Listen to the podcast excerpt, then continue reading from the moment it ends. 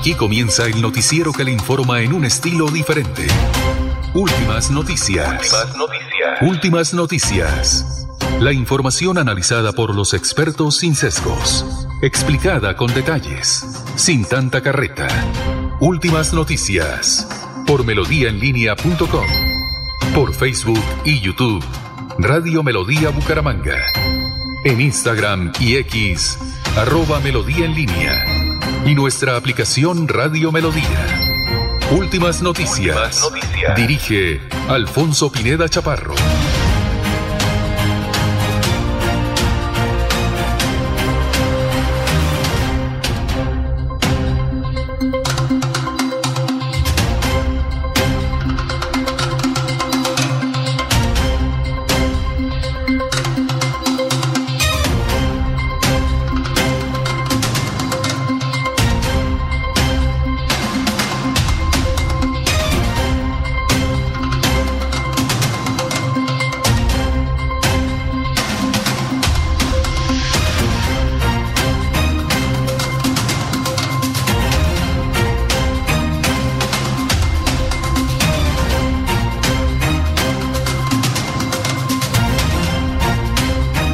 Gracias a Dios, hoy es eh, martes 13, 13 de febrero del 2024. Nos abre el micrófono Arnulfo Botero Carreño para hablar por Radio Melodía. Eh, estamos por Facebook, por todas las aplicaciones. Gracias por escucharnos, por vernos, eh, por sus mensajes. En fin, bienvenidos. Hoy es el 13 de febrero, Día Mundial de la Radio. ¿Ah? Hoy es el Día Mundial de la Radio. se celebra a nivel internacional. Un día como hoy, en 1668, la corona española reconoce oficialmente la independencia de Portugal con la firma del Tratado de Lisboa. Un día como hoy, en 1867, El Danubio Azul, obra del compositor austriaco Johann Strauss II, se estrena en la Sala Diana de Viena. Un día como hoy, en 1837, el escritor romántico y periodista español Mariano José de Larra se suicida en Madrid de un disparo en la sien. Un día como hoy,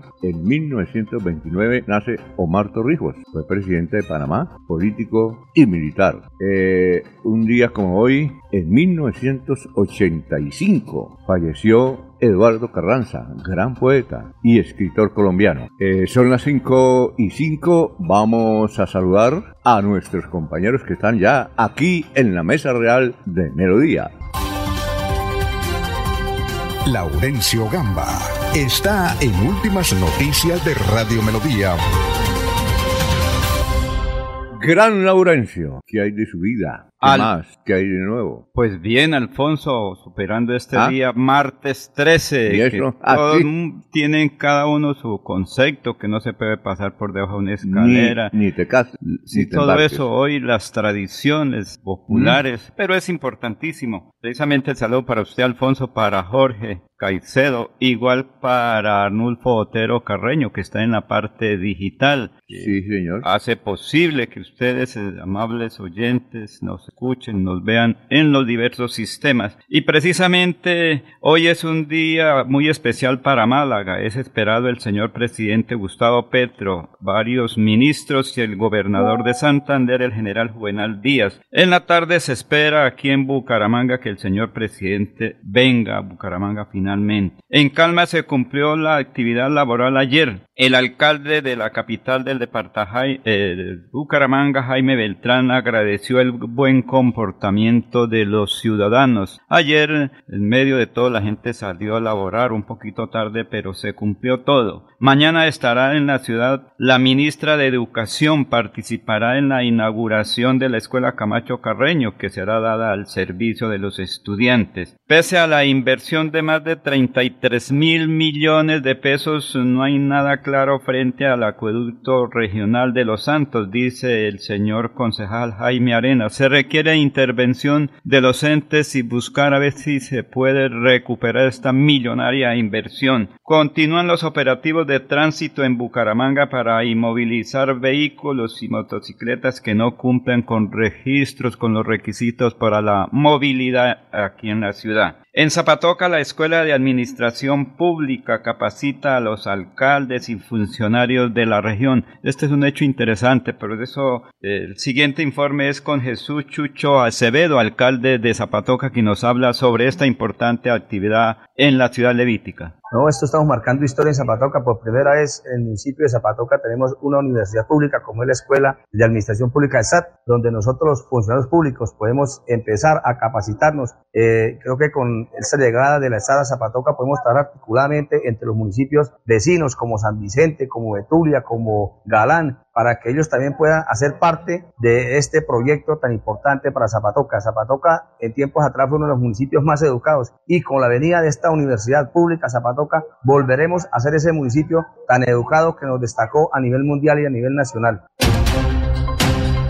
¿Ese es eh, Chucho Matilde? Sí, señor. Ajá. Ah, bueno. Se va a educar y, ahí con la Escuela de Formación Pública, la ESAP. Ah, bueno. Y o invita a los eh, demás alcaldes y funcionarios de la región. Capacitación para una buena atención a quienes los eligieron o a quienes nombraron en los equipos de trabajo. Muy bien. Eh, vamos a saludar a nuestros oyentes que están en, en las plataformas de Radio Melodía escribiendo. Eh, don Ramiro Carvajal, de Deportivos Carvajal, Aníbal Navas Delgado, gerente general de Radio Taxis Libres, que tiene el teléfono 634-2222. Eh, igualmente Juan José Rincón Osma, Lino Mosquera, Jairo Macías, eh, Jairo Alfonso Mantilla, eh, José María Vesga, Rafael Serrano, ¿qué más?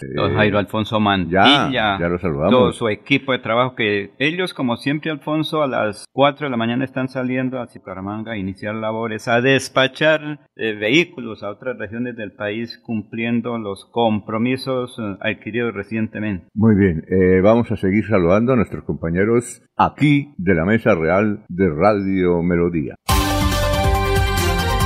Jorge Caicedo está en Últimas Noticias de Radio Melodía. Gran Jorge, ¿cómo está? Muy buenos días. Don Alfonso, muy buenos días. Siempre feliz de compartir con ustedes este espacio de últimas noticias. Saludar a todos los amigos que están en las plataformas digitales de Radio Melodía a través de Facebook Live, a través de YouTube. A todos ellos bienvenidos a esta emisión del 13 de febrero, que es la el cuadragésimo cuarto día del año, el número 44, y que ya le deja 322 días a este 2024 para finalizar año bisiesto. Cifras que son noticia, don Alfonso. Se ha revelado un documento de parte del Departamento Administrativo de Presidencia, donde hace una relación de los gastos que han hecho las primeras damas de acuerdo al, al gobierno que han participado. Eh, en este documento, eh, las últimas tres primeras damas, eh, Verónica Alcocer, la esposa del presidente Gustavo Petro, ha gastado en tan solo año y medio de ejercicio dos veces más que sus antecesoras. Dice el documento que Alcocer ha sido designada cinco veces como embajadora de misión especial, viajando a New York, Tokio, Roma, Londres y Turín, y el gasto total en tiquetes aéreos, viáticos y transporte terrestre es de 112 millones 548 mil 841 pesos. ¿Cuánto? 112 millones 548 mil 841 pesos. Eh, María Juliana Ruiz, la esposa del expresidente Iván Duque, viajó en nueve ocasiones durante los cuatro años del periodo de gobierno. Los destinos de María Juliana Ruiz fueron Roma, New York, Washington y Dubái. Eh, Ruiz gastó 52 millones 10 mil 110 pesos entre viáticos y tiquetes aéreos. Los ocho años de gobierno de Juan Manuel Santos, María Clemencia Rodríguez viajó nueve veces. Sus destinos fueron Washington, eh, Puebla, México, Miami, eh, Brasilia, New York, Londres, Ciudad de Guatemala, Beijing y París. Los gastos en viáticos ascienden a 34 millones 250 mil 250 mil pesos. Los tiquetes aéreos se pagaron por medio de un contrato entre la Cancillería y Satera. Estos datos son entregados por el Departamento Administrativo de Presidencia. Ah, ¿Y eso fue ayer? Sí, señor, se reveló el dato ayer a través de un medio de comunicación. Eso sería y hoy, pues, obviamente, se convierte en noticia. Oiga, un derecho de petición, tal vez, ¿no? Sí, sí, eso funciona todavía. Ah, ¿sí? Sí. sí. Ah, bueno. Bueno, bueno. Eh, vamos a saludar ya a la gente que está en Facebook y Jorge si está en YouTube también, ¿no? Para decirles que gracias por la sintonía. Vamos a ver acá en Facebook quiénes están para saludarlos como todos los días. A ver, a ver, ya hay 36 personas. Bueno, Alberto Morales, Cleila Torres, en San Miguel, Luis Carlos Carreño Carreño, Marisa Galvis, Manuel Mejía, Gustavo Pinilla, ya, bueno, está Maribel también, ¿no? Sí, señor, ella ah, también, bueno. desde primera hora. Y bueno, ¿y Petro si viene? ¿Cómo? ¿Petro vendrá? Pues esa es la, la gran incógnita. Esperemos por lo menos en horas de la mañana que, que llegue a, a la provincia de García Rovira y eso por lo menos ya dará aliento de saber si llega hasta la capital del departamento. ah, bueno, perfecto. Hoy es martes 3, entonces iba a venir. ¿Esa fecha, martes 13, qué? ¿Qué trae? Pues para mucha gente, la, la religiosidad popular dicen que hay que tener cuidado, que es un día muy bendito, que para otros tiene desgracia, que si viene una mariposa negra significa tal cosa, que si es verde otra cosa. Bueno, cada quien tiene una creencia, pero en términos generales no hay que pasar por debajo de las uh, escaleras hoy y que toca comer con la derecha, no con la izquierda. Hay una cantidad de cositas que al fin y al cabo eso es de la parte popular del credo popular de la gente, pero cada quien tiene un concepto del martes 13. Muy bien. Y hasta compran lotería hoy. Eh, históricamente, en Alfonso, el martes 13, la mala reputación que se le atribuye a este día se remonta a la mitología griega, donde Marte, el dios de la guerra, ¿sí? Eh, implica la destrucción, por lo que la unión de Martes sí, de martes como, como representando Al, dios Marte. Y el número 13 supone la acumulación de grandes desgracias que hacen que la sociedad catalogue el día como un día de mala suerte. Bueno, ¿y eso de dónde salió? No, es, históricamente se ha manejado así desde la época de los griegos de acuerdo al documento. Eh, en Estados Unidos, en ah, Estados Unidos sí está muy arraigado el ¿Ah, martes 13, sí, claro, incluso ha dado pie para, para algunas producciones cinematográficas yo debido creo al significado que tiene. Yo creo que hoy viaja poca gente, ¿no? Tal vez. Sí, yo Con seguridad Diego puede tenernos información de, de eso, porque el, ¿Ah, día, el día en Estados Unidos es un día. Ah, pues, con razón de que hoy y está viajando. cuenta. No, hoy y mañana. no, hoy no está Diego porque está viajando justamente. Uy, toca advertirle, ¿no? Ah, pero ya viajó. Ya está viajando. Muy bien, vamos con. Oiga, pero el que está pendiente hoy es Juan de Dios Tarazona Mendoza, es el que trae a García Rovira al señor presidente de la República y después ¿Ah, lo lleva a, a San a San aquí en San Andrés. ¿Qué está haciendo Juan de Dios? Eh, está trabajando. ¿En dónde? liderando procesos, porque dice que él fue el gestor de los recursos para el Hospital de Málaga y otros recursos para el eh, Hospital de San Andrés. Y hoy el señor presidente, claro, viene a acompañar a su amigo un martes 13. ¿Y qué está haciendo él? Eh, digamos, líder de García Rovira. Hoy será el ah, anfitrión del señor presidente allá en Málaga. Pero no está trabajando con, el, ¿Está trabajando con el gobierno o no? No sé si de pronto. Él es una persona que le gusta trabajar por la comunidad, tanto que estaba convencido que iba a ser el alcalde de Florida Blanca y la gente no le votó. Se lo engañaron eh, muy bien, sí. Eh, 5.17 vamos con el doctor Luis José Arevalo. Creo que todavía está en Barranquilla, la Bella. Está en los carnavales. ¿Cuál es el mensaje de hoy, doctor eh, eh, José Luis? Tenga usted muy, pero muy buenos días. Muy buenos días, estimados oyentes y periodistas del noticiero Últimas Noticias de Radio Melodía. Feliz martes para todos. El pensamiento de hoy es del líder afroamericano Martin Luther King Jr., quien afirmó, necesitamos líderes que no estén enamorados del dinero, sino de la justicia, que no estén enamorados de la publicidad, sino de la humanidad, porque la vida es hoy, mañana sigue. Alfonso Pineda Chaparro está presentando Últimas Noticias.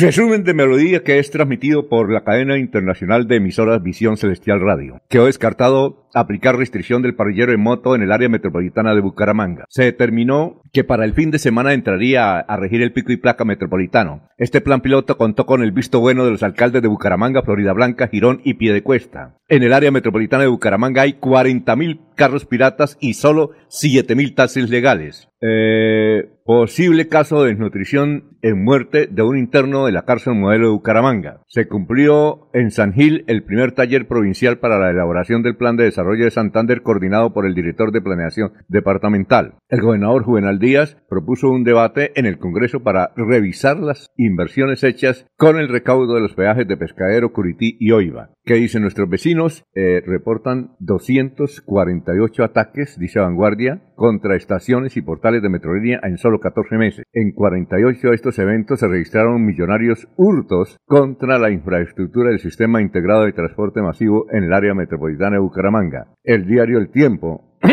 la historia del recluso en cárcel de Bucaramanga que murió por supuesta desnutrición. Defensores de los reclusos aseguraron eh, que vendía su comida para poder consumir sustancias psicoactivas. La revista Semana dice emergencia carcelaria, 125 prisiones bajo la lupa del gobierno tras la ola de violencia. Es la cuarta vez que se declara en el país. El IMPEC entrará a paro nacional desde el lunes 12 de febrero tras la escalada de amenazas y muertes de dragoniantes. El diario El Espectador, las delicadas investigaciones que hereda la fiscal encargada Mancera hasta que la Corte Suprema de Justicia elija una nueva fiscal en propiedad, eh, Marta Mancera manejará los hilos del ente investigador. Estará en manos la dirección de tres de los más grandes casos judiciales de la última década. Y el Frente ha titulado con una pregunta, ¿si será que el presidente Petro le cumple a Santander este martes? Así es la agenda presidencial. Hasta aquí el resumen en melodía.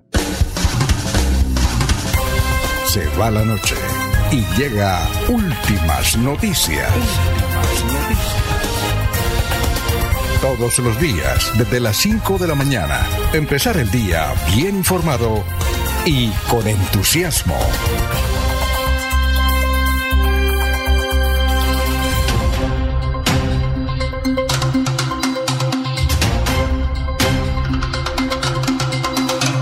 Bueno, eh, 521. Jorge, sí sabe que el concejal Jorge Flores, eh, Anulfo, y tenemos el, el, video que le envié hace un momentico, en el Consejo de Bucaramanga hizo una proposición y la sabotearon para condecorar a Gustavo Petro, que viene hoy. ¿Sí sabía eso, Laurencio? Usted no sabía. Alfonso. Ah, ayer la presentaron. Se lo merece, de todas maneras, si viene a cumplir a Santander. Recuerde que a Bucaramanga es como la tercera o cuarta vez que se proyecta, se programa la visita del primer mandatario de Colombia. Y sería bueno que lo condecoraran a ver si se compromete con más recursos para Santander. Oye. Solamente se requiere un billón para superar la situación de Metrolínea y eso no se consigue por ahí a la vuelta de la esquina de esa platica, toca buscarla por Bogotá que tenga ese ambiente que el señor presidente se interese Bueno. por la región. Parece que fue Carlos Parra, dice que le saboteó. Oye, ¿Carlos Parra votó por Petro o no? No creo. Él dice que no, ¿no? Eh, eh, bien, pero harían saber de si estuvo con Petro. Un sector. Sí, a un sector, ¿no? Eh, volviendo a la noticia, Alfonso,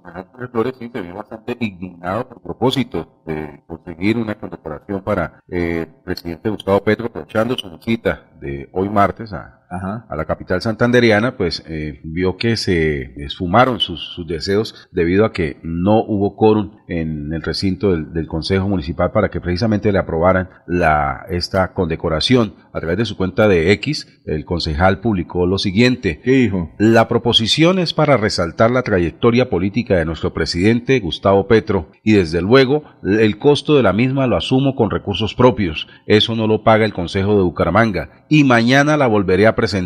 Sí, No- hoy. Exacto. No podrán descompletar el quórum siempre, dice. Al parecer, Ah. pues, cuando se eh, hizo la, la votación para esta proposición, algunos de los corporados lo que hicieron fue levantar cola y abandonar el recinto, por lo que tanta, eh, eh, redujeron el quórum, dañaron el quórum Él, deliberatorio. él- él acusa esa, a Carlos Parra, que se retiró en el momento de la votación. ¿o? pero son 19 Ah. concejales y si falta uno quedan 18, todavía queda quórum deliberatorio. Era que habían creo que 10. Ahorita miramos el, el, el video eh, que tenemos ahí de Carlos Parra, de Jorge Flores. De Jorge Flores. Pues recuerde que Quedas aquí vino y habló muy bien del señor presidente, que no pasaba nada con las marchas y mire qué ocurrió en Bogotá. De todas maneras, pues eh, Jorge Flores es, eh, digamos, un líder de izquierda, digamos, y él quiere pues apoyar al señor presidente, pero puede ser el puente también porque recuerde, Alfonso, se requiere casi un billón de pesos para solo Metrolínea, otras obras que están pendientes. Si no hay ese ambiente, pues puede que valga dos o tres millones esa condecoración, pero qué tal que el señor presidente en eso se comprometiera a entregarle a Bucaramanga eh, medio billón, ¿cuánto se logra con eso, Alfonso? De pronto, pues usted sabe que entregarle esa condecoración es un esfuerzo del concejal, pero para el señor presidente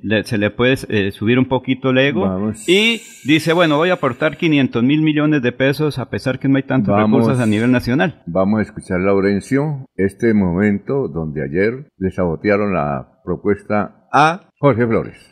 Presidente, le informo que el llamado a lista lo han contestado nueve honorables concejales, no existiendo en este momento quórum decisorio. La proposición que traigo yo en esta noche es una proposición de condecoración a la primer magistratura de la República, que es el presidente Gustavo Petro Urrego. Uno puede estar o no de acuerdo con la administración Petro, uno puede tener diferencias, pero lo que planteamos con esto más allá de reconocer la figura del presidente, es que podamos acercar la armonía administrativa en los diferentes órdenes, tanto en el orden municipal, en el orden departamental y en el orden nacional. Pero empiezan las jugaditas. Acá todas las proposiciones que han traído los honorables concejales, yo las he votado, siempre se han votado sin pedir votación nominal, pero acá estaban los concejales, la mayoría, uno tiene que tener cuando asume una curul tiene que tener personalidad. Yo puedo estar a favor o en contra de algo, pero no salgo corriendo. Yo sí lamento que el concejal del Partido Verde, Carlos Parra, en vez de tener la personalidad, si no quería votar la proposición, hubiera votado negativo. Pero no se salga de la plenaria porque con él se hubiera completado el número 10 para poder tener quórum decisorio y efectivamente también el resto de los concejales. Si uno no está de acuerdo con algo, uno vota negativo. Sale corriendo para decir unas cosas voto y en otras cosas, cuando creo que me pueden afectar, salgo corriendo y dejo tirada la plenaria del Consejo. Yo le pido a usted, presidente, que no aplace la sesión. Que hay una persona, un deportista también, que ha venido hoy para que, para que solicitemos la sesión informal y lo escuchemos. Entonces, yo le pido que continuemos con el quórum deliberatorio y terminemos la, la plenaria en el día de hoy. Ahí está el testimonio el documento donde le sabotearon. Pero dice que entonces la, va a presentar hoy, ¿no? Pero que no hubo acompañamiento por parte del concejal verde. Pero recordemos que Carlos Ramón González Merchán el año pasado fue condecorado en el consejo. La entonces alcaldesa de Bogotá, Claudia López. Sí. Ellos, pues yo creo que este concejal quería hacer algo similar, traer al presidente esta noche que ah, fuera al consejo. ¿Qué tal el presidente de la República en el consejo de Bucaramanga? Creo que en el pasado estuvo varias veces ahí en el consejo de Bucaramanga cuando vivió aquí en el área metropolitana el señor presidente de la República. Recuerde que él estuvo aquí mucho tiempo. Sobre todo en Girón. Girón y aquí en Bucaramanga, Florida Blanca. Bueno, eh, entonces sería conveniente esa condecoración. ¿Qué, qué tal que diga, eh, ministro, eh, destine un buen mm, ah. recurso para Bucaramanga, concretamente Metrolina? Si ayer la gente quería protestar por los mal atención en la vía del transporte masivo y esto toca solucionarlo con recursos, no es con milagros, es con La, Válida la, la, queja del concejal, ver la actitud de sus colegas de corporación eh, que prácticamente lo dejaron solo, pero también recomendarle, darle un consejo al concejal Flores, que cuando se trata de, este tipo de proposiciones, lo mínimo que se puede hacer antes de presentarla a la plenaria es hacer consenso entre sus compañeros y saber cómo, cómo están los ánimos para lograr aprobarla. Venga, estoy pensando en presentar esta proposición para condecorar al presidente, me acompaña en ella, ¿sí? Y ahí más o menos me lleva las cuentas hechas, ¿sí? Peor aún que incluso si le llegan a decir que sí en ese frondeo y después abandonan la sesión, pues ya se da cuenta qué tan serias son sus propuestas frente a sus compañeros. Pero no, no cogerlos así a, mansalva, ¿sí? Con una proposición que, que obviamente tiene muy buenas intenciones, ¿sí? Una condecoración nunca se da con el ánimo de herir a alguien, sino obviamente con un propósito. Pero lo válido es hacer un consenso previo antes de, de llevarla a la plenaria para saber cómo están los ánimos dentro de los mismos corporados a fin de lograr su aprobación. Bueno, eh, Laurencio, ¿usted tiene la agenda del presidente desde Málaga a Bucaramanga o no? Pues inicialmente... ¿Usted habló con el alcalde? Creo que... ¿Con quién habló usted en, García Rovira? Hablé con el alcalde del municipio de Carcasí. Ah, pero... Ah, bueno, ¿él tiene algo de eso o no? Sí, pues no, lo que pasa es que como la agenda prácticamente la está manejando Carlos Ramón González Merchán. Le escribí a Carlos Ramón y Juan de Dios Tarazona. Vamos a hablar, vamos a ver si me contesta. Bien, eh, Medardo Ortiz dice, no se preocupen para el martes 13. Mañana es miércoles de ceniza, ¿sí? Ay, sí, y el gran... ¿Sí? Sí, claro, mañana Ah, no es... sabía. Por eso mañana es, ah, es doble celebración para muchos, y so- qué? particularmente en Estados Unidos. Hoy muere Joselito Carnaval. Hoy muere, es hoy, ¿no? Hoy. Y mañana... Es el, funeral, hay que enterrarlo. Eh, Jorgito Pavón Pulido dice, hola, saludos desde el municipio de Betas, Santander. Jorgito Pavón Pulido. Gustavo Pinilla dice, el IMPEC en buena parte es el responsable de lo que sucede con la corrupción de sus integrantes. Saludos desde Bucaramanga, desde- ah, saludos Bucaramanga desde el Betas. Luis José Arevalo Durán. En el IMPEC se cometen hasta actos ilícitos. Luis José Arevalo. Hoy es el desfile del entierro de Joselito Carnaval aquí en Barranquilla y con ello se acaban las fiestas del carnaval. Mañana, miércoles de ceniza. Edwin Fernando Rodríguez. ¿Metrolina merece invertirle más dinero? Es la pregunta. Porque Ah, se hace necesario, Alfonso. Es que la infraestructura está. ¿Cuánto se han robado de la infraestructura metálica de las estaciones? Y eso, eso hay un COMPES que obliga, Alfonso. Lo que pasa es que como que se nos Y- olvida muy fácilmente. Y le repito el titular del FREN. ¿Sí será que el presidente Petro le cumple a Santander este martes? Hoy es martes 13.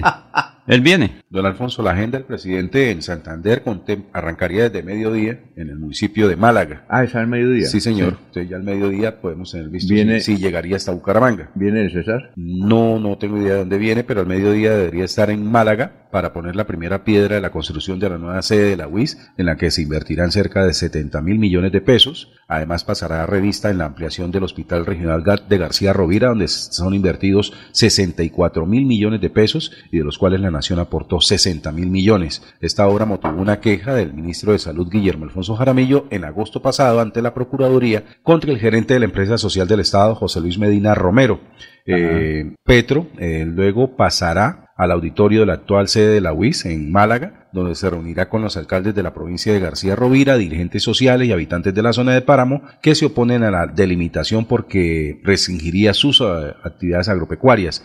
Entre tanto, el director del Departamento Administrativo de la Presidencia de la República, Carlos Ramón González, confirmó también que el presidente llegará a las 5 de la tarde de este martes al campus central de la UIS en Bucaramanga para poner en funcionamiento el nuevo edificio de la Facultad de Ciencias Humanas. Después, Petro liderará una reunión en el auditorio Luisa Calvo con las fuerzas vivas de Santander, entre ellos los gremios económicos, la bancada de congresistas, alcaldes, voceros de la salud, sindicatos, centrales obreras eh, y otros, eh, eh, otras personalidades, entre ellos incluso la comunidad educativa de la UIS. Eh, esto lo informó la Universidad Ajá. Industrial de Santander. De este encuentro sería aprovechado por el gobernador Juvenal Díaz Mateus para pedirle al primer mandatario salvar los recursos de la conectante C1, C2, eh, no ejecutados por el concesionario es Autovía. Bucaramanga. Sí, Esa es la señor, la que está en construcción y que ya el Invías dijo que está en proceso de liquidación. ¿Ah, sí? Sí, señor. Lo dijo al día siguiente Pero de la reunión que hizo ya acá el gober- los gobernadores de-. Sí, la obra comenzó, pero al parecer las trabas que han colocado eh, para la ejecución de la obra, pues ya desanimó el contratista y este le ha pedido al Invías que se liquide el contrato. Esa es la que vi- viene de Piedecuesta y sube a, Es para descargar todo el transporte pesado. a Pamplona. Exacto. Oye, Y obras adicionales que faltan en la vía a, oye, Pamplona. una cosa que, que la primera piedra para, el hospital- para la sede de Málaga, la UIS tiene sede allá. Sí, señor, pero un nuevo edificio. Ah, van a hacer un nuevo Sí, edificio? señor. Ah, ya, ya. Ah, bueno. Eh, más adelante entonces tenemos al alcalde de...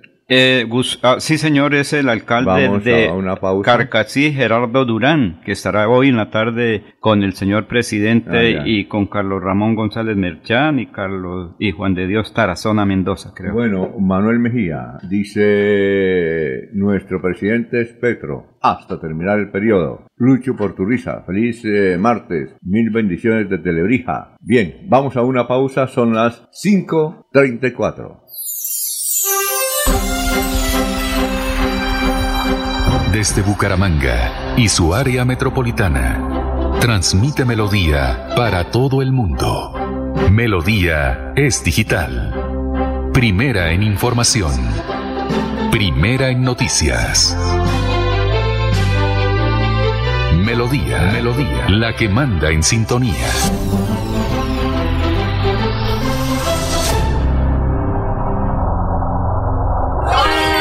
Hace tres años monté mi fábrica de bicicletas y juiciosito he venido renovando mi matrícula mercantil. Cada vez que lo hago, me llega un correo con los programas y eventos que tiene la Cámara de Comercio Bucaramanga. Siempre aprovecho y me inscribo en un par de ellos. Por eso, mis ventas siguen en ascenso al igual que mis bicis y el progreso de mi negocio se mueve por todo el país. ¿Y usted para cuándo va a dejar la renovación de su matrícula? Recuerde que puede hacerlo en línea fácil y seguro durante todo el primer trimestre de este año en www.cámaradirecta.com. No se deje coger la tarde. Mire que el progreso nos mueve. Cámara de Comercio de Bucaramanga. Creemos en Santander. La Feria Escolar Cajazán inicia con toda. De enero 2 a febrero 29. Compra los mejores útiles al mejor precio. Hasta 68 mil pesos con descuentos incluidos, redimiendo tu bono escolar. Además, crédito escolar. Te prestamos hasta 5 veces el valor de tu cuota monetaria. Te esperamos en la Puerta del Sol, lunes a domingo, de 8 a.m. a 8 p.m. Aplican condiciones y restricciones. Vigilado Super Subsidio. Descargar la aplicación móvil de Melodía en tu celular es muy fácil. Ingresa a www.melodiaenlinea.com. Desliza hacia la parte inferior y selecciona App Store si tu celular es iPhone o Google Play si tu celular es Android. Clic en Instalar, Abrir, Permitir y listo. Disfruta de nuestra programación en vivo. Melodía, la que manda en sintonía. El día comienza con Melodía. Últimas noticias.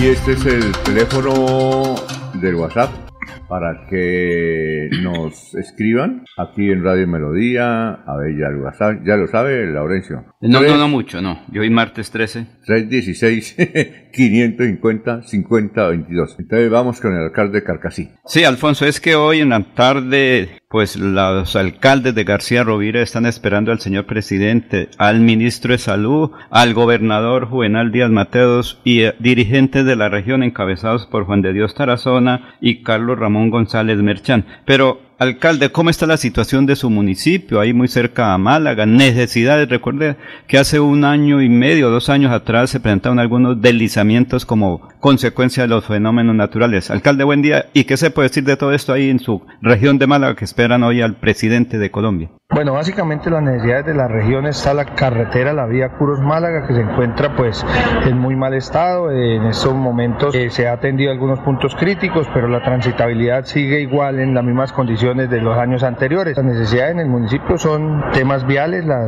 conectividad entre nuestros municipios también es importante. Tenemos un inconveniente por las afectaciones que hubo en el 2022-2023 por las temporadas de lluvias. Tuvimos algunos derrumbes en las vías que comunican Enciso con Carcasí, que es la vía principal acceso a la cabecera de provincia de nuestro municipio, en el sector Cortadera, en el sector que denominamos Puente Palo y de la misma forma en el límite vial que queda la quebrada del municipio del Que es el límite entre el municipio de Enciso y Carcasí, en el cual pues se llevó el puente. Eh, tuvimos una atención directa de acción de riesgo, en la cual nos enviaron unos tubos y hay un paso transitorio, pero pues ha tenido inconvenientes en los cuales nos han presentado algunos accidentes porque los tubos ya se encuentran un poco deteriorados y ya no están permitiendo la transitabilidad de vehículos grandes. El gobernador y tal vez el presidente, ministros, algunas inquietudes para las autoridades departamentales y nacionales. Eh, tenemos anunciada una visita al presidente, vamos a tener la visita del presidente, el ministro de salud y también del gobernador, pues la idea es mirar cómo podemos nosotros como región articular transitabilidad para fomentar nosotros turismo, para poder atender nuestros campesinos y de esta forma poder tener progreso en la región. De la misma manera, en el municipio de Carcasí tenemos una problemática muy grande que se la vamos a presentar al ministro de Salud es que nosotros no tenemos hospital, nosotros dependemos del hospital Nuestra Señora de los Remedios que se encuentra en San José de Miranda y prácticamente lo que tenemos en el municipio es un puesto de salud en el cual pues se atienden de manera muy de urgencia algunas atenciones eh, prioritarias y se remiten hacia la ciudad de Málaga. Es importante nosotros pues poder activar, mirar la posibilidad si desde el ministerio nos pueden colaborar con un centro de atención primaria, un CAP para nosotros mejorar la atención de nuestros habitantes del municipio de Carcasí. Bueno, Jorge, vamos con noticias. Son las 5.39. Sí, don Alfonso, se cumplió eh, la cita del alcalde de Bucaramanga, Jaime Andrés Beltrán, Jaime Andrés Beltrán con los eh, voceros y representantes de los motociclistas en Bucaramanga, aquellos que en un comienzo se ha dicho que no tenían identidad, finalmente aparecieron y Neomundo fue el lugar del encuentro entre el mandatario local y los los transportadores informales. Eh, de esta reunión se derivó que sí habrá pico y placa metropolitano, anunciado por el mismo alcalde Beltrán, y eh, dice que esta será una prueba piloto de tres meses. En comillas, acompáñenos en esta propuesta, en prueba. Hagamos una mesa técnica por mes y eso fue lo que les dijo en la reunión que sostuvo en Neomundo. Después, en su cuenta de X, Beltrán anticipó que en los próximos días definiremos con los alcaldes del área la fecha de su puesta en marcha. Reiteró que la prohibición del parrillero, ordenada por el fallo del Juzgado 15 Administrativo de Bucaramanga para combatir el mototaxismo, no está contemplada, ni tampoco se puso sobre la mesa su discusión.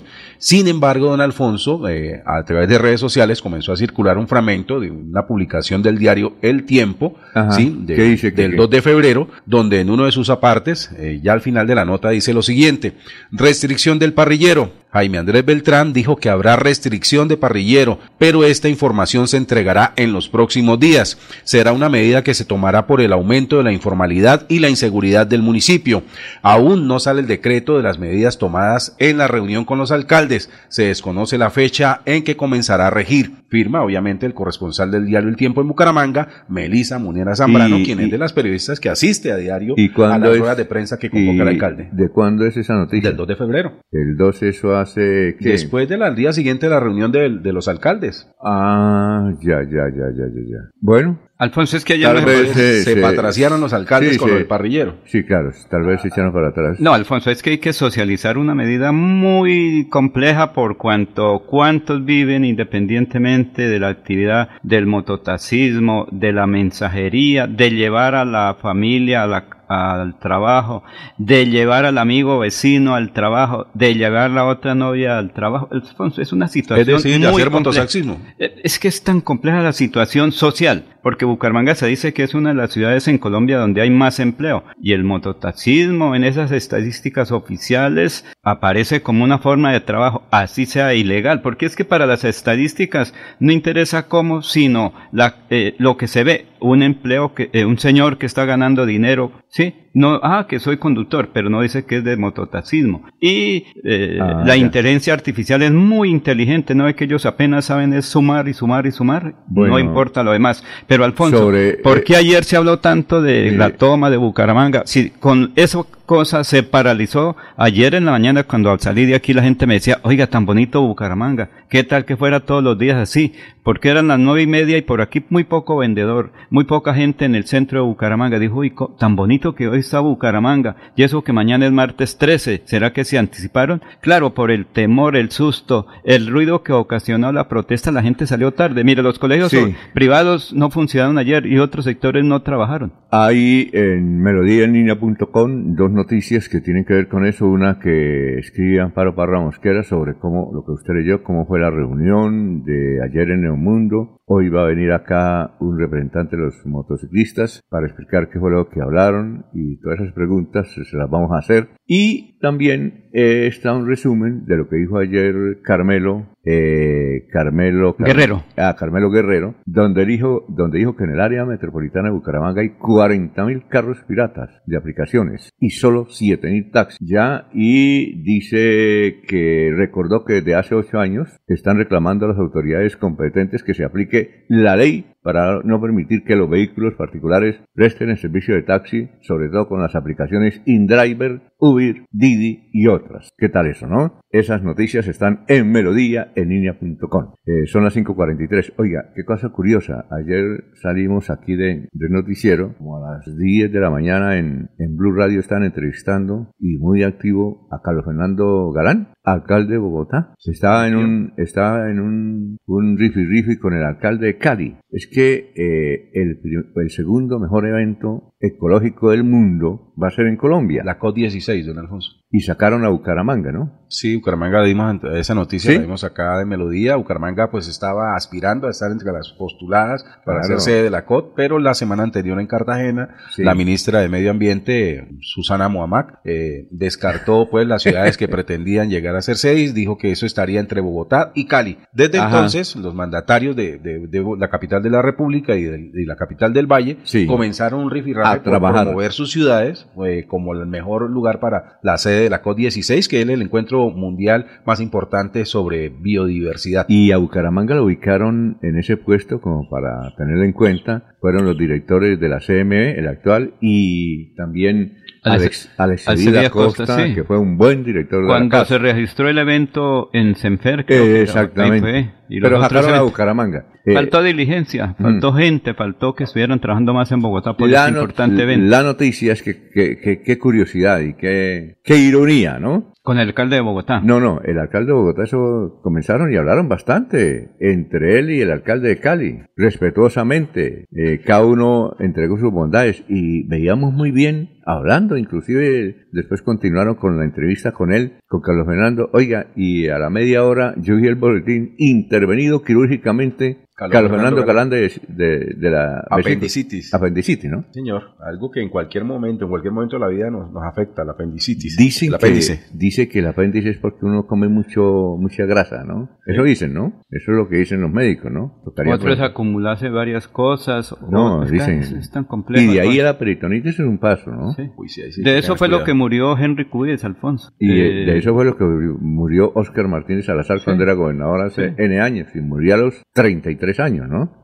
No se trató a tiempo, o mejor, no permitió que se tratara a tiempo. ¿Qué es eso? Claro que. En días pasados que estuve Claro, eso es entre la grasa y el estrés, ¿no? Es que eso es de todo un poco, sí. no, sí, claro. Y Claudia López escribió un trino. ¿Aprovechó? Busque y verá, que lo criticaron. Eh, mucha gente criticó el trino de Claudia López que le dirigió a Carlos Fernando Galán cuando supo, ella está en Harvard, ¿no? Estudiante becada. Está con su pareja, ¿no? Muy bien. Y escribió un trino relacionado con la afectación de Carlos Fernando Galán, pero todo el mundo llegó a criticarla. Uy, sí. A ver, ¿qué es lo que dice Claudia López? Mire, lo que dice. Eh, Carlos Fernando Galán publicó en su cuenta de Twitter, ya terminó la cirugía, aún estoy en recuperación, sin dolor, gracias por sus mensajes. Y eh, Claudia López citó este mensaje de Carlos Fernando Galán y escribió, mi alcalde, solo va un mes, Cuídese mucho, ánimo y pronta recuperación. Tiene huevo. ¿Qué tal, no? ¿Qué tal, no?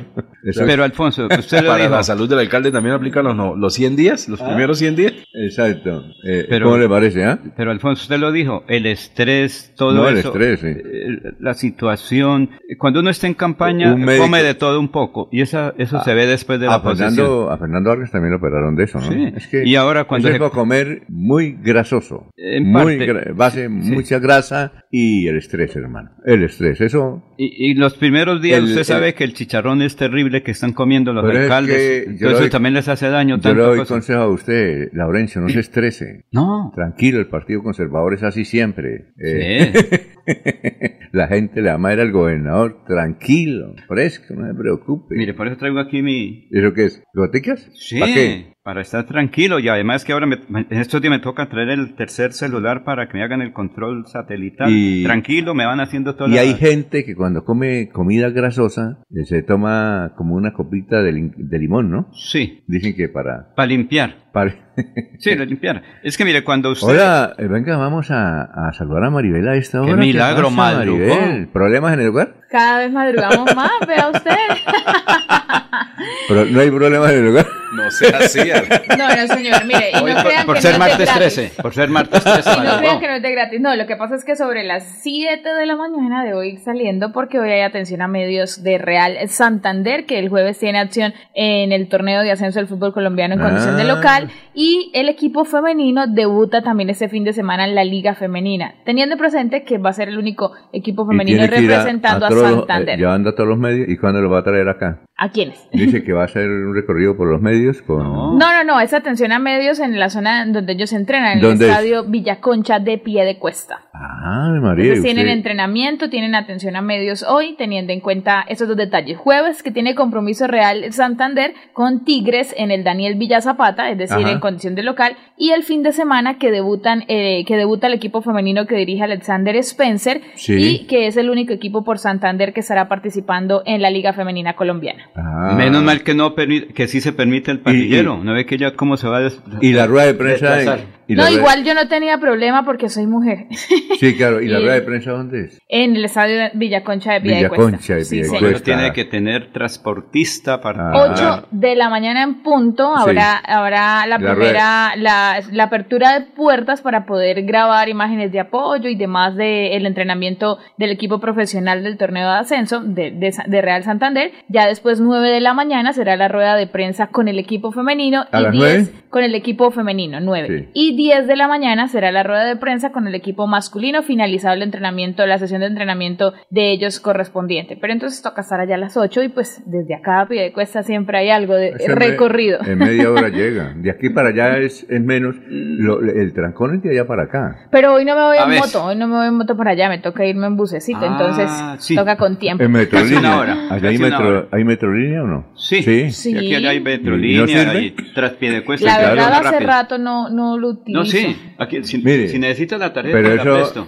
Tengo tarjetas. No, pero, no sé. No, el problema es la Eso no se preocupe. Yo ayer iba subiendo acá y en la 15 pasó un carro, pasaban carros a 4000 pies cuesta por la carrera 22 pasan muchos buses, buses de transporte urbano hacia cuesta. No, y, y, taxis piratas. Y que me dejarían enfrente del estadio, creo que Metrolínea no.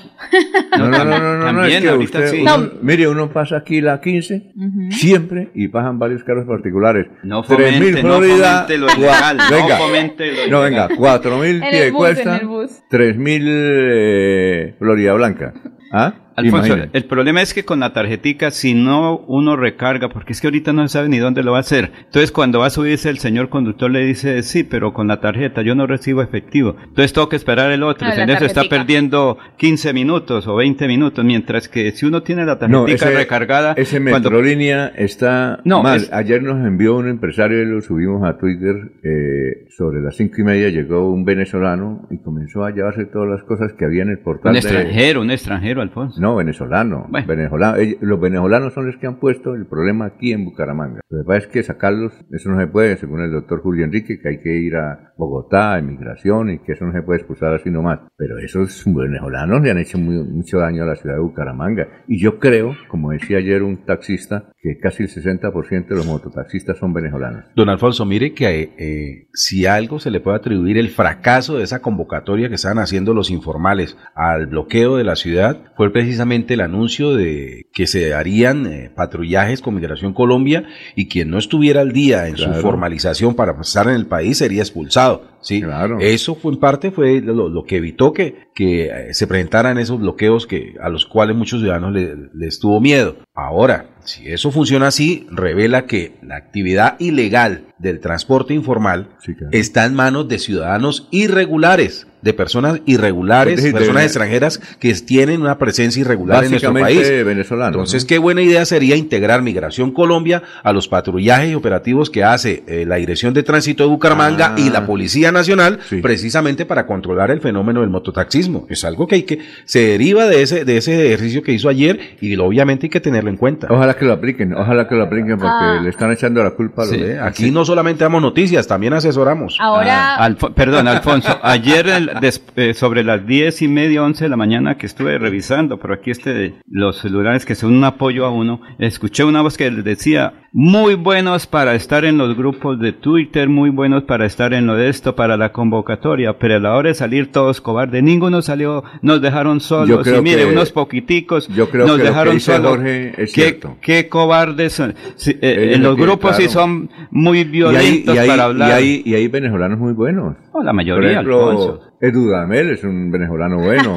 Sí. Eh, los dueños de varios restaurantes son muy buenos. Y de Creo que, almacenes creo que grandes. Dudamel no está ilegal aquí en, en No, no, no, pero él, es- él es bueno. Él sí Quería, es bueno. quería reseñar que a veces en el tema de lo que hablábamos ahorita, en el camino hacia Piedecuesta, no es tanto uno fomentar quizás el, el uso del transporte ilegal, sino uno dice si ha sido una respuesta a la necesidad de la población, ¿en qué sentido? Todos sabemos que así sea en Metrolínea, en transporte urbano, el recorrido hacia Piedecuesta, la demora en que pasa cada ruta. Creo que Freddy ha hablado de cada cuánto demora un Metrolínea en pasar hacia Exacto. Piedecuesta. 15 a 20 porque- minutos, pero- No, no, Freddy ha hablado de mucho más tiempo, casi de una hora y Mire, media. sí, mire, él está Entonces, desde las y 5 de lo, la lo mañana. vive Exacto. todos los días. Está desde las 5 de la mañana y no ha Esperando podido venir. Esa, ese ideal de 15 a 20 minutos es mentira en Metrolínea y Sí. no de ahora, ha sido bastante. Sí, Eso sí, claro. sí, lo- sí, no, no podemos hablar de esa forma. Claro. Entonces, teniendo en cuenta eso, muchos a veces lo hacen es precisamente eso, por eh, ahorrar tiempo en un taxi colectivo, Sí, en un, porque los mismos taxis hacen colectivo, en un colectivo particular y demás, por ahorrar el tiempo y uno entiende a veces ahí la necesidad de la persona y es ahí en donde No, pero es volvemos que al mire, tema de raíz. Laurencio, déjeme hablar y no me interrumpa, Laurencio, que voy a decir lo siguiente. un transporte No, a- aquí subimos hace, creo que que fue en octubre, como a las 6 de la tarde, íbamos para Piedecuesta. Eh, yo, eh, eh, con una compañera aquí de Radio Melodía, eh, indicábamos para que el taxista nos llevara a Piedecuesta. No nos paró ningún taxi, nos paró uno. ¿Para dónde van? No, señor.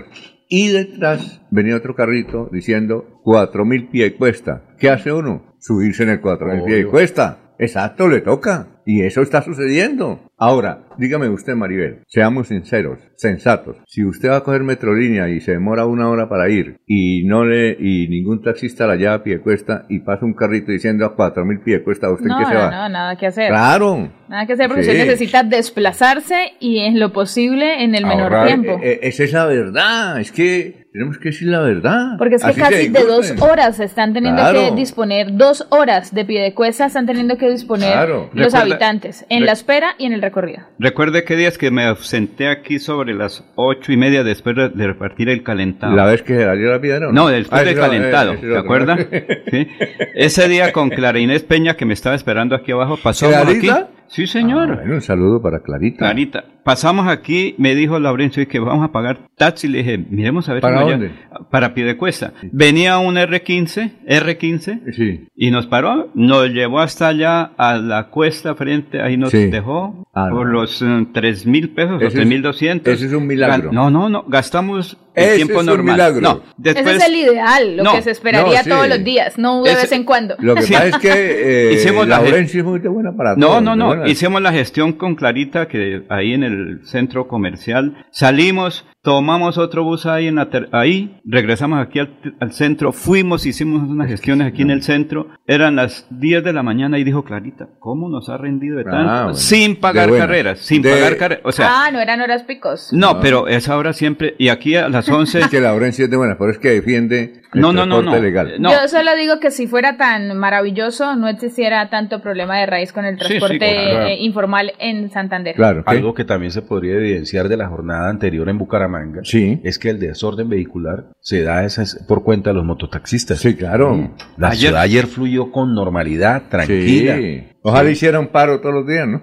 No, siquiera una vez a la semana, de verdad. Ayer hubo No, control siquiera general. amenazaran una vez a la semana con sacar las patrullas de Migración Colombia. Ayer la ciudad estuvo tranquila, sin problema, agradable, precisamente Bueno, hay por- que decir que no solamente no salieron los mototaxistas. Ayer, en medio de, de la incertidumbre que había de protestas, muchos con vehículos se quedaron haciendo teletrabajo en sus Eh, hogares. Coleco, así. A ver, Hasta eh, los venderos ambulantes ayer salieron sobre las nueve y media, 10 de la mañana. ¿cómo está Jorge? ¿Qué ha habido? Buenos días, ¿qué hay de su Don vida? Alfonso, muy buenos días a usted, muy buenos ¿Qué hay días a nuevo? todos los compañeros de trabajo, a don Arnulfo, a Sergio Rafael, a la señora Clarita, a la señora Elga, a todos los amigos de Melodía, pero sobre todo dándole gracias al Todopoderoso por este día tan bonito que nos presta, a los televidentes, a los oyentes que a esta hora están con nosotros desde las 5 de la mañana, muy puntualitos en todas las redes sociales, que Maribel repite constantemente y que postea y bueno, en fin, todo lo que maneja Maribel en redes que se ve todos los días en Melodía. Aquí estamos con noticias en desarrollo y dándoles un saludo cariñoso a Ajá. toda la gente que nos escucha en Bucaramanga, Santander,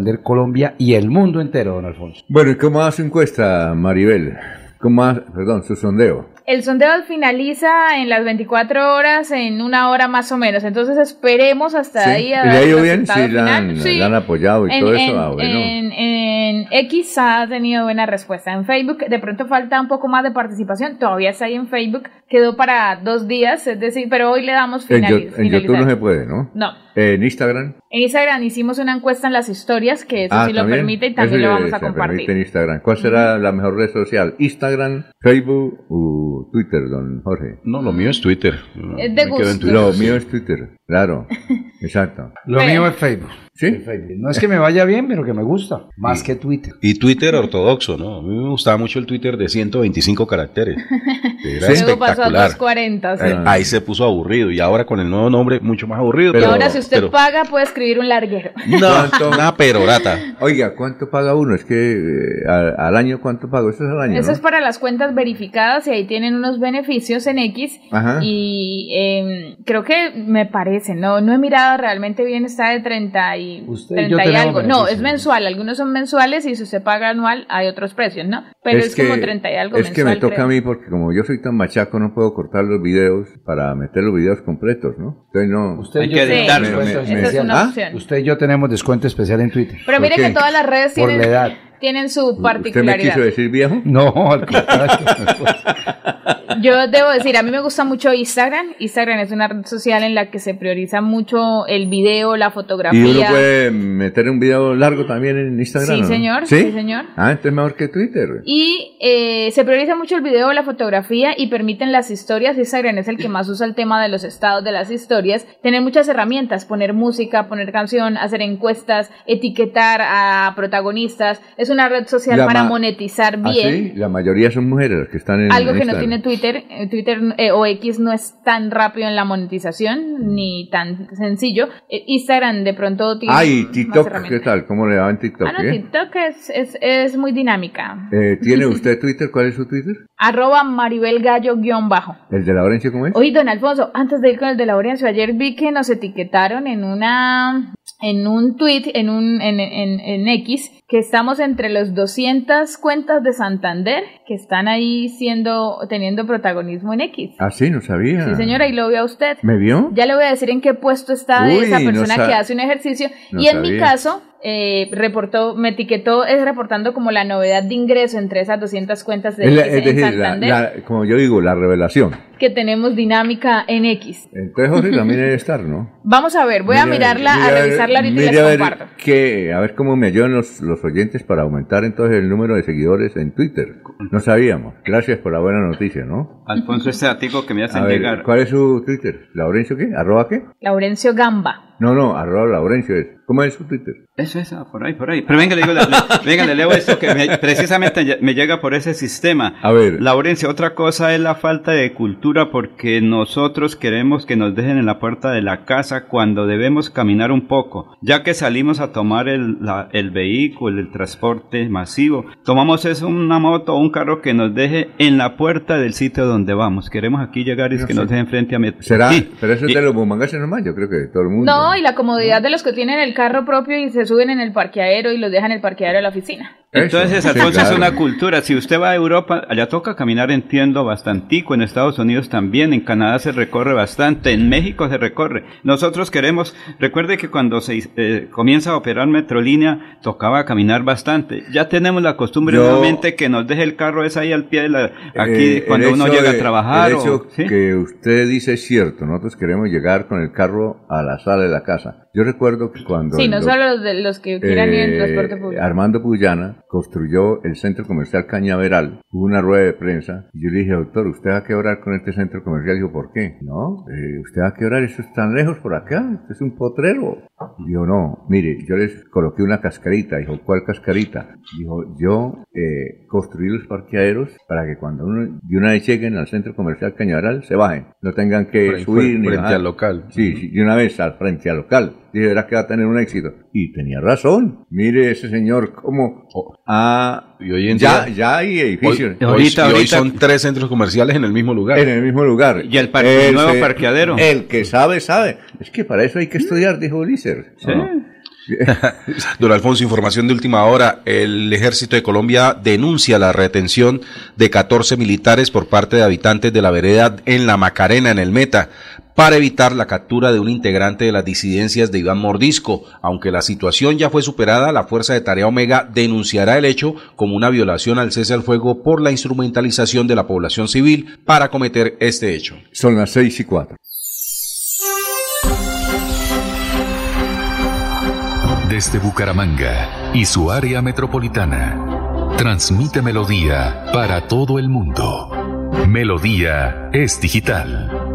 Primera en información. Primera en noticias. Melodía, Melodía, la que manda en sintonía.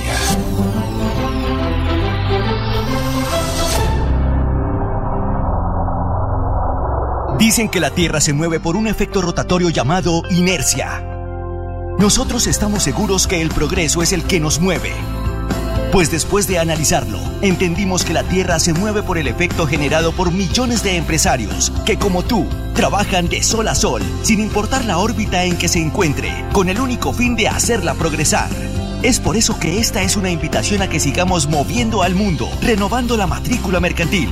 Porque sabemos que después de 365 vueltas al sol, nuestras empresas no son las mismas y hacerlos nos genera mayor confianza en el ámbito de los negocios, que luego podremos traducir en progreso. Progreso que nos mueve. Renueva en línea, fácil y seguro en www.cámaradirecta.com. Queremos que disfrutes de un servicio de energía confiable y de calidad.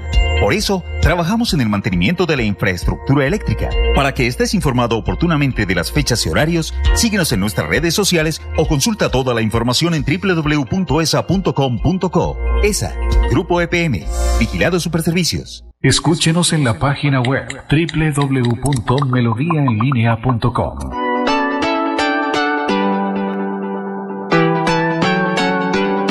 Melodía, Melodía, Radio Sin Fronteras.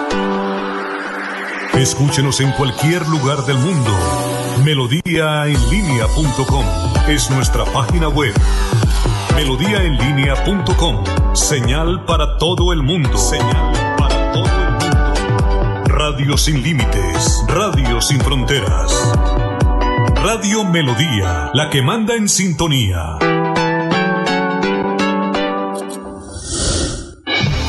El día comienza con melodía. Últimas noticias.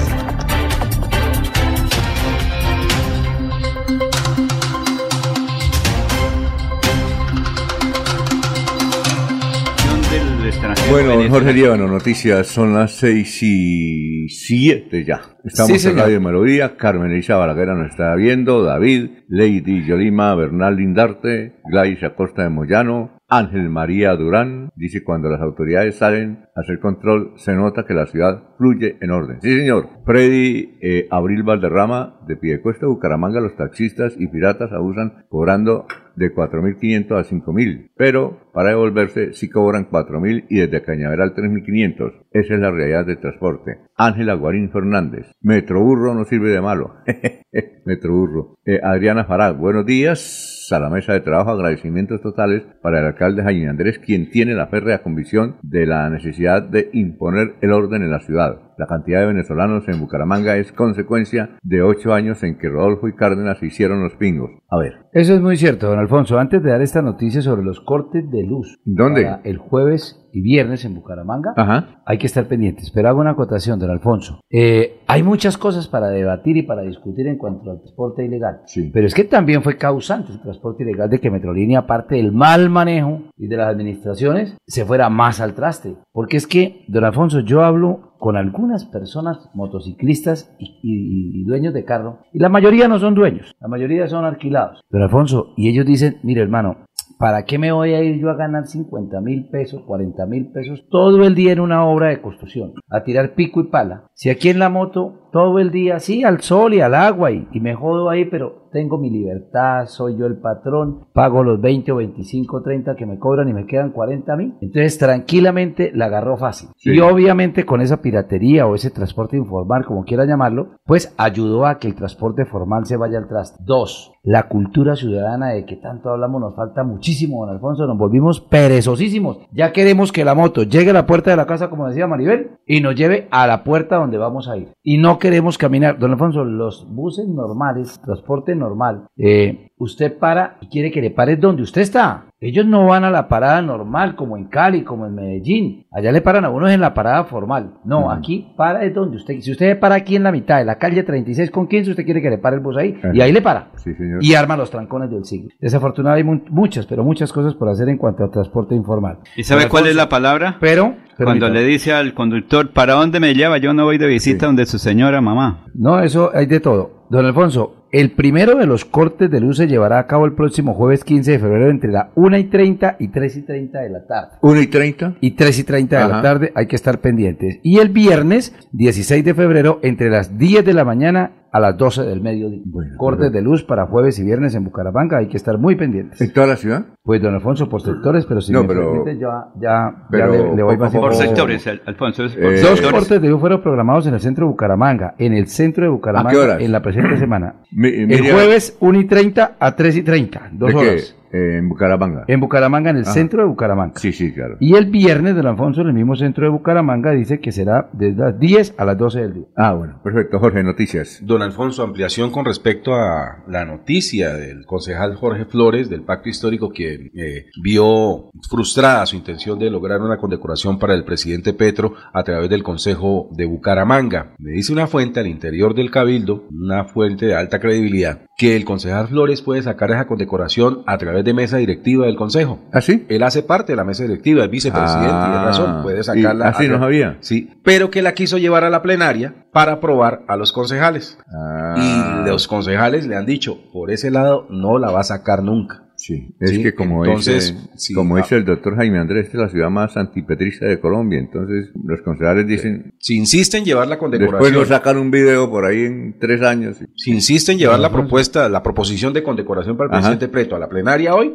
tampoco se la van a aprobar. Es mejor que la saque por mesa directiva. ¿Quiénes son los mi- miembros de la mesa directiva del Consejo de Bucaramanga? El la por allá. presidente- El, El- presidente es Yesid Bello. Ah, ese es Yesid de Bello de, eh, de Partido de la U. de la U. Partido de la U. De la U. Vicepresidente Primero Jorge Flores Herrera. Y el segundo vicepresidente Oscar eh, Arenas. de Oscar, Oscar Oscar. Arenas del, Del Partido, Partido Liberal. del Partido Liberal. ¿Y usted sí cree que esos dos le van a colitar? Don Alfonso, es, en el Consejo eso es costumbre. ¿Qué? De años. Mire, yo trabajé en el Consejo de Bucaramanga de hace muchos años. ¿Quién era el presidente en esa época? Jairo Jaime Llanes. Uy, Ah, no, pero es que pero- es que- política. que Pero estuve, estuve también en la Jairito- presidencia del Pote Gómez. Es que Jairito es calidad. Un saludo para, estuve- para el doctor Jairo Ja- Jai- Sí, eh. Jaime Yáñez. Señor. Burócrata, señor Líbano. Y, y estuvo, ¿Cómo? Él tiene- y estuvo en la presidencia del Chato Fue Arenas. cónsul en Caracas. Presidencia de mi Jesús Arenas Prada. No respete al jefe de la época, Bueno, mano. bueno, Eh, Jorge Mi Jesús Arenas Prada.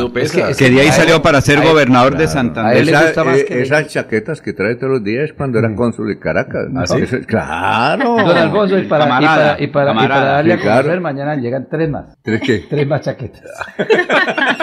Por eso estoy tratando de localizar a Corina, pero ha sido bastante difícil. Ah, es Tengo que- unos contactos allá muy buenos, don Alfonso, pero es que es muy difícil. ¿Usted es amigo de Corina Machado? No, no, no, no, no, ¿Cuándo no. no lo conocía? ¿Cuándo eso no? No, no, no. no. Él es Ah. chavista. No es Pero, chavista. don Alfonso, ¿Usted es chavista? No, no, creo, No, no, no, no, no, no, no, no, no. Estaba, Pues si le gusta comer mucho maduro aquí en Colombia. él es casi godito. Don Alfonso, Yo, yo, y los concejales. oiga, ¿supiera usted dónde tiene la oficina, Jorge? Me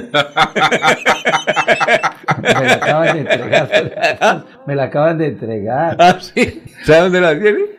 No sabemos, no, ¿dónde pedir a llevarle tinto? Porque sin tinto no hay felicidad. En la casa conservadora. ¿Cómo va a ser chavista? Es un invasor. Sí, entonces. allá, claro. Allá, ya, ya le ubicaron el espacio. Ya le entregaron. ¿Cuándo le entregan hoy? Eh, sí, don Alfonso, en esta semana. Bueno, Ya pagar- sacaron los trastes, viejo.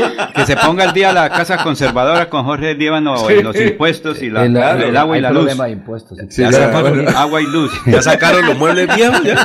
ya, ya, ya sacaron- cambió, sacaron cambió todo, Los que cambió huelen a nicotina, ya. No, a José No, no, María. no. No, pues, respete, Entonces, a- respete a José María María. ¿Cuál no? Yo no hablaba de ¿Usted nada. dijo, ya sacaron los muebles viejos? Yo no he dicho no muebles. No, él habló de muebles y los cambiaron por Ah. unas sillas bonitas. Y sacaron a José María. Yo no sé.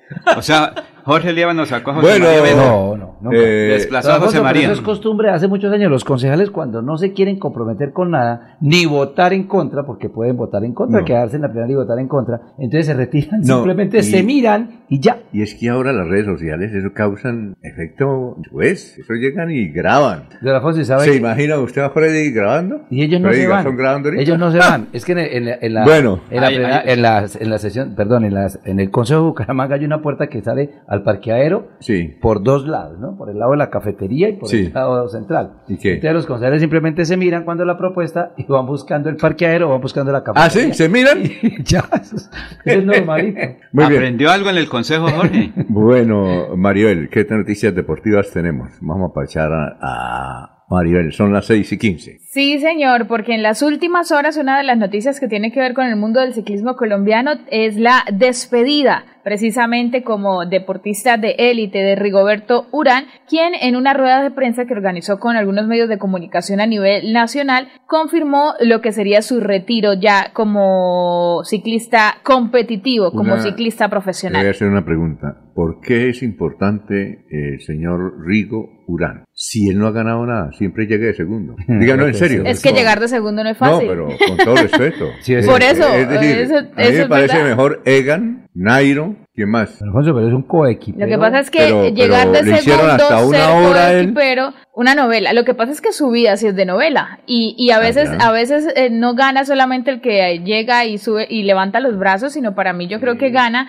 eh, lo que el, el protagonismo. Es más, ha ganado es precisamente eso. Usted lograr protagonismo siendo segundo, siendo tercero. Sí. De todas maneras es un, un ciclista colombiano protagonista en los equipos que hizo parte en Europa y yo creo que eso le da un reconocimiento importante como ciclista a nivel ¿Cuántos élite. años tiene más o menos él? 37. De hecho, abro Ya. comillas de lo que fueron sus palabras eh, entregadas, eh, haciendo referencia ya a su retiro. Dice, ha llegado el momento. En este momento me siento tranquilo, pero también da mucho susto. Son muchos años. Dijo el pedalista, quien además agregó que el ciclismo se lo ha dado todo. Tengo casi 23 años, que mi objetivo era andar en bici, tener calendario de carreras. Es algo que te pone a pensar y demora mucho tiempo para tomar esa decisión por los miedos que vas a hacer en tu vida. Recordemos que los primeros años en Europa para Rigoberto efectivamente no fueron fáciles debido al accidente que lo alejó de las competencias. Después tuvo unas épocas brillantes en el 2013-2014, presentó un bajón deportivo en 2015, 2016, en 2017 reapareció por lo alto con el Tour de Francia. Sin embargo, de nuevo una caída en la Vuelta a España en el 2019 le marcó como su, su existencia. Rigo tuvo fracturas en la clavícula izquierda, en las costillas, además de lastimarse el pulmón. Entonces, él también hacía referencia, abro comillas, fueron momentos terribles, más de nueve horas en cirugía. La gravedad de la situación generó incluso que su esposa, Michelle Durango, le pidiera que se retirara del ciclismo en ese momento. Aún así, Rigoberto no, no, no hizo eh, eco en ese momento y manifestó que Michelle en 2019 fue la primera que le dijo que tenía que retirarse cuando estaban en la clínica después del accidente. A las palabras de su pareja Rigoberto no hizo caso, hoy eso se conoce también en la novela, que eh, hay que decir, eh, si bien no tiene el mayor número de sintonía, en lo digital lo tiene. Sí. En lo digital ha sido bastante eh, vista, de hecho, por población juvenil. Ah, ya. Eh, es- eso, eso también hay que resaltarlo. Pero bueno, se retira entonces ya Rigoberto Urán de la competencia del ciclismo profesional. Seguramente logró, seguirá con todos sus negocios y el del ciclismo aficionado. Platica y del tiene, que ¿no? también participa, claro. Platica tiene, y tiene. ya negocios sigue. Y a, a raíz del nombre que hizo, sea en, en, eh, como el mejor de Colombia o no, hizo un nombre en el deporte del ciclismo colombiano. Muy bien, son las eh, 6 y 18. Oiga, los del pacto histórico, ellos trabajan bien como en familia. Mire, eh, el hermano del senador Inti Asprilla es el nuevo director de cumplimiento del DAPRE, es decir, es el segundo después de Carlos Ramón.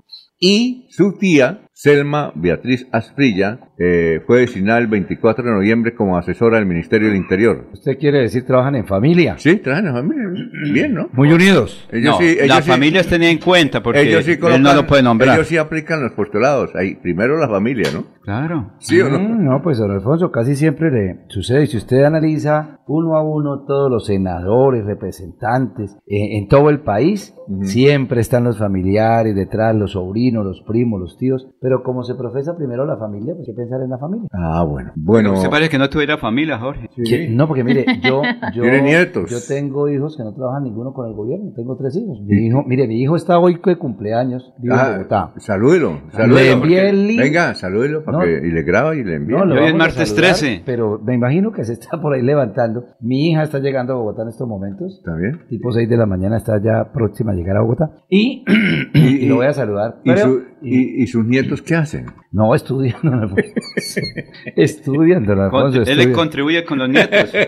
Don Alfonso, mire qué fácil. ¿Usted tiene cédula digital? No, no, no. no Ninguno de nosotros tenemos cédula digital. Pero No, sí me señor. gustaría porque Don cuando uno Alfonso, la pierde. qué fácil tramitarla. ¿Sí? ¿Cómo Mire, es? es A ver. fácil tramitarla. Aquí A nos ver. envían de la registraduría ¿Cómo es? nuestro Y, gran amigo Edwin. y un saludo para Nacho. Realiza un pago primero de 63.050 Vega. Un pesos. saludo para Nacho Vega. Ah, Nate- Nachito, el registrador, claro. Ah, hace, hace un, un tiempo era gratis, ¿no? Sí. ¿O no? Era gratis. no, pagarlo la cédula 60. digital no. hombre. No, Sí. y la, ¿Sí? tampoco la otra, siempre se ha tenido que pagar, don Alfonso. No, Entonces, la cédula normal no se paga cuando cumple los 18 años. Ah, bueno, la primera El vez. duplicado sí se paga No, y ahora la cédula La digital es la mejor. ¿Cómo es pagar. entonces para Realiza el pago de ver, 63.050 pesos, ¿Dónde? primer paso. ¿Dónde? En la página web de la registraduría No, en los- pero- o en los No, se paga en efectivo. ¿En dónde? Se me entrega. Pero sí, si Sí, me sí. permite yo, Sí, permítame yo y yo le voy diciendo. Listo, ya. En la, en la página web o en los puntos autorizados por la registraduría municipal. Sí. ¿Sí? Segundo, acude con tu comprobante de pago a cualquiera de las eh, oficinas de la registraduría autorizadas en todo el país y allí le tomarán sus datos Ajá. personales, huella, firma y fotografía.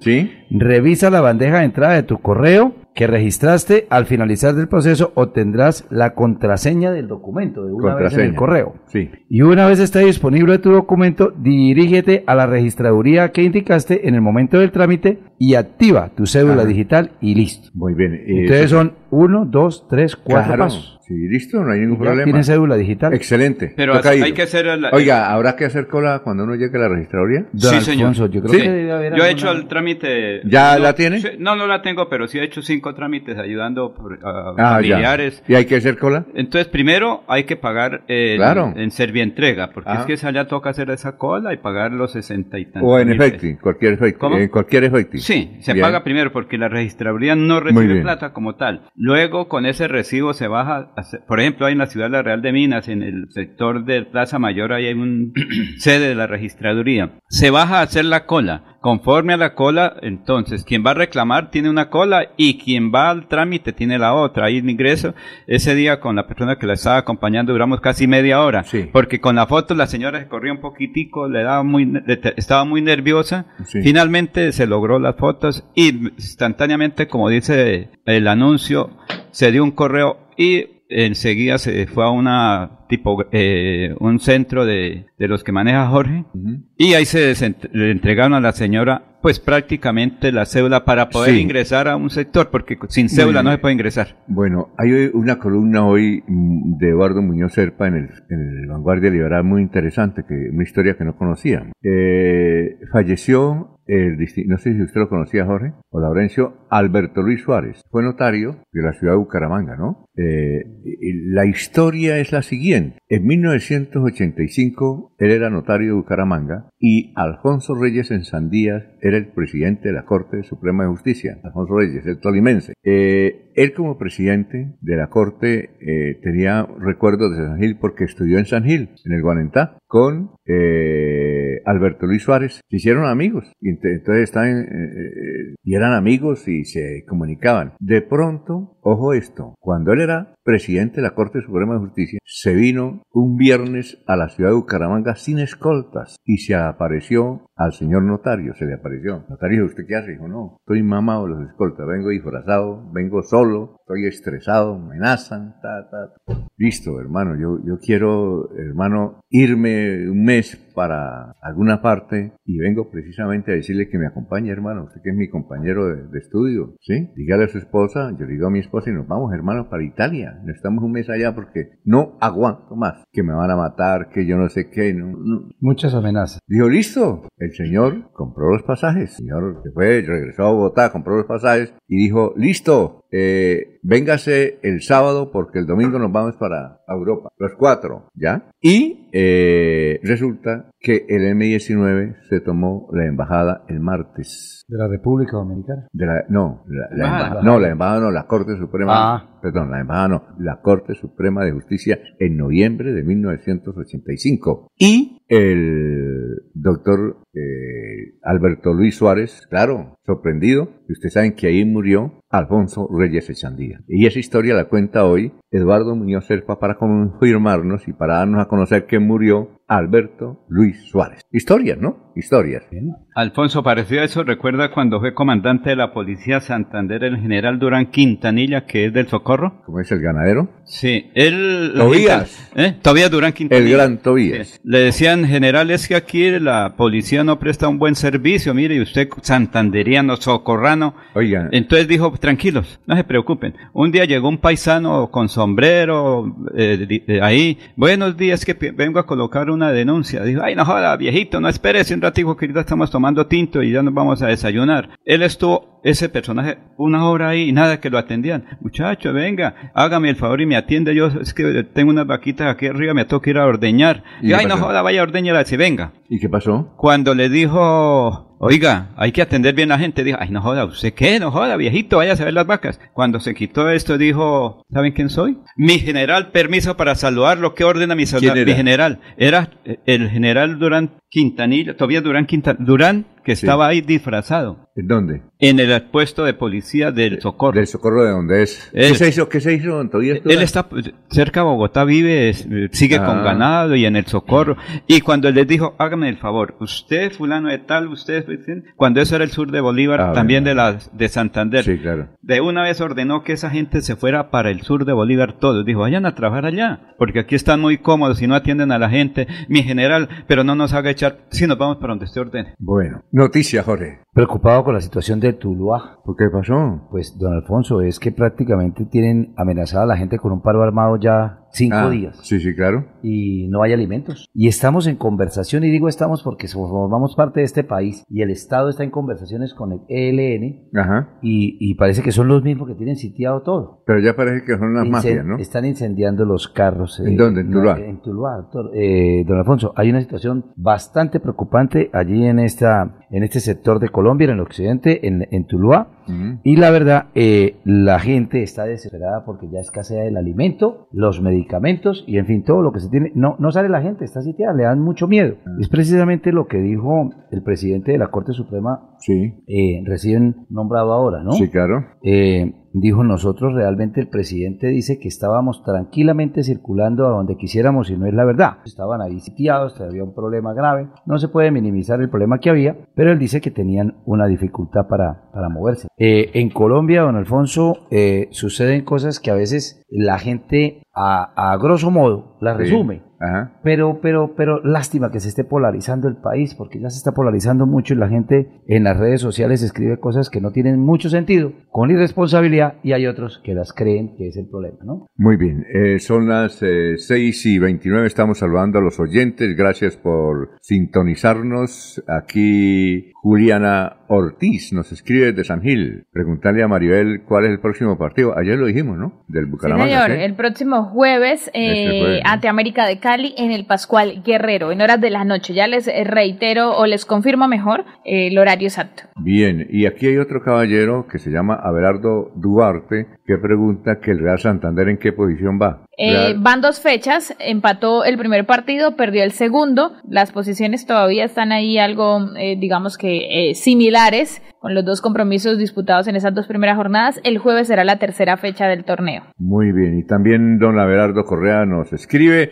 dice Bucaramanga relegada en el mapa político e inversión presupuestal nacional. Eh, bien, y eh, la ministra también nos indican que la ministra de Educación estará mañana acá eh, Sí. para, para entregar, ya está totalmente terminado el colegio, Jorge, el colegio... Eh, sí, señor, faltan algunos retoques, pero estuve hablando anoche con la jefe de prensa de la ministra, don Alfonso, a ver si podía robarle cinco minutos acá. En Radio Melodía no me ha ¿Por podido teléfono? concretar, ¿no? Que Alfonso, por que viniera, teléfono. le dije que estábamos a tres cuadras aquí de la alcaldía de Bucaramanga. Sí, que. Me dijo que que estaba haciendo lo posible. ¿Ella llega cuándo? ¿Hoy? Llega. ¿O ella viene, no viene madruga con...? mucho y si no, pues yo creo que llega esta noche porque a las 6 de la mañana está citada la invitación al colegio de la concentración Camacho Carreño. Entonces yo creo que debe madrugar mucho o llega esta noche. Eh, a ver si de ¿Se pronto... queda de- después de la visita presidencial? Sí, ¿Vendrá con el es presidente? muy ¿Se probable que de pronto venga hoy con el presidente en la delegación. Hay una delegación grande, de don Alfonso. Mire que... ¿Quiénes, vi- quiénes Eh, los que vienen aquí? ¿Usted tiene los...? Don Alfonso, los datos de quiénes vienen no, pero es una delegación grande. Mire que... eh, Oye, usted para que es la amigo de Carlos Ramón, ¿por qué no le timbra a ver si nos sale y nos explica qué va a hacer? Todos tenemos ¿Cuál- el teléfono, pero no nos contesta, no sea usted.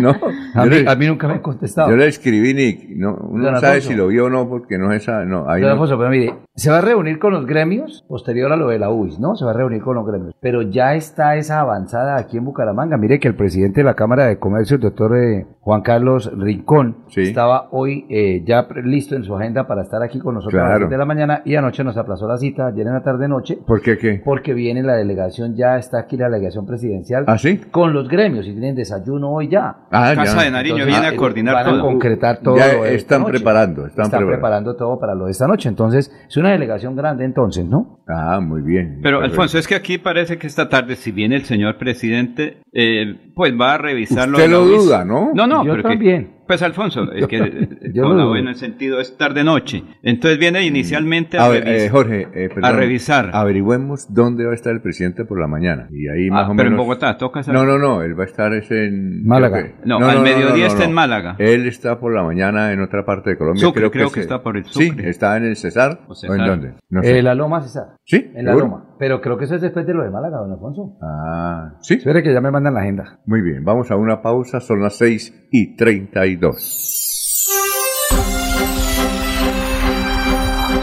Desde Bucaramanga y su área metropolitana, transmite Melodía para todo el mundo.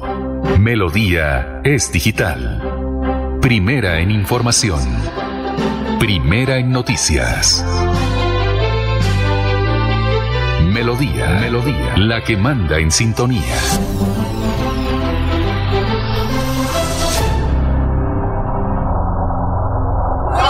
Vea, hace tres años monté mi fábrica de bicicletas y juiciosito he venido renovando mi matrícula mercantil. Cada vez que lo hago, me llega un correo con los programas y eventos que tiene la Cámara de Comercio de Bucaramanga. Siempre aprovecho y me inscribo en un par de ellos. Por eso, mis ventas siguen en ascenso al igual que mis bicis y el progreso de mi negocio se mueve por todo el país. ¿Y usted para cuándo va a dejar la renovación de su matrícula? Recuerde que puede hacerlo en línea fácil y seguro durante todo el primer trimestre de este año en www.cámaradirecta.com. No se deje coger la tarde. Mire que el progreso nos mueve. Cámara de Comercio de Bucaramanga.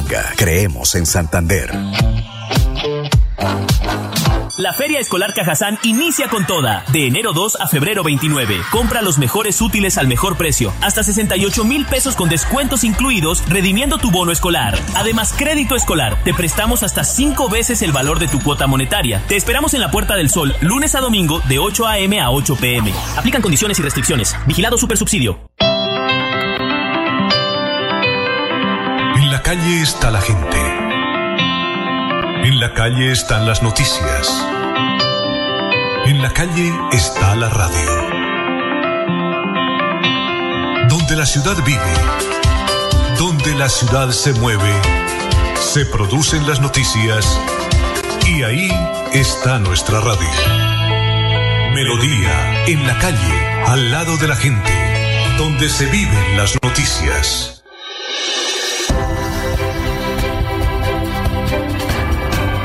Información y análisis. Es el estilo de Últimas Noticias.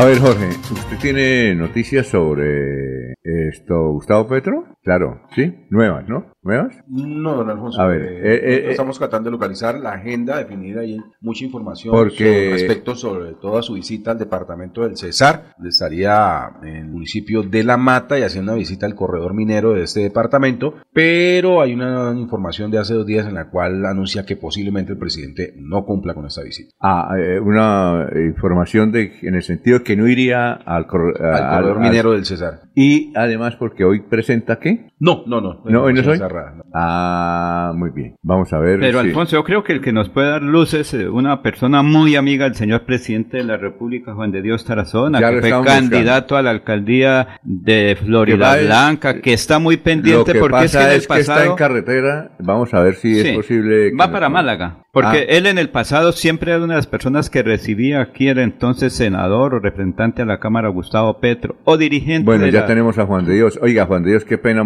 molestarlo. Sabemos que está en carretera. Eh, usted es uno de los que participa en la visita hoy de Petro a Málaga y a Bucaramanga. ¿Qué detalles tiene? ¿Qué, qué nos puede decir? ¿A qué hora llega? ¿Y qué es lo que va a hacer en Málaga básicamente el presidente Petro? Buenos días, Juan de Dios. Buenos días, eh, Alfonso y a toda la audiencia. Eh, sí, él viene a Málaga porque aquí hay una inversión en salud y otra inversión en educación. Eh, se han destinado 60 mil millones para un hospital nuevo en Málaga y, y 16 mil en San Andrés, pero va a estar poniendo la primera piedra en, en el hospital de Málaga y al mismo tiempo una inversión para la, la sede de la Universidad Industrial de Santander en Málaga. Entonces esa es la primera piedra eh, de esos dos temas, de esas grandes inversiones. Sí. Eh, además, señor. Siga, siga, no. Además de eso, pues queremos y espera- y sabemos de la voluntad política de él para, para solucionar problemas represados durante años. La vía Curos-Málaga es un tema que, que llama la atención del presidente y, y aquí esperamos un compromiso, un anuncio, eh, un compromiso que pueda establecerse para, para agilizar esa, esa pavimentación que está actualmente planteada a, a nueve años. A nueve años. Entonces queremos y esperamos que, que podamos entregar esa obra en el periodo de gobierno del presidente Gustavo Petro. Mm, ¿A, a qué hora se supone que el doctor Petro estará en Málaga?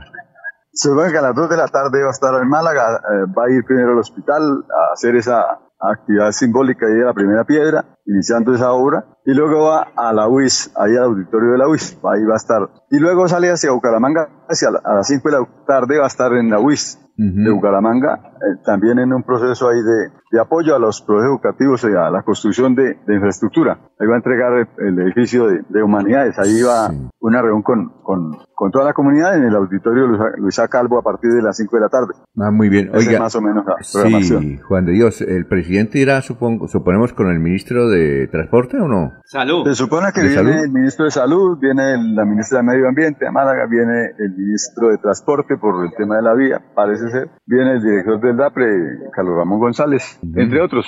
Ah, Posible- ¿tiene, sí.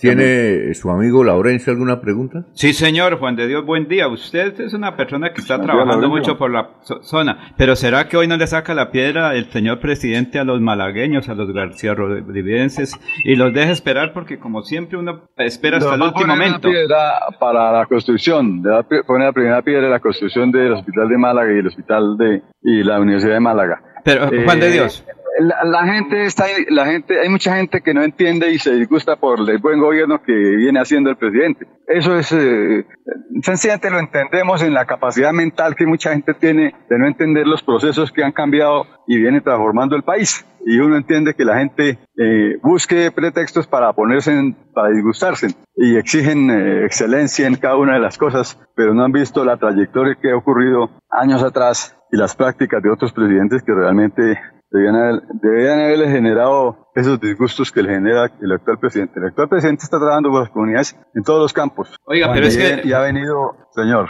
Es que se habla que mucha gente hoy, los alcaldes, la gente de García Rovira, particularmente los del páramo del almorzadero, estarán ahí pendientes porque la delimitación de lo que es el páramo los va a afectar o los va a beneficiar. Ellos dicen, nosotros seguimos cultivando papa, papa y los demás productos de la región, pero si hay una delimitación que nos vaya a afectar, pues esto es lo que también le queremos hoy decir al presidente, ¿cierto? A ver, yo he venido precisamente muy cerca, cerca, digamos, haciendo intermediación entre el gobierno y, los campesinos. Pues particularmente hicimos una reunión en diciembre con el presidente de la Cámara y el presidente del Senado para buscarle salidas a eso. Es decir, la ley hay que aplicarla, aplicarla porque es una ley que, de obligatorio cumplimiento. Pero es posible buscar una salida a ese tema. Es posible concertar. Es posible, es posible modificar esa ley, eh, ajustarla a las realidades. Eh, para que el campesino no vaya a, a, ser perjudicado, que por el contrario, es decir, el medio ambiente y la defensa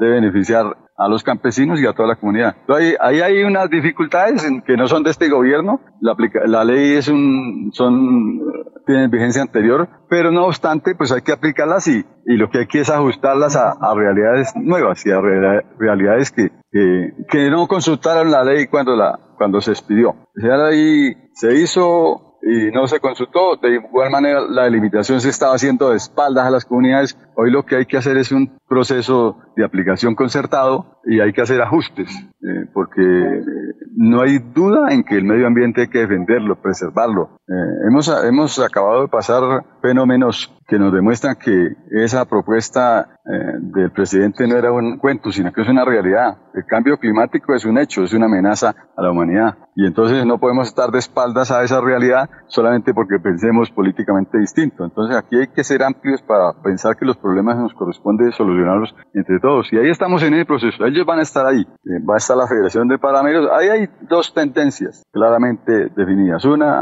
eh, y que han chocado entre esas dos tendencias en, la, población. Pero, pero a la población eh, de los parameros hay que escucharlos y hay que generarles salidas a esa problemática que genera la delimitación. En el tema de tierras, de la tenencia de la tierra, se está avanzando. Ahí va a estar una delegación de la Agencia Nacional de Tierras para, para empezar, y han venido trabajando en ese tema y hay algunas propuestas que el presidente planteó eh, hace un año, precisamente el 3 de febrero, cuando vino a Málaga. El planteó que había que buscar una salida a esa tenencia de la tierra que que es una tenencia irregular en la medida que, que, no tiene que no tiene la formalización, la formalización de, de, la tenencia. Entonces hay que, pero como muchos predios son baldíos, hay un tema legal eh, que dificulta la, la, la, formalización de esa propiedad. Pero ahí se le está buscando salidas, porque aquí lo que fundamentalmente se busca es darle salida a cada uno de los problemas que tiene la comunidad. A, ver, Jorge. Juan de Dios, eh, con los buenos días, Jorge Líbano le habla. Juan de Dios, dos preguntas muy rápidas el presidente dentro de su agenda tiene previsto hoy mismo visitar eh, un sector del Cesar, parece que la Loma Cesar,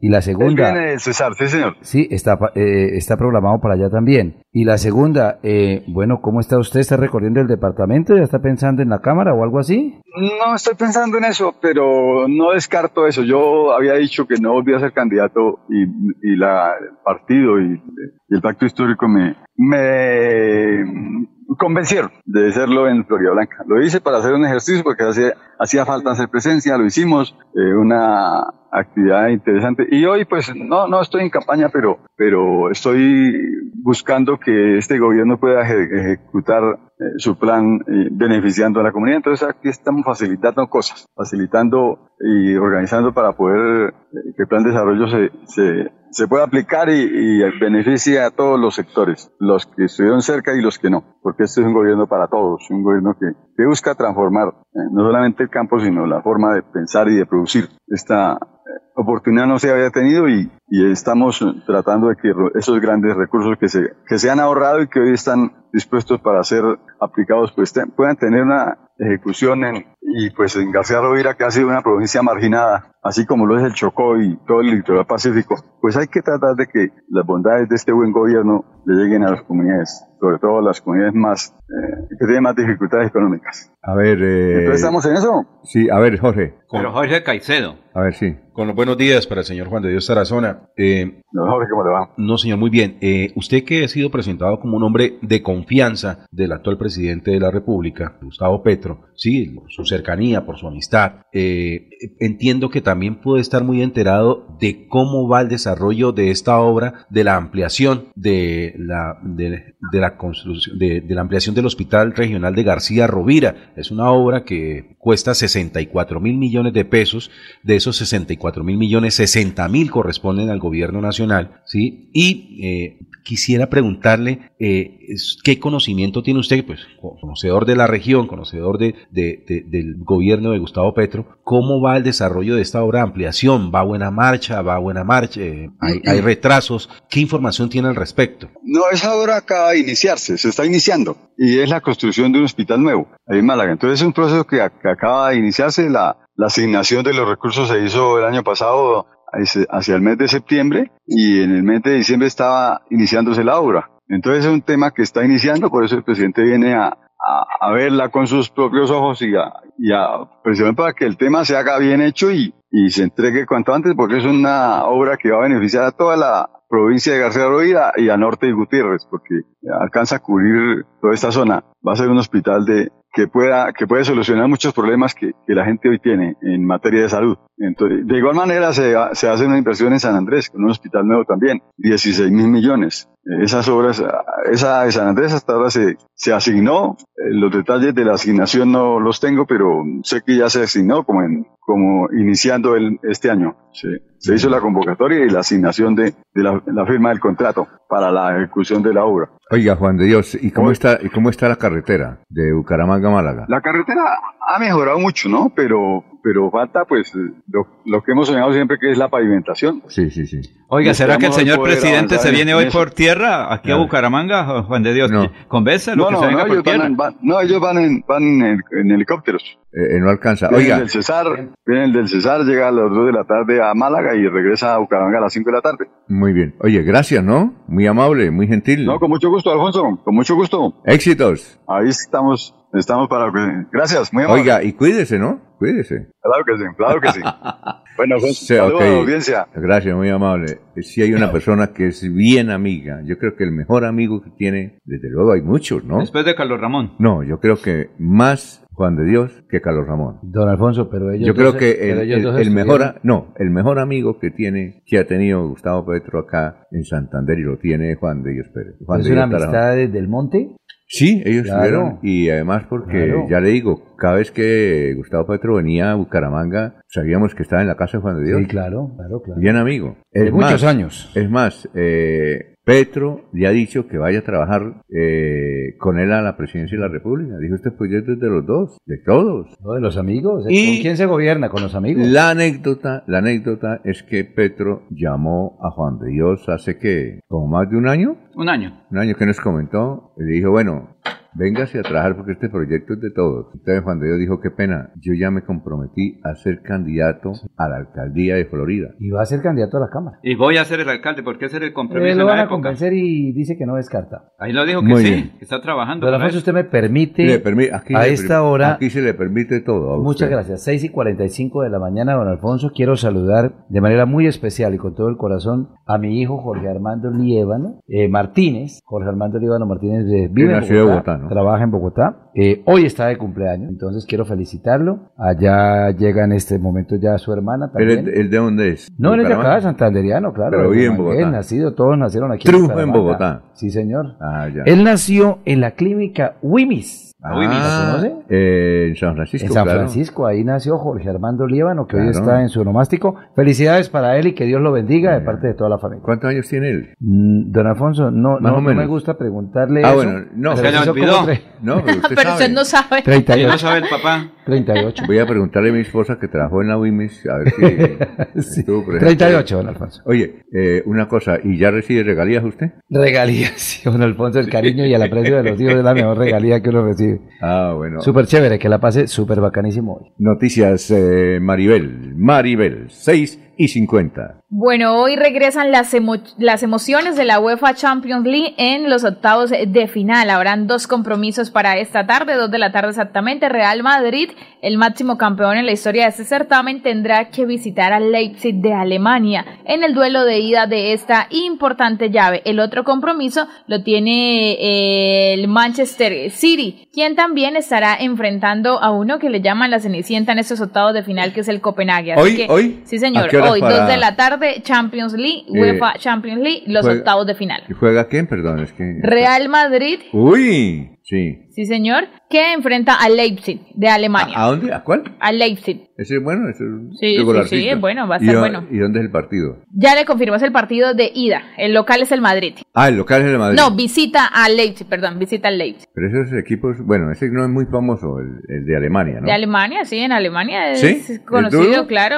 ¿Y claro. cuál es el otro partido? El Manchester City que enfrenta al Copenhague. ¿A la misma hora o no? Sí, señor. Ave María, grave eso, ¿no? Ahí están entonces los octavos de final que comienzan este martes. Hay otros compromisos para el día de mañana y otros que ya se estarían disputando la próxima semana. Muy bien. Eh, aquí está Sonia Amado, es abogada, es emprendedora. Sonia, ¿cómo está? Muy buenos días. Muy buenos días para ti, para toda la gente maravillosa que hasta ahora está súper conectada a las noticias. Bueno, Sonia hizo aquí un comentario hace unos ocho días, o creo que más de ocho días, hablando sobre vivienda, ¿no? Sí, Eh, usted lo colocó en sus redes. sí, en mi TikTok. Eh, y el viernes, el viernes pasado, tenía casi 700 mil personas que habían visto ese video, ¿no? 8.926 me gustas, Sí. 509 comentarios y más de 67.000 vistas. O sea, ¿Vistas? fue algo Ah, 67 mil, no espectacular. 667 mil vistas. Oiga, Sí. bastante, ¿no? Millones de vistas. Pero ¿cuáles son? No, dígame la O vista. sea, aquí aparece,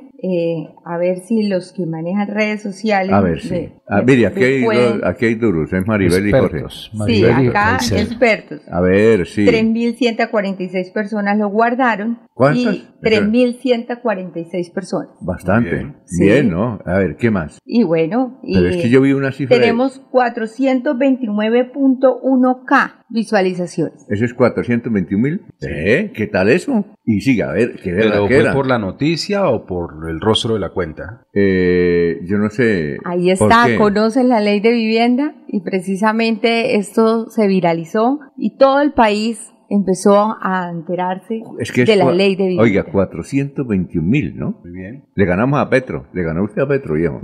Pero ¿Sí que, sí, Sonia, Sonia ha dicho en las redes sociales, eh, este es el momento en que usted puede adquirir vivienda y a la gente le llama mucho la atención eso de, de saber cómo adquirir la vivienda, pero además ella tiene muchas recomendaciones de cómo va a, a amortiguar la cuota. usted, dura en las, tiempo. en las redes sociales, ¿no? Bueno, esto es un espacio maravilloso y le agradezco primeramente al Dios de la vida y a ti, don Alfonso Pineda, y a este equipo maravilloso, porque gracias a estos espacios, a Radio Melodía, que nos permite a los profesionales venir a dar buenas noticias, a darle a las personas una voz de aliento y de esperanza en las situaciones financieras que estén pasando, pues qué bueno que a través de esta normatividad y a partir de estos espacios podamos capacitar a las personas para que no coman entero y para que tengan la posibilidad de acogerse a los mecanismos que tenemos legales para tener pues una mayor aceptación en sus finanzas porque es que esto es bastante complejo y cada día pues la gente se queja más pero tenemos tenemos, soluciones Exacto, tenemos, eh, vamos, eh, ella nos va a, a ayudar con una sesión que le estamos buscando nombre. Yo le digo que la sesión se debe llamar Despierta con Sonia Amado. Eso es una Amado, opción, ¿no? despierta. No. Amado, despierta, más No, bien. des- Hay otra sugerencia de despierta consciente Sonia Amado, porque no todos estamos conscientes Bueno, cuando nos de despertamos. una. A ver, ¿cuál una? A ver. No Busque- sueñes más con tu casa, despierta.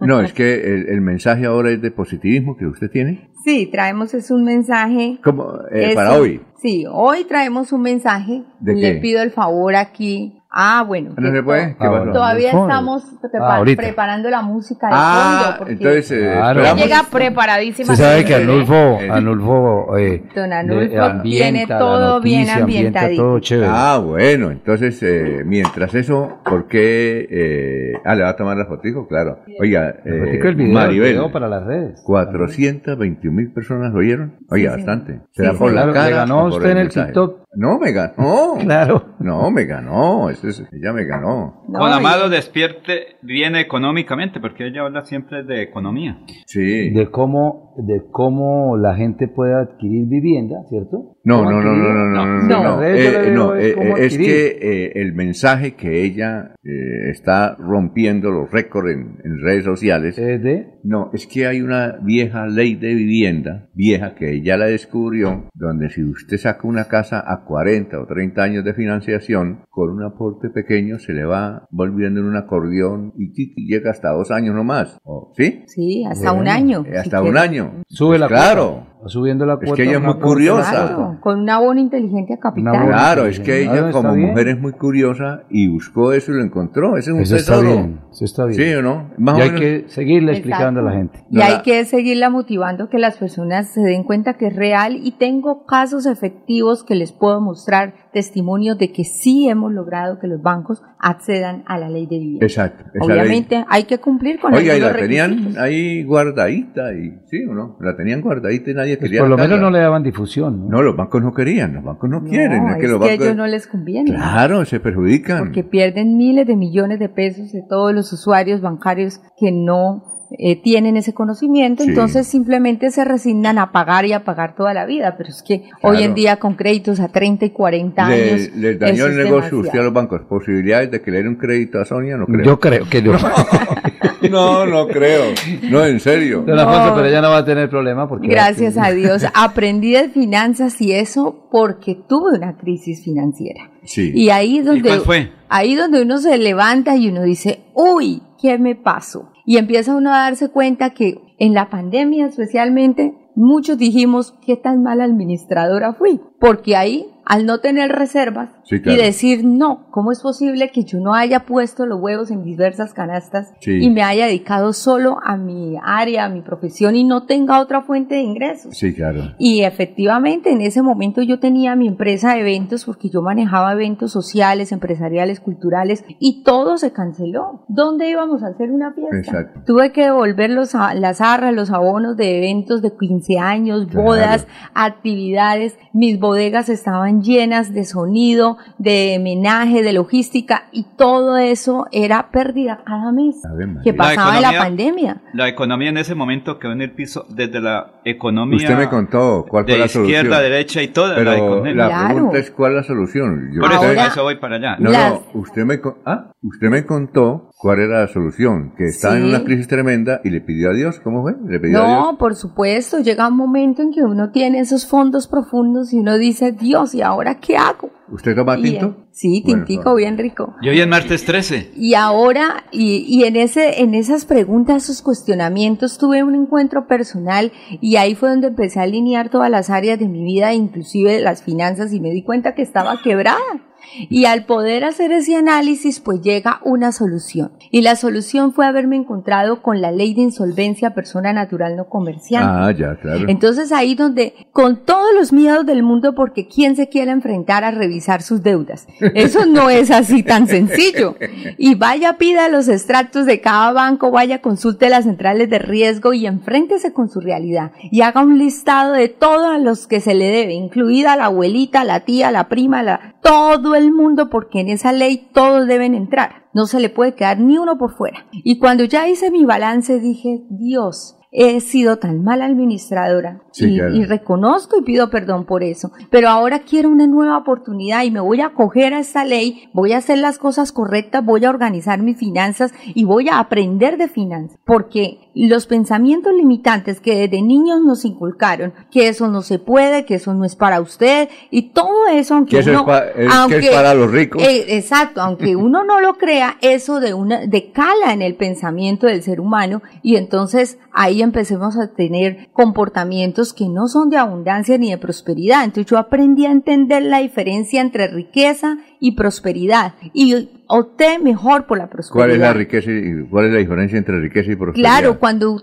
tú eres próspero, tienes toda, eh, digamos, eh, ¿cómo te lo explico? La prosperidad viene de un equilibrio perfecto en cada una de las áreas. No significa solamente en tener dinero, Ujú. ¿sí? Sino tú eres próspero en tus emociones, en tus relaciones familiares, en tu salud, en todo. Y eso, a eso es el que hay que apostarle. Porque cuando me dedicaba solamente a trabajar y trabajar, claro, yo veía los recursos, tenía bastantes recursos, pero si soy mala administradora y no sabía administrar mi tiempo, no tenía equilibrio entre mis relaciones personales, familiares, y no dedicaba tiempo ni siquiera para mí misma, pues me estaba enfermando y estaba dedicándome solo a producir dinero y aún así, con todo el dinero, no me alcanzó para solventar la crisis económica que sufrí en la pandemia. Y además usted está frente de una familia, ¿no? Claro. Que es lo otro. Pero Alfonso, en el caso de nosotros, Toscana, durante ese tiempo que... Alto de Toscana. Sí, veníamos y el resultado final, que era inversión entre comillas, fueron 350 millones en esos dos Pero años. es que ya solucionó el asunto No, por de eso, otra forma. que, que es similar, porque es que cuando uno tiene una proyección de cosas y no se realiza, la Sí. economía cae al piso. Por Sí, ejemplo, señor. mantener una piscina cada ocho días eran casi 500 mil pesos, porque hay que utilizar los químicos, todo, porque no se puede. O sea, es el mantenimiento, Es el ella. Tenía Bueno. todo preparado y no podía hacer una reunión. Todo lo que ella tenía proyectado, los contratos le tocó fue devolver, que esto es muy complejo. Sí, bueno, claro. eh, Pero vamos bueno, a... va- logramos la solución. Gracias por venir, ojalá venga todos los días. Lo que pasa es que los compromisos no Sí, le permiten no me venir todos los permite. Pero esta eh, píldora despierta consciente es Eh, para que nos encontremos con nosotros mismos, nos descubramos y seamos felices. Bueno, vamos a una pausa y ahorita la, La presentamos. la presentamos Claro y después de la pausa Maribel nos va a dar a conocer la- el resultado de la encuesta, ¿no? Sí, De- porque ya en unos minuticos debo Sí. Ya tiene el vuelo, ya tiene el vuelo, el charter. Sí, exactamente. Muy bien, son las 7, 3 minutos.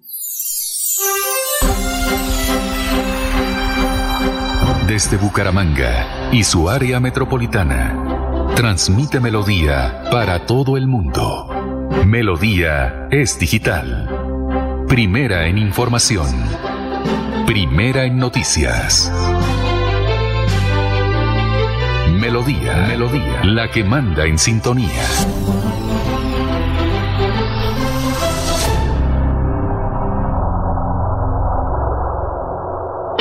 Queremos que disfrutes de un servicio de energía confiable y de calidad. Por eso, trabajamos en el mantenimiento de la infraestructura eléctrica. Para que estés informado oportunamente de las fechas y horarios, síguenos en nuestras redes sociales o consulta toda la información en www.esa.com.co. ESA, Grupo EPM, Vigilado Superservicios. Descargar la aplicación móvil de Melodía en tu celular es muy fácil. Ingresa a www.melodiaenlinea.com. Desliza hacia la parte inferior y selecciona App Store si tu celular es iPhone o Google Play si tu celular es Android. Clic en Instalar, Abrir, Permitir y listo. Disfruta de nuestra programación en vivo. Melodía, la que manda en sintonía. Melodía es la radio que lo tiene todo. Noticias. Deportes. Música. Variedades.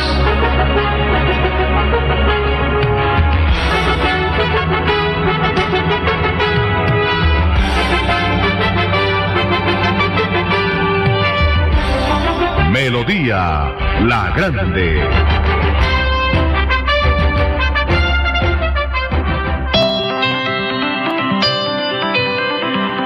Calle está la gente.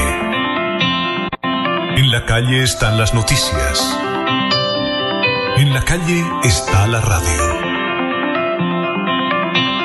Donde la ciudad vive, donde la ciudad se mueve, se producen las noticias y ahí está nuestra radio. Melodía, en la calle, al lado de la gente, donde se viven las noticias.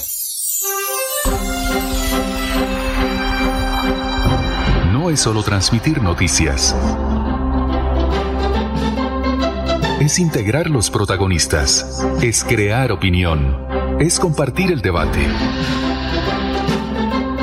Hemos constituido una gran red para que estemos juntos siempre compartiendo la misma mesa.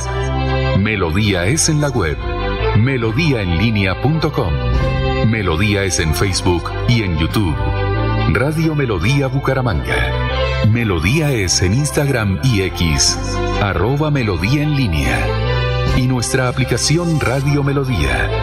Melodía es digital. Sin límites, sin fronteras. Melodía, Melodía, la que manda en sintonía.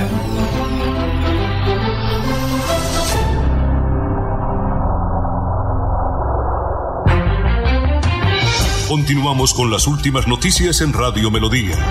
Radio Melodía, la que manda en sintonía.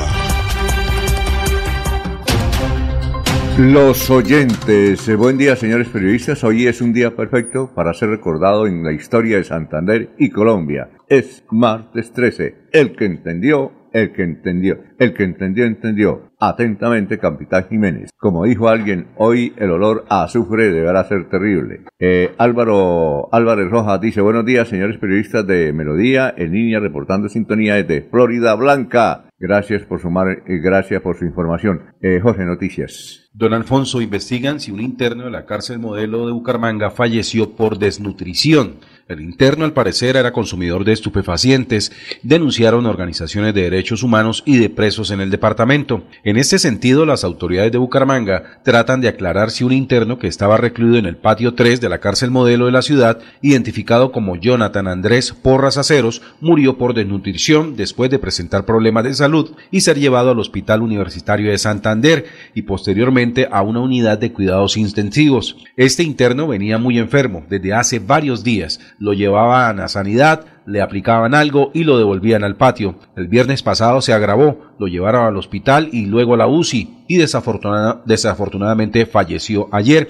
Por ese motivo se quejan los internos reiteradamente de que los médicos no valoran la situación real de los enfermos y lastimosamente terminan en eso, en otro intento más que muere, en un interno más que muere dentro de la cárcel, dijo Hernando Mantilla, abogado y veedor carcelario de Santander. Según las primeras versiones, la víctima posiblemente vendía sus alimentos por alucinógenos y cuando lo llevaban al médico debido a que presentaba un cuadro alto de desnutrición, eh, ya era demasiado tarde, eh, hechos que son materia de investigación en ese momento al interior de la cárcel modelo de Bucaramanga. Nos Alfonso, escriben, quién sería responsable? Sí, nos escriben de Acuario Televisión, ¿dónde será? Bueno, dice, hoy hace exactamente 100 años, el 13 de febrero de 1924, nacía Guillermo Zuluaga Montecristo en Santuario, Antioquia. Jorge.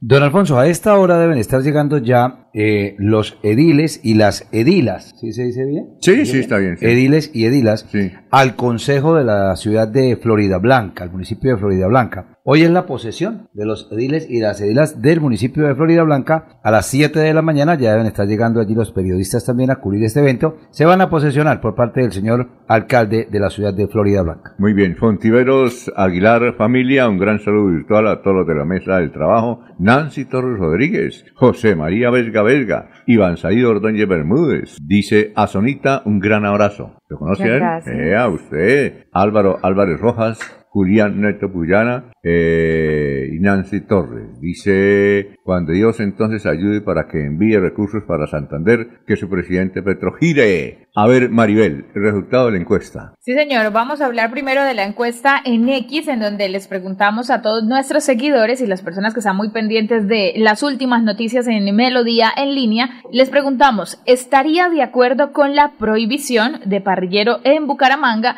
Y un 69,2% dijo que sí. Un 22,4% dijo que no y un 8,4% dijo depende. Estamos hablando en total de 107 votos en 24 horas. Restan 6 minutos para que finalice las 24 horas que tuvo este sondeo en X. Entonces ahí está la respuesta de 107 personas que participaron del sondeo. 69,2% dicen que sí, 22,4% dijeron que no y 8,4% dijeron que depende. En Facebook ya les voy a confirmar exactamente ah, cómo quedó el tema en Facebook, teniendo en cuenta que allí también presentamos la, la encuesta, el sondeo para todas las personas que nos están viendo en estos momentos. Hay un porcentaje, en este caso Facebook vota es 56%, que es un total de 27 votos, en este caso eh, dijeron que sí, para el sí. Para el no, ya le muestro acá, 34%, que son 17 votos, dijeron que no. Ajá. Y en el depende, el 10%, que son 5 votos, dijeron depende. Ah, ya. Entonces también ganó el sí, tanto en Facebook como en X, en ese sondeo que se eh, realizó en Melodía desde eh, la emisión del día de ayer. Muy bien. Eh, Laurencio, noticias. Alfonso, es que el teniente coronel Luis Jesús León Mayorga, comandante del batallón Caldas de la Quinta Brigada, continúan con acciones aquí en el área metropolitana, en virtud que al parecer también hoy algunos sectores ambientales quieren protestar Recordemos que unos son los que defienden el páramo y otros son los que protestan. En Bucaramanga pues hay medidas especiales hoy por la presencia del señor presidente en territorio santandereano. Inicialmente podría estar el señor presidente en Málaga y en la tarde estará aquí en Bucaramanga. Escuchamos cómo están todas las cosas desde el ejército, desde la quinta brigada con el coronel Luis Jesús León Mayor. Las tropas del Ejército Nacional, de la Quinta Brigada, del Batallón Caldas, de la Policía Militar, del Batallón de Apoyo y Servicios para el Combate número 5 y del Batallón de Fuerzas Especiales Urbanas, continuamos en ese dispositivo especial en el área metropolitana de Bucaramanga, continuamos realizando ese apoyo y ese acompañamiento a las diferentes instituciones que por solicitud de los mandatarios locales de la misma Policía Nacional se ha venido realizando desde muy tempranas horas. Hasta el momento continuamos con, en los PMU activos realizando ese eh, acompañamiento a todas las instituciones con el fin de seguir brindando esa tranquilidad y esa seguridad a todos los bumangueses y a todos los habitantes de este importante sector del departamento de Santander. Continuaremos realizando estos apoyos y estos acompañamientos a las diferentes instituciones y realizando las presencias institucionales en los lugares ya previamente establecidos, hasta tanto en los puestos de mando unificados se determine patria, honor, lealtad. Alfonso, vea que hay tranquilidad en el territorio santanderiano y cuando viene el señor presidente de la República, Gustavo Petro, varios ministros y asesores de la presidencia a conocer y estar con las comunidades santandereanas, como lo acaba de decir el señor dirigente. Ah, bueno. Que se entrevistó hace unos momentos. Juan de Dios Tarazona Mendoza, que él está gestionando, está pendiente de todo lo que se requiere para Santander. Ojalá que esta tarde tengan buenas noticias de este martes 13. Adolfo Barrera dice buenos días, señores periodistas. Sintonía, el alcalde Jaime Andrés Beltrán tildó de petrista en campaña Carlos Barra y nombró a una exmilitar petrista en un cargo de seguridad. Adolfo Barrera, el fiscal Barbosa, remodeló la casa con plata del pueblo. Wilfredo Palencia Patiño, el, el, nefasto en Bucaramanga, ¿con qué mentira va a salirle a los de Santander? Enanos, dicen los oyentes. Bien, eh, ¿qué tal? Eh, Jorge sugiere, Jorge Caicedo, que la sección se llama Mi Ser Amado, con Sonia Amado. También. Hay algunos oyentes que de pronto participan y quieren de pronto Oiga, darle un ¿no nombre. le, le parece? Mi Ser Amado, con Sonia Amado. Despierta mi ser amado con Sonia Amado. Bueno, ya repito, ya, queda muy repetitivo. Hay que seguir cuadrando eso. Don Alfonso, eh, eh. los expertos en el clima nos dicen que hay que traer sombrilla para hoy al centro o a donde vaya a ir a la ciudad de Bucaramanga. Así, oiga, usted podría todos los días Va a hacer el, el informe del tiempo. El informe del tiempo. Sí, a mí me llegan todas las notas del tiempo. ¿Sí? En la madrugada llovió en algunos sectores de la A ver, ciudad de eh, a Bucaramanga. ver, ¿qué, ¿qué va a ocurrir hoy con la lluvia? Dígame. No, don Alfonso, vamos a tener por lo menos hasta 27 grados de temperatura. Ah, no va a llover hoy. Día soleado. Hoy no llueve. Hay que traer sombrillas por el sol. Perdón. Por el sol, claro, hay que recomendar, hay que cuidar la piel. Hoy no llueve. No, hoy no llueve y don Alfonso me quiere, ya sé a dónde me quiere llevar. Qué bueno. Don Alfonso me quiere llevar a, a- a cuando se decía en la época antigua, si usted eh, o vio el noticiero y escuchó a, no me acuerdo cómo Max se llama, Max Enríquez. Enríquez, Sí. todo lo contrario va a suceder. Quiere que usted sea el ideal. Yo creo que me, me quiere llevar allá. Don Alfonso, hay que llevar sombrilla por el sol. Hasta 27 grados vamos a tener decir, temperatura. hoy no va a llover. Hoy no llueve, don Bien. Alfonso. Eh, Todos los días, por favor, un Ok. informe. ¿Sí? Ok, perfecto. Muy bien. Hoy para el sol. Entonces vamos con la sección de mi ser amado. Mi ser amado, ¿quién eres? Cuando te descubres y empiezas a experimentar quién eres, podrás traspasar todas las barreras que te impidan ser feliz. Sonia Amado. No se trata de tu nombre ni de tu profesión, ni de tu linaje ni de tu cuerpo. Se trata de tu raíz. Cierra por un momento tus ojos y te invito a que imagines que estás dentro del vientre de tu madre. Y tú ahí, frágil, en plena dependencia, atrapado, viviendo y creciendo cada día, sintiendo y escuchando todo lo exterior, pregúntate, ¿cómo te sientes? ¿Te has tomado en serio que tienes una oportunidad de salir al exterior? ¿Que tu existencia no fue dada por tu propio esfuerzo, inteligencia o capacidad que llegas a este mundo? ¿Que no has dado nada y desde que naces ya estás ganando? porque recibes amor, calor, alimento, vestido y más. Hoy te invito a que repitas conmigo, gracias al dueño y creador de la vida por mi existencia en este mundo. Hoy tú y yo tenemos la oportunidad de respirar y sentir que estamos vivos y conscientes de un nuevo día. En la posición que estás hoy, como madre, padre, estudiante, profesional, jefe, trabajador, joven, niño, estás cumpliendo tu responsabilidad. Ya no es tiempo de ser víctimas ni victimarios, sino de tomar decisiones y de ser responsables, primero de nuestras propias vidas, para impactar en la vida de los demás.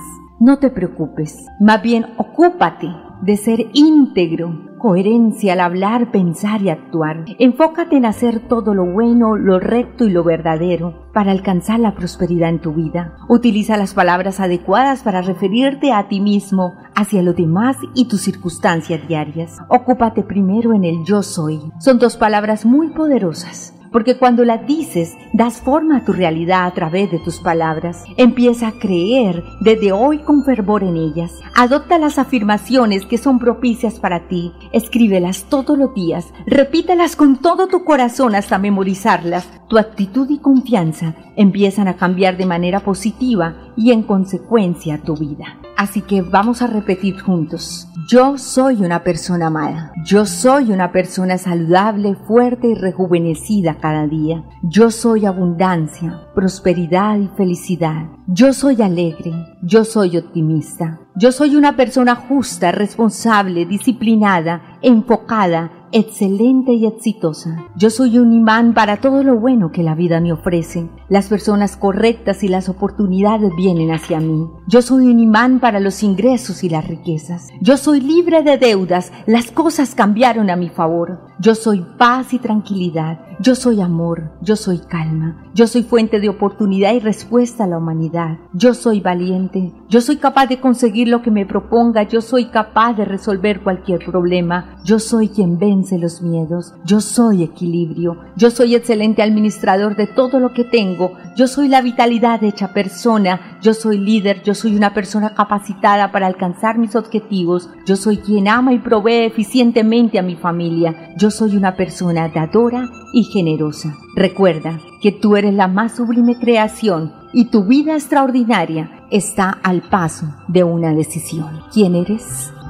Muy bien, esa es la sección. eh, ¿Cómo es? que ¿Cómo es que llama la sección? Esto, mi ser amado. Mi ser amado. ser amado. Muy bien, muchas gracias, Sonia. Con todo gusto. Muy amable. Bueno, vamos a ver qué dicen los oyentes, ¿no? A, a- algunos les- aquí me están criticando, le están criticando, pero otros le están alabando, como a todo. Como todo. Sí, la está alabando, por ejemplo, eh, José Barrera desde España. Hay una ciudad que se llama Querense, provincia de Galicia, Del Estado. que le gusta su voz y todo. Y hay otros que dicen, no, hermano, ¿cómo se tiraron el noticiero? Dicen ahí los Ah. oyentes. En serio, como todos, sí, ¿no? oyente. Por una fracción de minutos. Sí, El oyente. cuatro, ¿no? Hay gente que no le gusta eso. Sí. ¿Sí o no?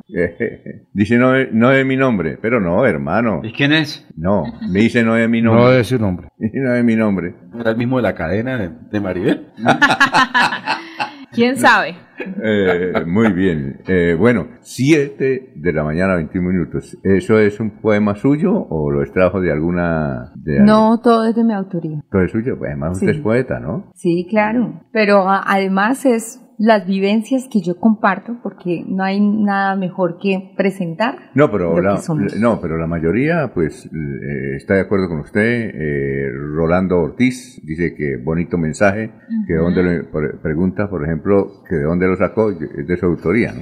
Exacto. ¿Está en algún libro o no? No, pues eh, empecé gracias a esta idea, don Alfonso, a escribir diariamente unas reflexiones y me gustaría escribir 365 reflexiones para el año. Ah, bueno, Sería bien bonito. Muy bien. Y publicarlo. Eh, Edgar eh, Martínez eh, dice, me gustó el mensaje de ella. ¿Quién es? Sonia Amado, abogada. ¿Sí o no? Sí, señor. Bueno, muy bien. Tenemos a- al doctor Mauricio Mejía ahí. Él nos ha enviado un video porque se quiere referir a lo que el tribunal ordenó. Creo que deben sacar al, al, al contralor y van a colocar a la que es contralora auxiliar, que es la doctora Ana Milena, creo que Sí, se llama. Ana Ayer Milena estuve allá, don Alfonso. ¿Sí? ¿En dónde? Pero no hubo posibilidad de hablar con la Contralora Auxiliar. Me dijo que volviera en la tarde y cuando llegué. Ah, no qué bueno. No en la gobernación. Claro. ¿Qué pasaba? Pero, eh, pues pensamos visitarla nuevamente hoy. Ajá. A ver qué dice la Contralora Auxiliar, que ayer estaba en un comité y no nos pudo atender. invítela. No, pues por lo menos que nos contara, ¿no? ¿Qué Y si, y si quiere, invítela. Extraordinario. Bueno, la podemos invitar a ver si tiene a, a bien eh, con el tiempo y la agenda que le permita venir a la emisora. Sí, ¿El doctor claro. Mauricio Mejía está en la línea? No, eh, no- nos envió un video. Ah, bueno. ¿Usted recuerda el video del día de la elección del Contralor, del señor Beltrán Mateo? Bel- Sí, señor, el ¿Se video ¿Cómo llegó a la oficina a la del oficina? Contralor? ¿Cómo, cómo- cómo fue? A ver, recuerden ese Llegó, episodio. después de la elección, se fue directamente a, a la sede de la Contraloría. ¿Y qué dijo? Y entró a la oficina, lo recibió la secretaria del despacho. Buenos días, ¿puedo seguir a la oficina? Pues obviamente la secretaria ya sabía que había sido elección. Sí, claro. ¿Y qué dijo? Y él, sí, señor, eso, es- eso es- ese es su despacho. Y Ah, ya. entró Oriondo, Orondo. pues. Orondo. Oiga, pero sacó a todos los empleados. ¿Sí? Sí, los sacó a todos. Bueno, ayer ¿Será, había varios allá. ¿será que también ¿no? hay planta. video? ¿Ah? ¿Será que también hay video dejando atrás la oficina? ah, la pregunta es... Mi pregunta era esa. ¿El doctor está ejerciendo su cargo en este momento? ¿Ningún empleado quiso referirse? Yo creo no, que, la eh, Contralora eh, Auxiliar le responde. El Contralor no estaba. ¿Pero qué dice? No, no estaba. Él no estaba. No, Entonces me, refirieron, retiró, me refirieron a la Contralora Auxiliar. Es que- Eh, le dijeron que yo estaba ahí en la recepción y dijo, estoy en un comité, mandó razón, no puedo atenderlo, tal vez en la tarde. En la tarde, la verdad, cuando llegué, la gobernación la están cerrando, o la cierran a las 5 de la tarde, ¿ese es el horario este año? No. 5 de la tarde, no, a las 5 ya cierran. Gobernación de Santander. Oiga, Jorge, No es que yo no sé... A las 5 ya estaba cerrado. Yo no sé si habrá necesidad de posicionarla a ella en la asamblea. No, Creo que ahí no. No, no habrá necesidad. Tal vez queda encargada, ¿no? Pero, ¿qué, qué dice? no, ¿qué no dice? hay, no hay necesidad de... No, buena consulta, ¿no, Alfonso? No, no, ¿Qué no, dice el no, no. doctor Mauricio Mejía Bello, No, que está abogado e contento ingeniero? que- Pero, No, pero, pero el doctor Avellaneda ayer dijo que era sujeto de apelación. La, la sanción era sujeto de apelación. no, pero sé. eso es lo que sigue el proceso. Eh, apelación, unos dicen que apelación la demanda. Esa sí es sujeta porque tiene una Sí. suspensión. Y la suspensión es No, transitoria. eh, es transitoria. Sí, entonces nadie sabía ahí. Hay que esperar el fallo final, ¿no? Sí, pues escuchemos qué dice. Colecua. Hola amigos, un feliz inicio de semana. Quiero contarles que la semana inmediatamente anterior, el día jueves, el Tribunal Administrativo de Santander nos dio la razón. Acaba de decretarse la suspensión provisional de la elección del señor Contralor del Departamento de Santander. Lo dijimos en las plenarias, lo advertimos muchas veces de que ese procedimiento era irregular y hoy, en primera instancia, el tribunal nos da la razón y ordena la suspensión del Contralor. Sin embargo, somos respetuosos del debido proceso y del derecho a la defensa que tiene el Contralor y que tendrán todos los que a bien quieran intervenir. Les seguiremos contando el avance, estaremos muy encima de lo que pase alrededor, también dejando claridad que aquí no se trata de perseguir al, al señor Contralor elegido, porque esto no es un reto con él, esto es una obligación de un diputado que ve cómo se violan las normas desde la misma Asamblea Departamental. Feliz semana, gran abrazo. Alfonso, bien lo dice ahí el doctor Mauricio Mejía Bello. Bueno. Es suspensión provisional. Exacto. Entonces, Tiene que retirarse un poco de... sí, no, se, días. se retira y queda las, eh, creo que la segunda que esté ahí. No, porque tienen Sí, que no, sí, que queda por, Sí, por- la norma legal La norma indica que es Ana Milena Beltrán, la Contralora Auxiliar. No, pues ese ya es, pero entonces que acceda automáticamente tampoco. ¿Qué ¿no? me No, sí, claro, derecho. Oiga, Laurencio, ¿usted la conoce? ¿Sí o no? Creo que sí. Que me contaron que estuvo en la campaña del general Juvenal Díaz.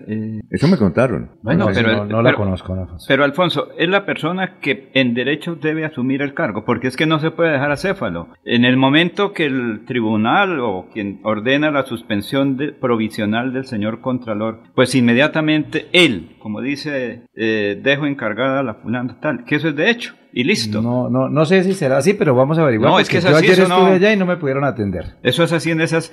Lo mismo que ocurrió cuando la anterior Contralora fue asumió el cargo. Es exactamente igual. Don Alfonso, sería por ser martes 13, ya ha temblado tres veces hoy. ¿En serio? Sí, señor. Eh, ¿Seguro? El primer, no, pues Pero aquí qué me miedo acaban- al martes 13 No, no, ustedes. Oiga, que- no, pero No, ¿qué no, ha temblado? lo digo, lo digo por, por- ¿Ve ¿Qué ha temblado? Pero sí, don Alfonso. ¿Pero mire, dónde? ¿En dónde? Se presentó el primer temblor, el primer movimiento a las 12 y 21 minutos de la madrugada en Piedecuesta, alcanzó una magnitud de 2.1 y una profundidad de 153 kilómetros y afectó municipios como Los Santos y Cepitá. El segundo a las 3 y 11 de la mañana en Santa Bárbara, Santander, magnitud de 2.0 Y el último a las 5 y 15. Ya estaban ustedes acá, don Alfonso. Sí. Eh, en Aratoca, la magnitud 2.4 con una profundidad superficial de 70 kilómetros. Bueno, eh, oye, Maribel, hoy es el Día Mundial de la Radio, ¿no? Sí, señor. ¿Sí sabían ustedes? Sí. Hoy es el Día Mundial de la Radio. ¿Ya? Qué bueno. ¿Desaparece o no desaparece la radio tradicional? Porque esa es la pregunta No, ahora. esa nunca desaparece, es como desaparecer el cine. O el tinto. Se, se decía que el cine, ah, que cuando aparecía la televisión iba a desaparecer el cine. No, no ha desaparecido. Nada. Que con el internet iba a desaparecer la televisión, no ha desaparecido. Don Alfonso, lo que sí ha desaparecido realmente es el teléfono fijo. El teléfono Ah, fijo sí. en la casa. Yo creo que ese ya es muy poco que alguien lo tenga, ¿no? Con candado. Oh, y con el candadito, ¿se acuerda?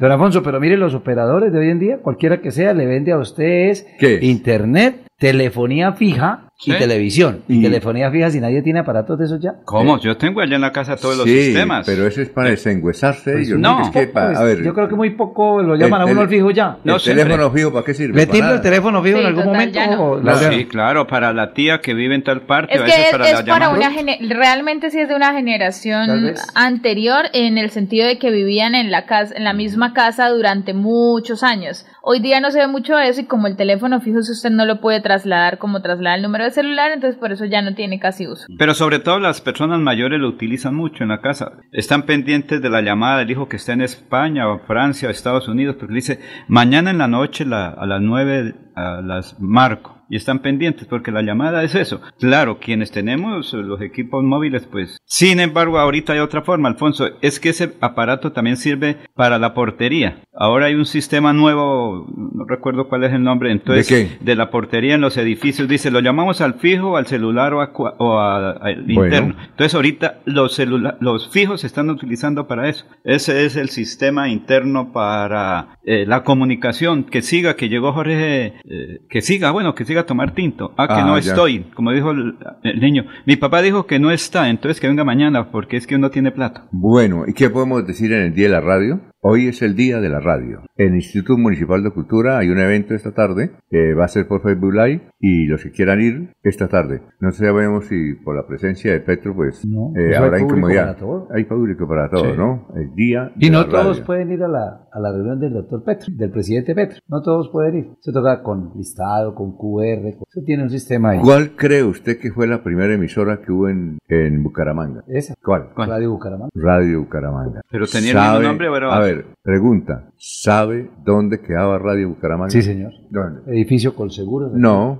no. ¿Ahí no inició? ¿Dónde empezó? Ah, no, no. La Yo historia de la radio la escribió... Ah, yo la conocí ahí, Edificio Colseguro. Sí, la historia de la radio la escribió don Carlos Martínez Rojas y hay Eh, otras historias creo sobre la radio. creo que la emisora Radio Bucaramanga se inició en la Casa de Mercado Central. Sí, en la antigua creo que, Que era la- hoy en día todavía hay una emisora ahí interna, ¿no? Sí, no sabía. La emisora de la Plaza de Mercado. Ah, sí, no sabía. En el quinto piso. eh, ¿Ah, sí? No una sabía. cabina pequeñita. sí. No, no, no. Era que la Plaza de Mercado no es esta. Ah. Es la, la que se quemó. Otra. San Mateo. Sí, bueno, perfecto. Eh, son las 7.32. Estamos en Melodía.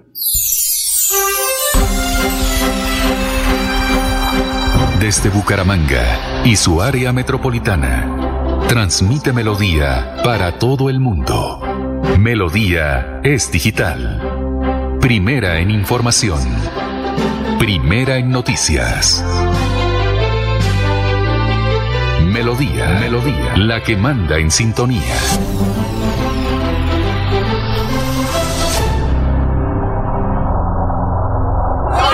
Vea, hace tres años monté mi fábrica de bicicletas y juiciosito he venido renovando mi matrícula mercantil. Cada vez que lo hago, me llega un correo con los programas y eventos que tiene la Cámara de Comercio de Bucaramanga. Siempre aprovecho y me inscribo en un par de ellos. Por eso, mis ventas siguen en ascenso al igual que mis bicis y el progreso de mi negocio se mueve por todo el país. ¿Y usted para cuándo va a dejar la renovación de su matrícula? Recuerde que puede hacerlo en línea fácil y seguro durante todo el primer trimestre de este año en www.cámaradirecta.com. No se deje coger la tarde. Mire que el progreso nos mueve. Cámara de Comercio de Bucaramanga. Creemos en Santander. Descargar la aplicación móvil de Melodía en tu celular es muy fácil. Ingresa a www.melodiaenlinea.com. Desliza hacia la parte inferior y selecciona App Store si tu celular es iPhone o Google Play si tu celular es Android. Clic en Instalar, Abrir, Permitir y listo. Disfruta de nuestra programación en vivo. Melodía, la que manda en sintonía. Soel Caballero está en Últimas Noticias de Radio Melodía. Buenos días, Alfonso, para usted, para los compañeros, igualmente para todos los oyentes. Un total de 600 inscripciones concretó el evento en el desarrollo del lanzamiento del proyecto Comunidades Energéticas, destacándose la postulación del Cabildo Indígena CENU 450 familias y la Unión Sindical Obrera Comunidades Rurales. La jornada, que fue presidida por el alcalde de Barranca Bermeja, Jonathan Vázquez Gómez, y el director nacional de hidrocarburos del Ministerio de Minas y Energía, Aduar Moisés Casalla, asistieron 1.200 personas entre líderes comunales, representantes de asociaciones, gremios y grupos poblacionales del distrito. Por otra parte, mediante el decreto 048, la alcaldía distrital determinó las fechas para el incentivo tributario del pronto pago del impuesto predial unificado vigencia 2024, estableciendo hasta el 11 de marzo descuento del del 7% y hasta el 8 de abril el 5%. Finalmente, en persecución policial fue capturado alias Héctor, un delincuente que había hurtado a un ciudadano en el barrio Arenal y se enfrentó a tiros a los agentes de policía. En el procedimiento le fue incautada una pistola calibre 22 milímetros. En el hecho, el eh, sujeto resultó herido, por lo que fue trasladado a un centro asistencial. Posteriormente fue enviado a la cárcel por el delito de porte ilegal de armas de fuego. Noticias con las que más del distrito continúen en compañeros en Melodía de Bucaramanga. Hay más noticias. Muchas noticias. Muchas noticias en Melodía.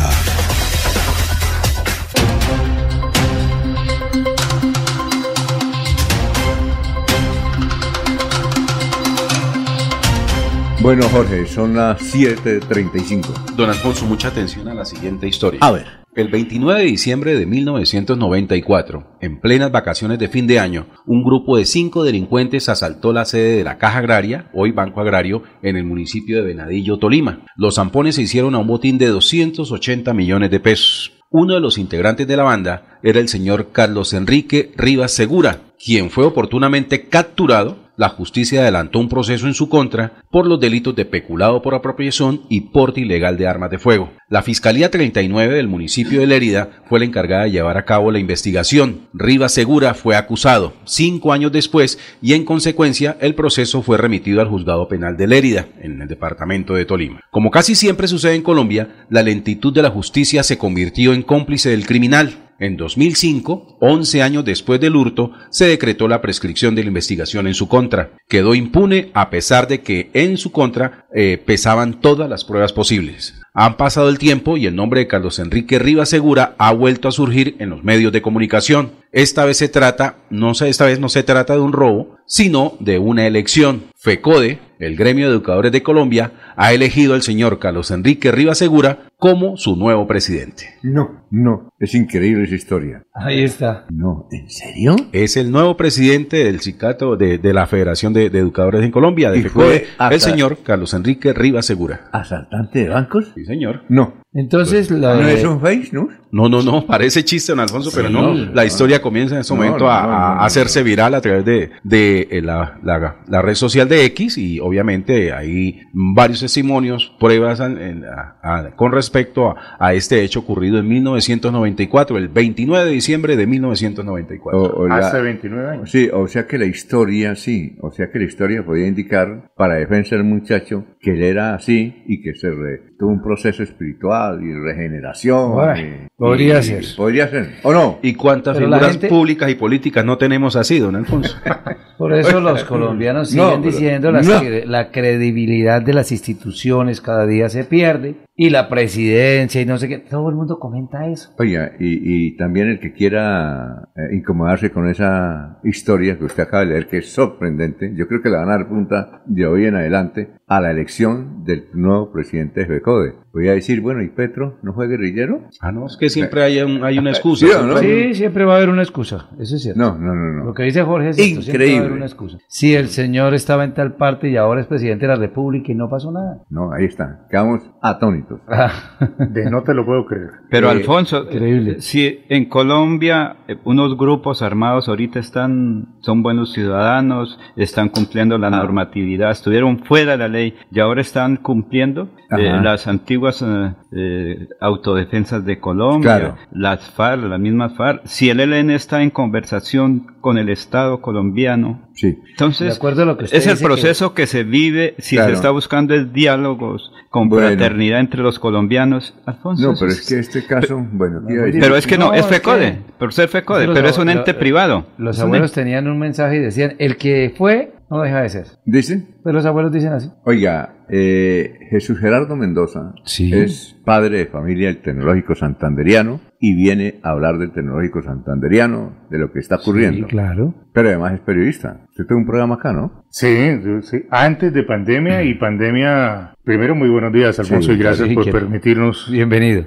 a comentar algo el tema de, educa- de educación. ¿Y el, saben quién es el vicepresidente de FECODA? ¿Quién es? Cristian Rey. Ah, Cristian Rey. El que También. fue secretario de Educación Departamental, Ah, Cristian Rey. presidente del Sindicato de Educadores de Santander, está como vicepresidente de FECODE. Bueno, Pero usted- él tiene buenas costumbres. Eh, Sí, es, es una persona respetable, querida. Eh, eh, eh, eh, Jesús Gerardo viene por el asunto de las noticias del tecnológico, porque es padre de familia del tecnológico, pero tuvo un programa aquí en radio, ¿cómo se llamaba? El noticiero punto de vista. ¿Y quién era el subdirector? Eh, no, el director. No, usted era el director y quién era el subdirector. Miller Arevalo. Ah, pues Miller, Mi- Miller estuvo, sí, Miller estuvo, eso es cierto, Miller, Miller estuvo colaborando. ¿A qué horas era? Eh, lo teníamos de 5 a 6 de la tarde. Ah, sí. Sí.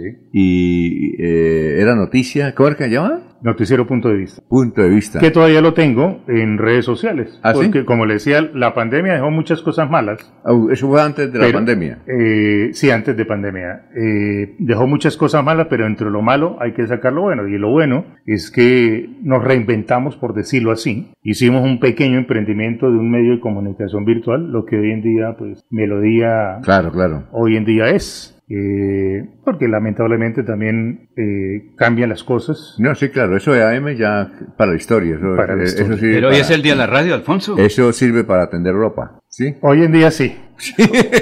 Sí, ¿o Pero no? hoy es el día de la radio. ¿Para qué sirve, Jorge, no es cierto? Transmisor sirve para atender ropa y... Lamentable, Sí, ¿no? la, la radio pues ha evolucionado. pa' un Alfonso asado. ha quedado atrás. el- la, Ahora es la- todo la digital. onda media, la- con el de la, el AM. Ahora Sí. pues se imponen sistemas de transmisión como el FM que son mucho más Sí, eh, un poquito más nítidos, mucho más, eh, llamémoslo así, aceptables o agradables al, al oyente. Claro. Y obviamente pues pasar de la AM a la FM pues requiere un Claro. proceso bastante complejo. Sí. que, Y costoso. eh, sí, exacto. Y, y- pero también obviamente están las alternativas de las redes sociales, Sí, de, de la internet, del, del, del mundo digital y obviamente pues allí también se puede explorar nuevas audiencias, que es a lo que le ha, pus- le ha apostado Radio Melodía. La transición que siempre se dice se transforma Ajá. cada día. Y la radio sigue, Alfonso. Lo que ocurre es que se, se está modificando todo ahora. Y ustedes Bueno. tienen de vecino ahorita a Blue, ¿no? Ah, sí, también, claro. Bueno, ¿y cuánto lleva usted en la radio? Uf, un poquito más. En medios de comunicación. ¿Usted empezó en la voz panamericana o qué? Eh, yo estuve en Panamericana, estuve en, eh, en Bogotá, estuve en Radio Metropolitana, ¿En Bogotá qué emisora? eh, estuve en Radio Santa Fe. Radio Santa Fe, ¿no? Sí. ¿Con Juan Guillermo Ríos no? ¿Cuándo no estaba él? No, no estaba Juan Guillermo. Américo. Eh, Edgar Artumbada, sí estaba. Eh, Edgar Artungada sí estuvo ahí en ese momento. Eh, he trasegado en, en prensa, radio y televisión, hoy en día en redes sociales, que eso, como le digo, eso fue lo que dejó pandemia, ¿no? Eh, lo malo, de sacar de lo malo, sacamos algo bueno y nos tocó, pues, en este caso, irnos a esa, a esa circunstancia. Muy bien. Bien, ¿y cuál es el lío ahora del tecnológico? ¿Qué- Bueno, qué- eh, fuera a ser padre de familia, eh, a mí me han elegido en tres oportunidades al Consejo Directivo del Instituto Técnico Ah, de Damaso bueno. Zapata. Pertenezco eh, a la Veeduría Ciudadana Damaso Zapata, que es la que ha hecho Ah, sí, claro. las respectivas denuncias. Y hoy se, hoy se hizo un plantón a las 6 de la mañana, donde estuvieron las diferentes eh, eh, fuerzas vivas de la institución. ¿Tiene video o no? ¿No, grabó nada? Eh, ahorita se lo paso. Pásemelo para Ahorita se- dárselo a Nulfo y, y- y para- mostrarlo. y, para, claro. y para que vaya a la parrilla. Exactamente. bueno, ¿y qué? Entonces, eh, desde el Consejo Directivo, que es la máxima autoridad de los establecimientos eh, educativos públicos, eh, la parte administrativa con el representante legal que es el rector, los coordinadores y docentes, el estudiantado, tanto de, la, de primaria como de bachillerato, los padres de familia. Ahora, los entes externos que tienen un vínculo muy interno en la institución, que es la Biblioteca Ciudadana Damaso Zapata, que es la Asociación de Egresados, que la, la dirige o está como director ejecutivo Sergio Cajías. Sergio Cajías, sí, que claro, él, él, él es el presidente. No, el director ejecutivo. Ah, ya. ¿Quién es el presidente? Eh, Félix. Eh, Félix. Eh, se me escapa la. eh, no, ya, ya le decir. Félix Jaimes. Félix Ja- Sí, sí, claro, Félix Pero no las Prilla, no, las- No, no, es Ah, otro Félix otro- Otro el Félix ingeniero Félix Jaimes. Exacto, el ingeniero Félix que creo que está por Bogotá con Consuelo Ordoño. Ah, está trabajando. Ah, no sabía. No Sí. sabía. Oiga, qué primicia. ¿Se acuerda como que él fue candidato al consejo o algo Él así? fue candidato al consejo, ha Pues sido activista, es un ingeniero electricista, estudió con nosotros en el tecnológico, claro, feliz, feliz, Jaimes, feliz Jaimes de Oiva. Y ahí hay más o menos unos 500 No, egresados. sab- no sabía que está trabajando ahora con Consuelo, se fue. Pues está en Bogotá, Es que es muy ¿no? bueno, es que es muy buen, buen funcionario. Sí. Entonces, ¿qué hicimos esta mañana? Ese plantón, los diferentes medios de comunicación, Juan Carlos Ordóñez, que es egresado de- También, claro. de- del Damaso Zapata, su gran amigo, Sí. eh, también nos permitió eh, lo que usted nos- hoy en día nos está, en, esta, en estos momentos nos está Claro, permitiendo, claro. informar y decirle al alcalde que no omita lo que la veeduría y la propia comunidad educativa del Damaso Zapata le ha advertido. Sí. Porque, eh, pues con la asesoría de los egresados, abogados, ingenieros, arquitectos, en fin, Ajá. tenemos eh, lo que nos eh, solicitamos a través de un derecho de petición la información a la administración pasada de Juan Carlos Cárdenas Sí. y al secretario de infraestructura de esa época, este, Iván Vargas, que no salió muy, muy bien librado, eh, con el complemento de la información que también le solicitamos a esta administración, pues analizamos todo lo que tiene que ver con la tercera fase. Y ahí descubrimos ciertas cositas que pues no somos jueces, pero sí podemos decir perfectamente eh, que son presuntas irregularidades en lo que tiene que ver el- entre el convenio interadministrativo, Alcaldía Bucaramanga, fin de ter, porque unos detalles. Sí, claro. Eh, la alcaldía le entregó los dineros eh, los, eh, del empréstito de 80 mil millones de pesos Sí. para tres instituciones. Sí. INEN, Santander y el Damaso Zapata. Ajá. Eh, y eh, se pusieron en una fiduciaria, Fiduagro, Sí, claro. que es el que lo maneja. Eh, se hizo el convenio con Findeter y Findeter empezó la licitación, imagínense la fecha, 28 de diciembre. 28 de diciembre. Del año pasado, de Día de los Inocentes. Día de los Inocentes. Sí, claro. El 28 de diciembre todos estábamos mirando eh, dónde íbamos a parar el 31 para festejar feliz día, eh, Sí, claro. el, el terminar el año. Y las mayorías de, de- de dependencias públicas y privadas, inclusive, ya estaban prácticamente entrando a vacaciones. Entonces, eh, ellos entraron con el proceso legislatorio y dentro del SECOP, porque ahí aparece, no es que lo estoy diciendo yo, ahí aparece. Findeter le, dije- le dijo a los posibles contratistas que entraban en esa licitación si querían ver los planos y la documentación, no era aquí a la triada, donde Sí, está claro. Findeter, era a Bogotá, piso sexto. Pero con un agravante, que usted iba, no podía ni tomar fotos, ni hacer videos, sino simplemente tomar notas. ¿Qué le dijo una constructora reconocida? No lo digo yo, lo dice Camacol. Claro. Constructora Colpatria. Constructora Colpatria objetó eso y solicitó un tiempo perentorio más amplio, de un mes. ¿Qué dijo Findeter? Le doy tan solo tres días. En tres días, pues Constructora Colpatria se salió, Sí. como se salieron otras, porque obviamente el tiempo no daba para No es que muy la magnitud de la obra. Claro. Porque estamos hablando de 37.720 millones de pesos. No es cualquier parque ni cualquier cosa, y con el respeto de las obras pequeñas, Sí. son 37.720 millones de pesos. Entonces se retiraron unas, otras quedaron, eh, la veeduría empezó a presionar, porque fue así, sacaron, sacamos unos volantes, Sí. nos citó el alcalde, pero el alcalde no nos citó para conversar, nos citó por el volante, porque el alcalde eh, ha dicho que... Eh, eh, Jaime Andrés. Jaime Andrés. Sí. El alcalde ha dicho que eso viene de... lo ha heredado él. Sí, claro. Esa parte es cierta. Pero desde el mismo momento en que eh, fue elegido el primero de enero, o, o mejor que se posesionó, Sí. y podía ejercer como alcalde el primero de enero del 2024, tenía que responder por lo bueno, regular y malo Ajá. de la anterior administración. Ahora, él viene del conocimiento atrás porque él fue concejal en el periodo de Juan Carlos Cárdenas Claro. y estuvo en la oposición y conocía la problemática de la fase 1. Sí. Entonces, no podía desconocer lo que nosotros le estábamos diciendo. Mire, hombre, hay ciertas cosas averigüe con Sí. sus funcionarios sobre esto. Sí. Como lo hizo cuando hizo la rueda de prensa en el parque, eh, ahí en la alcaldía, frente a la alcaldía, donde dijo 162 obras Ahí estuvo Jorge, están ¿no? inconclusas. Estuvo en esa rueda de prensa. ¿no? Dijo, y usted me, me, me corrige si me equivoco, dijo 162 obras están inconclusas. Inconclusas porque hay que hacer un adicional de tiempo y un adicional de recursos, tanto para el contratista como para el interventor. Aquí le dijimos, mire, eh, mire con detalle lo que le estamos advirtiendo y le estamos diciendo para que usted tome las decisiones Claro. más correctas Sí. y no vaya con- consecutivamente con los errores que se cometió en la administración pasada. Tanto así que él en dos oportunidades le solicitó a Findeter suspender el proceso licitatorio. ¿Ah, sí? En dos Ah, oportunidades. bueno, y entonces, Pero es que tiene la potestad jurídica para eso. Y tiene la potestad jurídica no tan solo para solicitar la suspensión, sí. sino la cancelación del contrato, sin ninguna repercusión económica al municipio. Porque en lo que averiguamos con toda la documentación, ahí no aparece que si usted cancela el, con- el convenio, Sí, claro. eh, tiene que pagar una indemnización por tanto, No, no aparece nada de eso. Tiene la potestad para hacerlo. Y uno entiende cómo, oiga, uno no entiende cómo el anterior alcalde les destruye prácticamente el tecnológico y usted no dice nada. Es decir, ¿Ustedes quiénes? los padres de familia. Pero ¿cómo así que no decimos? Claro que decimos. Pero, pero no, eso, eh, si es que ahí, ahí está la destrucción. Pero es que... Le se tiró la cancha de fútbol. No, pero es que venga, ven- venga, le explico, Alfonso. Sí. Porque si usted llega con un render espectacular, porque Sí. el, el render era espectacular. ¿El de qué? El, el El nuevo. del colegio, el de que- su colegio donde usted eh, estudió. exacto, como, como iba a quedar. ¿Cómo iba a quedar? Y era una inversión de 150 mil millones de pesos, dicho Claro. por él. Por él, dicho claro. por él.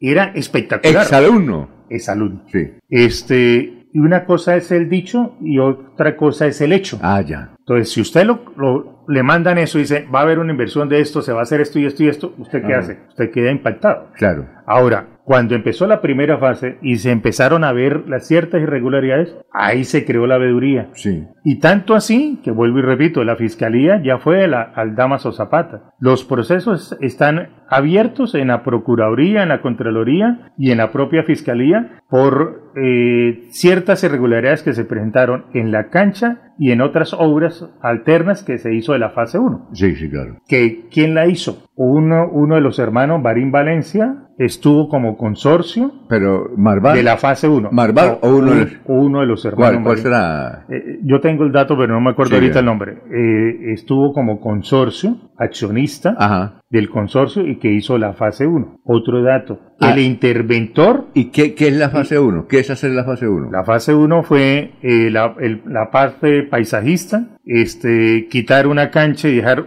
er- eran dos, usted sabe el edificio oriental, ¿cierto? Sí, sí. Usted estudió allá. El edificio oriental habían dos canchas Sí, claro. múltiples. Quitaron una para hacer paisajismo. Le recortaron las áreas que ah, eh, tenía aprobado por Sí. parte de la Liga de Fútbol la cancha de arena, Sí. en la cual reglamentariamente cumplía. Entonces ya es mucho menos. Ya no cumple. ¿Esa fue la que le echaron cascajo o no? Eh, no, ni cascajo. Unos pedrones y tenemos material fílmico y fotográfico. ¿Y cómo se dejaron meter ese gol? No, es que no, no es que nos dejamos meter. Por eso le digo. Sí. La veeduría se creó y empezaron las denuncias. Ah, ya. Y ahí vienen los procesos. Y Antonio Zanabria les ayudaba también porque él hizo... Antonio Sanabria ayudó y colaboró mucho, eso sí es cierto. Entonces, ¿qué le decimos al alcalde? Mire, si, si usted sigue con ese error, Sí. señor alcalde, que es colega nuestro, Sí. Eh, al actual. al actual Jaime Andrés Sí. es colega nuestro, ¿Qué dijo él? eh, es que él nos citó para hablar no, por- Claro. no con la comunidad, sino para hablar por un boletín que nosotros le, man- le mandamos a, a todos los padres de familia. Bueno, pero ¿qué le dijo el alcalde? El alcalde El entiendo que les dijo que eh, se preocupaba de que se demorara más el proceso, ¿cierto?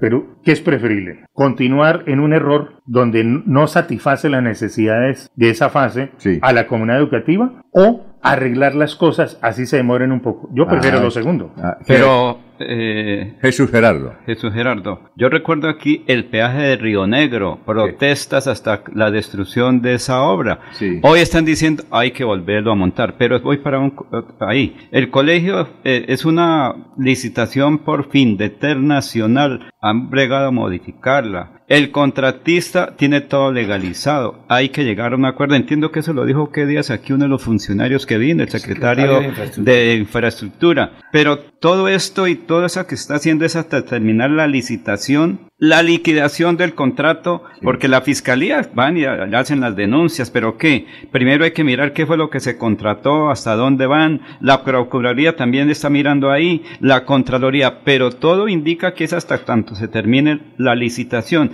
¿Qué ha dicho el alcalde? Lo que entiendo es que, ¿por qué eh, él no puede meter las manos directamente, porque eso ya fue contratado con la administración anterior. Findeter fue la que hizo la apertura. ¿Ustedes qué han logrado con Findeter? Porque aquí seguimos en ese que el alcalde, que no sé qué más, y se va a demorar, porque en cualquier momento Findeter dice, pues listo, no quieren la obra, esa platica la manejamos nosotros y se va para un colegio de Barbosa que hay tantas necesidades. No, no señor, ahí me toca corregirlo la vez. Espere, espere, porque Findeter es la que está manejando la plata, ¿sí?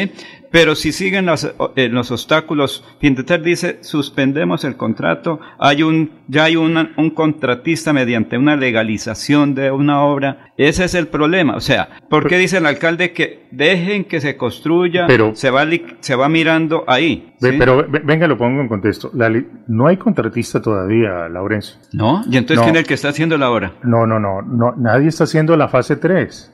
de lo que preguntó Alfonso, ah, preguntóse la fase 1 y le di respuesta a la fase 1. La fase 3 es un proceso legislatorio que cabría la última fecha para este viernes 16 de febrero a que Findeter decida quién es el contratista que se ganó la licitación. Entonces, Ahora, vea, entonces, vea, entonces es la fase 3, porque es que se habla del colegio como todo un ente. Es la fase 3 la que está en discusión. La fase 1 se cumplió, la fase 2. Ahora es la parte final de la obra. Mire, es No, tampoco, tampoco, Laurencio. Es la tercera fase. No, el proyecto estaba consolidado por Juan Carlos Cárdenas por seis fases. Seis fases. Para ejecutarlo con un valor de 150 mil millones de pesos. Sí. No tenía la plata. Eso era más que demostrado que no tenía la plata. Cuando se hace por fases va por le creyeron porque además era exalumno y mm. le creyeron. con, con, más velas todavía. Claro. ¿Quién iba a pensar que un exalumno, un egresado de la institución, claro. Alcalde, pues uno aplaude el hecho de que, bueno, le va a invertir a la institución donde él salió eh, eh, bachiller. Pero del dicho al hecho hay mucho trecho. Entonces,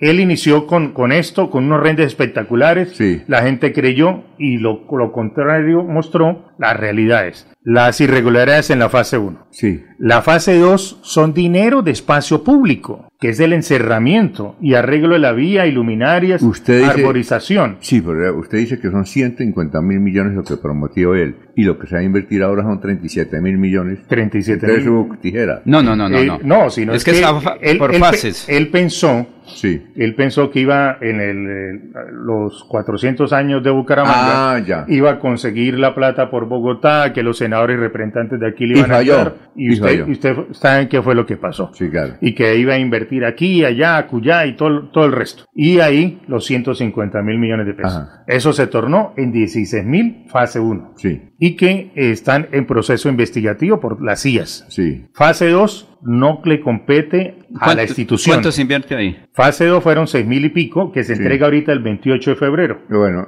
y, eso, y luego la inversión de 37 mil y pico. De un empréstito de 80 mil que autorizó el Consejo. El Consejo, la coalición mayoritaria, eh, manejada por esta señora que de Tolima, de Ibagué, no, no, no, de Huila. del Huila. Del Huila. Eh, Saray, Saray, Saray. Y este eh, 80 mil millones distribuidos para tres instituciones. Sí, claro. Esos 37 mil millones de pesos para la Aldamazo Zapata es la tercera fase donde nosotros le estamos diciendo, mire, ahí no viene el auditorio. El auditorio viene en la quinta fase. Y ustedes, a conciencia... En 50 años. ahí está, con tres dedos de frente. Sí, claro. ¿A Jaime Andrés tendrá plata para invertirle más al colegio? no. ¿El nuevo alcalde qué hará? Lo mismo tampoco habrá Entonces, usted le, pero ya para, pero ahí viene el señor presidente de la República. Sí, pero, una cosa, y, entonces, ¿cómo van las negociaciones? ¿Ustedes por qué hicieron el plantón? Por eso mismo, porque no nos han puesto atención. ¿Y ahora qué sigue? Ahora hay una mesa técnica en el Consejo. ¿Cuándo? Ah, hoy, ahorita, ahorita a, las, ocho y media de la mañana. Eh, una, una, una, comisión de accidental. Accidental. Accidental, pero. Sí, ¿quién? A ver, ¿quién eh, ocho o nueve concejales, presidida por Carlos Parra, va a asistir supuestamente el secretario de infraestructura. Exacto. Ya hubo una primera que se canceló porque no asistieron los funcionarios. Pero ahora sí va a asistir el secretario. Supuestamente. Eh, la Eh, secretaria de Educación, el ustedes. secretario de Hacienda, nos- ustedes. nosotros, Veduría, Asociación de Egresados, el rector y comunidad. ¿A qué horas es eso? Ocho y media en el Consejo. ¿Y, y es para decidir hoy o eso es No, para iniciar? es una mesa técnica para plantear. Inquietudes. Inquietudes. las cosas y tratar de concretar algo. Y el alcalde dijo que aceptaba esa, los resultados de la mesa técnica. No, no ha dicho todavía, no ha dicho todavía. Él lo que ha dicho es que, que es- él haría jurídicamente las cosas de Sí. cancelar el convenio o suspenderlo como lo ha hecho sí. si no hay ninguna implicación jurídica. Ah, ya. Y nosotros le hemos dicho, alcalde, tiene la competencia para cancelar Ah, el bueno. convenio. Pero, pero, Como lo hizo el gobernador. Sí, pero ¿tiene pregunta de usted, Jorge, o no? No, no, señor. Ah, bueno. Pero le tengo, Ah, Findeter es la que tiene que definir, o No. es el alcalde. No, ¿Quién, no, es el que- no, Laurencio, no, no se equivoque, mire. No, no, no. La plata es del municipio. es que eso- eso- eso no es discusión. ¿Qué hace refiero- no, no, pero No, no. ¿qué hace Findeter? Findeter es un comisionista. Sí, claro, recibe órdenes. De- recibe órdenes. Del alcalde, es el alcalde el que decide. Pero hay un convenio que está por encima de todo. El No, alcalde, señor. no, es el alcalde el que da la última palabra, es el, el, que manda. el alcalde le mandó una carta diciéndole Findeter suspenda licitación Exacto. en dos oportunidades. Pero él no lo puede suspender. Sí, no, no, pero él Le no. solicitó a Findeter y ¿qué hizo Findeter? Lo suspendió en dos oportunidades. El asunto es que el alcalde es el que tiene la palabra. Exacto, el alcalde es el que tiene la última Con palabra. base en el resultado de la, de la comisión accidental y lo que puedan ustedes hablar hoy y los otros días allá en el Es- consejo. esperemos que eso sirva. Ajá. Esperemos que eso sirva y No, que, el- y que y alca- esperemos que eso sirva y que el alcalde entienda lo que nosotros le estamos diciendo. Y usted cree que usted va como representante de la veeduría, ¿no? Sí. ¿Usted es el vicepresidente o qué? No, no, no, un miembro de la veeduría. Ah, bien, perfecto. Eh, ¿Algo más? No, agradecerle, agradecerle que nos haya permitido eh, a su institución, a Sí. pesar de que usted ya me echó el cuento cómo, Sí, cómo me- salió de- no, pero yo quiero mucho al tecnológico a pesar de que me votaron. Sí, claro.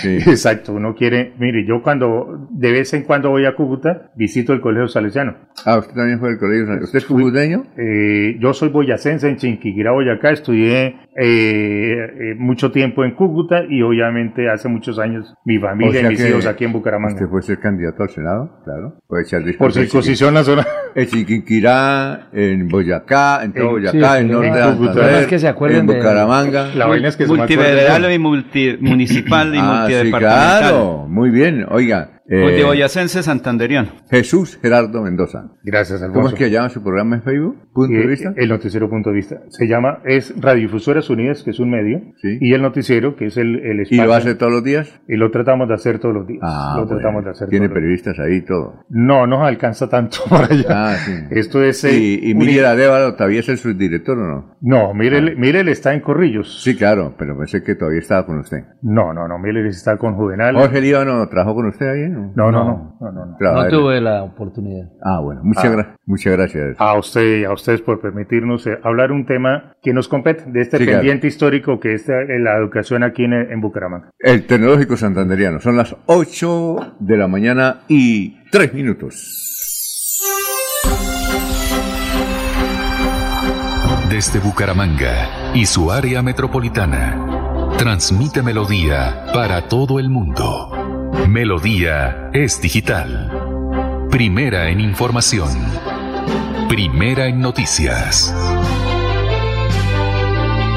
Melodía, Melodía, la que manda en sintonía.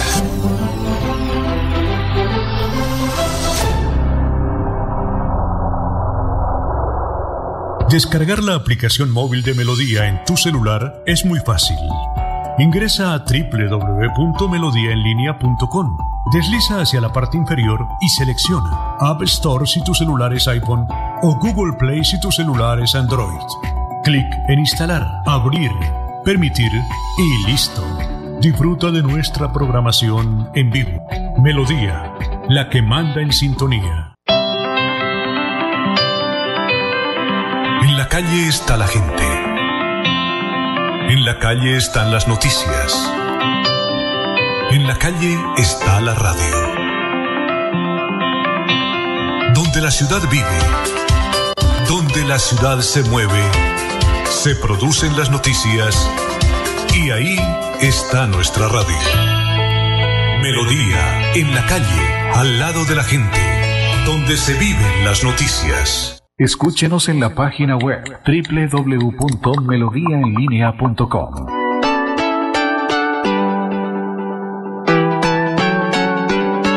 Melodía, Melodía, Radio Sin Fronteras. Escúchenos en cualquier lugar del mundo. Melodíaenlínea.com es nuestra página web. Melodíaenlínea.com, señal para todo el mundo. Señal para todo el mundo.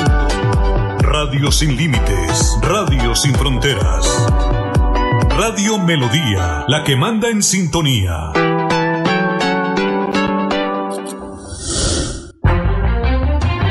Continuamos con las últimas noticias en Radio Melodía. Radio Melodía, la que manda en sintonía.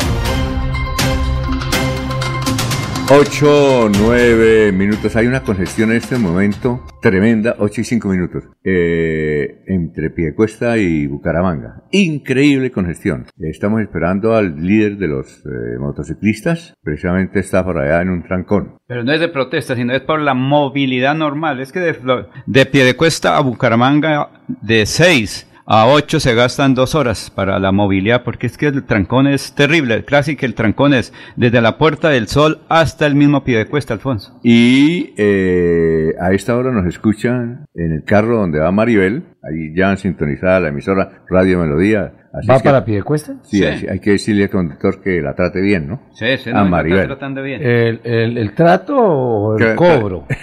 Ambas cosas, ambas Felicitar cosas. al conductor por tener radio digital en su vehículo. École, cuet. Bueno, muy bien. Eh, noticias, Jorge.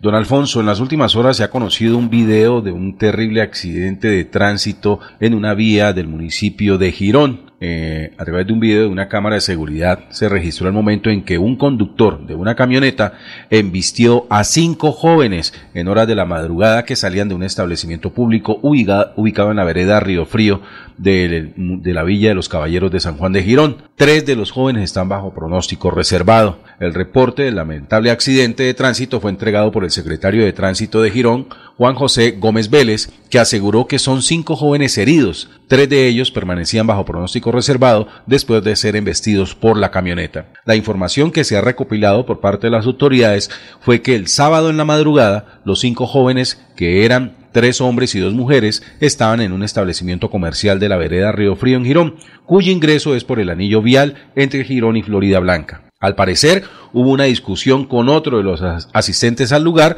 por motivos personales, por lo cual los muchachos decidieron salir del negocio y se fueron caminando eh, por la vía de acceso que comunica al anillo vial. Mientras caminaban, de acuerdo a la cámara de seguridad, que eran las 3 y 24 de la madrugada del sábado 10 de febrero, fueron embestidos por una camioneta blanca de placas DKW 888 matriculada en Bucaramanga. El conductor, que al parecer respondería al nombre de Julián, aceleró y literalmente levantó a los cinco muchachos del suelo, huyendo del lugar y saliendo por el anillo vial de Florida Blanca.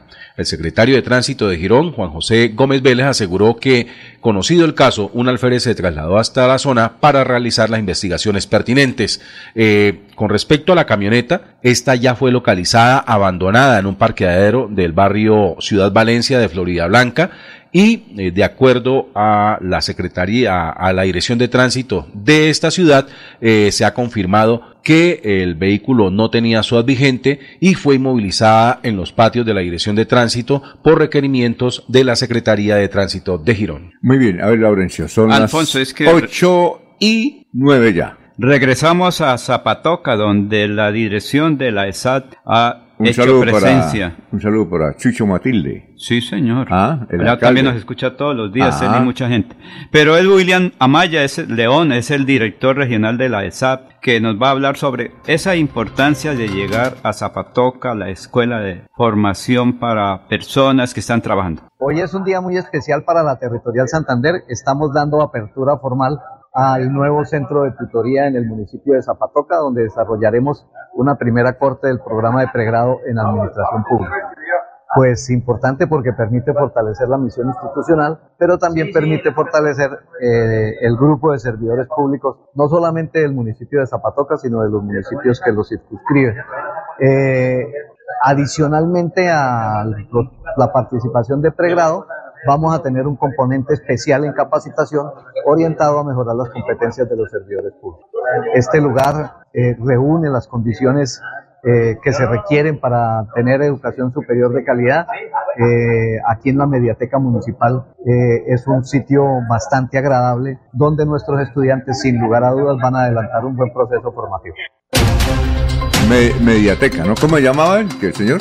Él se llama, se llama, sí. es el director regional de la ESAP en Santander, ya le digo, Ah. exactamente, es, eh, ay, María. eh, William Amaya. William Amaya, bueno. Director regional de la SA en Santander, presencia en Zapatoca para la formación particularmente Sí. de los alcaldes y de los servidores públicos. Es muy importante, Alfonso, mejorar la calidad de ellos y Ah. la atención al público. Edita Guerrero Ortega dice, excelente reflexión de Sonia Amado. Para estos días agitados que enfrentamos, es importante fortalecer la mente y el video lo máximo. El agua es una fuente de relajación. Los veo muy bien, señor director. Lady Yolima Bernal Lindarte, los fijos, los teléfonos fijos sirven para sacar citas médicas. Sí, señor. Ah, ah, bueno, porque los dejan esperando. Y, y llamar a la línea 018000. Armando Sí, Quintero. también. Buenos días, señores Melodía. Quisiera dar una opinión sobre el pico y placa metropolitano. Es bueno y sería un pequeño alivio.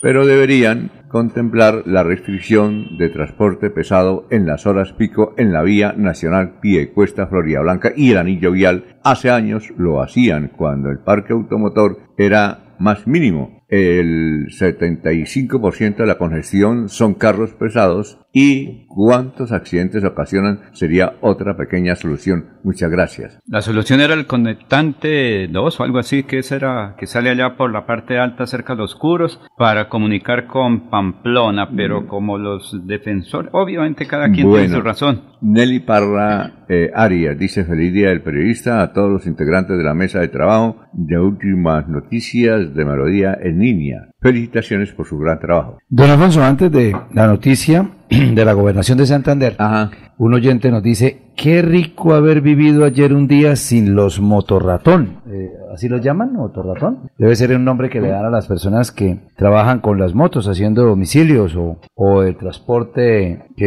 de- que llama eh, irregular o ilegal, ¿no? Sí, claro. Lo llama motorratón, no sabía yo.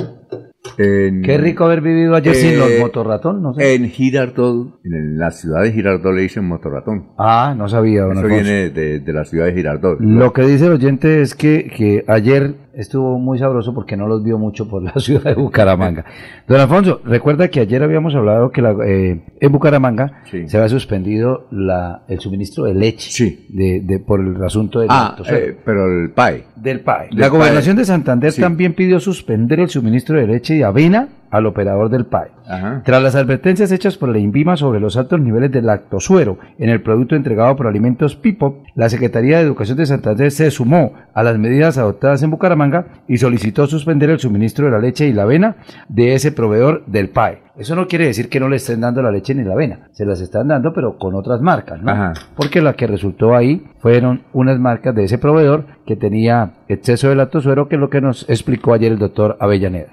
Pero, Alfonso, es que, de- eh, Jorge, ¿qué es el lactosuero? Porque Sí, es que eh, eh, se le dice leche cuando es la normal, pero el lactosuero tiene un componente que es mm, cambia el, eh, las vitaminas, por decir algo, al suministro de leche normal a los niños. Por eso es que la suspensión lacto es como un componente de la leche que no es la leche, Jorge. Puede mirar que sobre eso el lactosuero, ¿por qué? Porque es un delito eh, en la parte comercial eso. Porque cuando uno compra es leche. o la con- el contrato es suministro de leche y no lactosuero para los niños. Esa es la dificultad. Por eso, tanto en la gobernación como Sí. en la alcaldía para los programas de alimentación escolar suspenden ese producto. Ah, bueno. Eh, noticia de última hora. A ver, Jorge, las 8.14. Don Alfonso, luego de conocer las declaraciones del líder de los taxistas, Carmelo Guerrero, a ¿Qué través de Última Noticias de Radio Melodía, Radio Melodía, ¿no? en la cual denunció que en la ciudad de Bucaramanga cerca de 40 mil vehículos están prestando el servicio de transporte a través de plataformas digitales y donde además se ratificó que el gremio de taxistas lo que solicitan es la prohibición del parrillero para evitar el, el crecimiento del transporte informal Ajá. en la ciudad a través de grupos de WhatsApp en los cuales se convocó eh, a, a realizar una jornada de protesta el lunes anterior que fue un total fracaso por Claro. la intervención oportuna de las autor- autoridades. Ahora se conocen amenazas a la integridad del líder de los taxistas, Carmelo. Carmelo, Guerrero. Escuchemos las amenazas que están eh, siendo virales a través de grupos de WhatsApp en referencia al líder de los taxistas. Sí, eso es gracias a Carmelito Guerrero. Yo no conozco hijo de puta viejo ese. Pero hay que buscarle la casita donde vive y toda la cosa para darle cariñitos, para darle refrigerio y eso.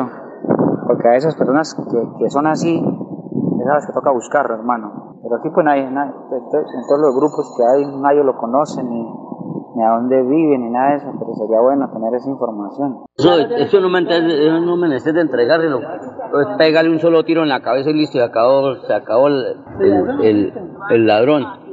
Y se acaba, se acaba una cucaracha menos. Así es, don Alfonso, de esta manera, Oiga, a través de esos ¿no? grupos de WhatsApp, Increíble de que lo hayan, claro. están actuando de manera irregular eh, a través del transporte informal, ahora se levantan amenazas hacia el líder de los taxistas, Carmelo Guerrero, quien, como lo dijimos anteriormente, a través de esa mesa de Radio Melodía, eh, denunció que 40 mil vehículos eh, particulares prestan el Sí, servicio de claro, transporte 40.000. a través de plataformas y obviamente se ratificó Y en la solicitud de prohibir el parrillero eh, Ah. para y así de esta manera a- hacerle contra al mototaxismo que está desbordado en Bucaramanga. Preocupados entonces por la integridad del líder Carmelo Guerrero. No, hay- no hay, no hay. Más tarde seguramente van a estar en la página de Radio Melodía esas denuncias gravísimas y ojalá que el alcalde, el comandante de la policía, el señor gobernador intervengan y lo protejan. No hay que lo dejen solo, ¿no? Don Alfonso, pero es que Es lo único que sobre hizo la fue- mesa no eh, estuvo en ningún momento la prohibición del parrillero, eso lo dijo el señor alcalde Sí. ayer. Eh, está dentro de tantas medidas, porque hay varias medidas por tomar. Se empieza con el pico y placa metropolitano. Yo le pregunté al alcalde, no sé si usted me escuchó, ¿fotomultas en Bucaramanga se prevén? No, eso es el tema todavía no se está sobre la mesa. Tampoco ni siquiera las fotomultas, que yo pienso que también es una medida que puede estar sobre la mesa de, de diálogo. Pero lo que pasa es que, insistimos, es que las redes sociales, don Alfonso, esas redes sociales se prestan para todo.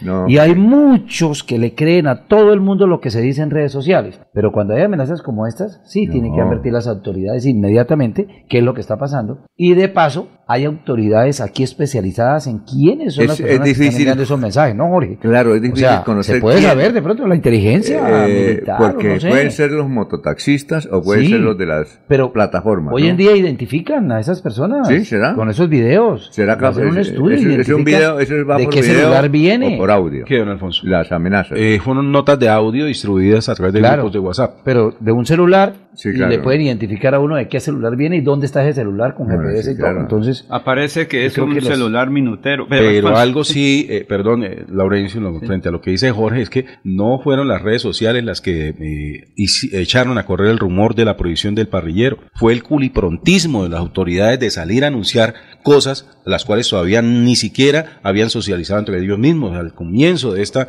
emisión eh, hicimos A ver, citación de un artículo de prensa del diario El Tiempo, El Tiempo, sí, en la cual la ¿de qué periodista? Melisa Munera, eh, de- de la primera semana de sí, febrero, después Melisa de la Munera, reunión de sí. los alcaldes, Melissa Munera escribe en su artículo, Jaime Andrés Beltrán dijo que habrá restricción de parrillero, pero esa información no se, se entregará en los próximos días. Será una medida que se tomará en el aumento, por el aumento de la informalidad y la inseguridad del municipio. Aún no sale el decreto de las medidas tomadas en la reunión de los alcaldes. Se desconoce la fecha en que comenzará a regir. Sí, igualmente en el diario, en, la emisora Caracol, Radio Bucaramanga, se titula Las cuatro alcaldías tienen una sola voz, ordenar pico y placa metropolitano. Y en uno de estos apartes de esta nota eh, dice, el alcalde de Bucaramanga lideró una junta metropolitana con los mandatarios de Florida Girón y Piedecuesta. En la reunión se tratarán temas como el pico y placa metropolitano y la restricción del parrillero. La oficina del área metropolitana de Bucaramanga también hizo parte de la junta. Entonces, mire que no son ni las redes sociales ni los medios de comunicación. Es el afán de mojar prensa de algunos mandatarios frente a los temas que deben de manejar con delicadeza, con prudencia, para que obviamente no se den estos efectos como el que vemos hoy, el de amenazar a un líder de taxista que obviamente se ratificó en que ve con buenos ojos la medida de prohibición del parrillero para hacerle frente al transporte informal en Bucaramanga. No, y mire que en el sondeo que hacemos, que, que, Maribel nos acaba de contar, la gente está de acuerdo con que se elimine el parrillero. Muchos no lo estarán. Sí, no. Pero, pero eh, en sondeos pequeños como los que se hacen o grandes como los que se hacen, la gente en Bucaramanga, por lo insegura que se siente, pues dice, la eliminación del parrillero, ah, eso nos evita que nos atraquen a todos. Sí, claro. Y, y, y entonces los, ya están pensando los delincuentes en que como van tres motos, con dos personas cada uno y son seis atracando a una persona. Si le quitan el parrillero, entonces van siete motos y son siete personas atracando a una persona. Bueno, es, increíble. Pero Alfonso, yo, dije, yo dije ayer que la modalidad, o esta mañana más bien, que hay en Bucaramanga de nuevo empleo es ser mototaxista o motorrepartidor o como se le quiera, o conductor de una moto para prestar un servicio, pero es que ahí se presenta es un problema social y laboral, ¿sí? Claro, la acción popular que el señor Carmelo colocó también es la defensa del conductor, del propietario de un taxi legal, porque él tiene que entregar 80 mil pesos diarios, tiene que conseguir para la gasolina y sacar su producto si es propietario y si no, pues la cuestión es un poco más costosa.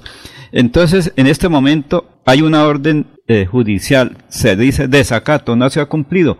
Esa es la situación tan compleja. La gente quiere trabajar y llega a Bucaramanga y dice, bueno, si... ¿Será que volvemos a llamar a Carmelo Vero? Yo creo que o, sí, claro, claro. ¿O será exponerlo más? No, no, no, porque es que Carmelo se conoce en la calle. A veces cuando lo veo, pues me dice... No puede salir a la calle. No, Alfonso. Ya con esto no puede salir a la calle. Pero es que es una situación... Ya Ayer porque... Tiene que estar protegido por la Sí, sí, claro, tiene que... Eh, la Unidad Nacional de Protección eh, lo mm. tiene que revisar. Pero Alfonso... No es el alcalde. Ayer... El alcalde el gobernador No, eso es del orden nacional. Don Alfonso, que van a decir Carmelo si eso, los jueces mismos están ordenando? No, no, no, no espere, es que el que está amenazado se llama Carmelo Guerrero, no es más ni menos, es el que ha estado liderando el proceso, el que ha estado frente a la acción popular, claro, eh, en este momento es el objetivo, entre comillas, de, algunos sectores que lo dicen que por culpa de él es que se está registrando. Lo de ayer fue una, mesa, una amenaza temeraria que iban a,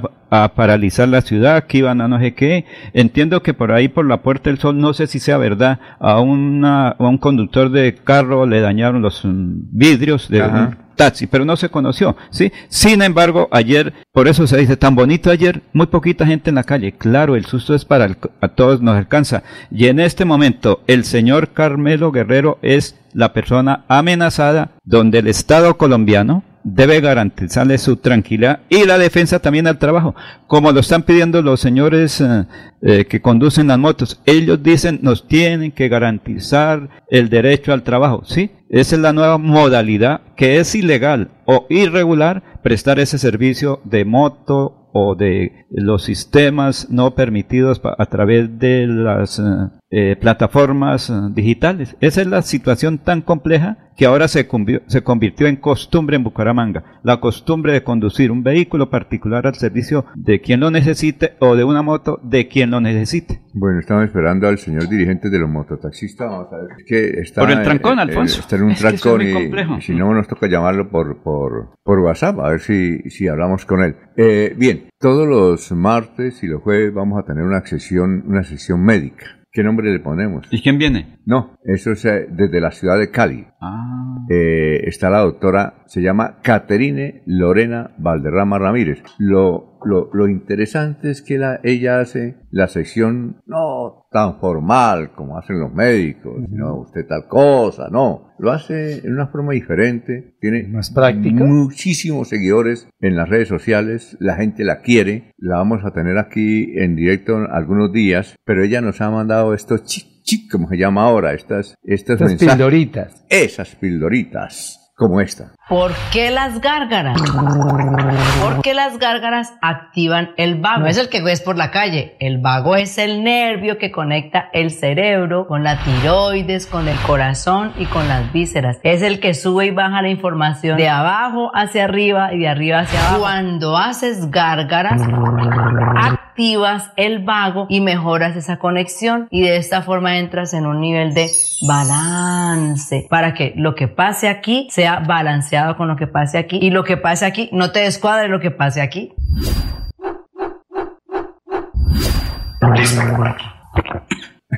Simpático, sí, bonito. Oye, llamativo. Directo, corto, efectivo. Un delicioso. Eh, Ave María. Bueno, vamos con más noticias a esta hora. Mientras esperamos al señor dirigente de la moto, o si no, nos toca llamarlo. Yo creo que es mejor llamarlo. Alfonso, las 8.26 minutos. 8.26 minutos. Eh, noticias. Eh, Jorge, ¿tiene? Don Alfonso, para este jueves 16 de febrero, el defensor del pueblo de Santander, Rodrigo González Márquez, convocó a una reunión para solicitar las cifras exactas de los casos de desnutrición registrados en la cárcel modelo de Bucaramanga. Esto después de la primera muerte del año en el centro penitenciario por un caso grave de desnutrición. El interno del patio 3 de la modelo, al parecer, murió por un descuido médico y fue hospitalizado por varios días en una UCI, hecho que fue reportado por el defensor del pueblo regional. Dice el funcionario que antes nos reuníamos todos los últimos miércoles y jueves del mes con los, con los operarios y defensores de derechos humanos para verificar esta situación que veía, veíamos crítica. Nos preocupa que no existe una enfermera de tiempo completo en la modelo, no existe un nutricionista permanente, una persona es atendida de manera virtual y cuando se presentan enfermedades contagiosas o tuberculosis son limitados a, son limitados a consumir solo lo que el operario les da, señaló González Márquez.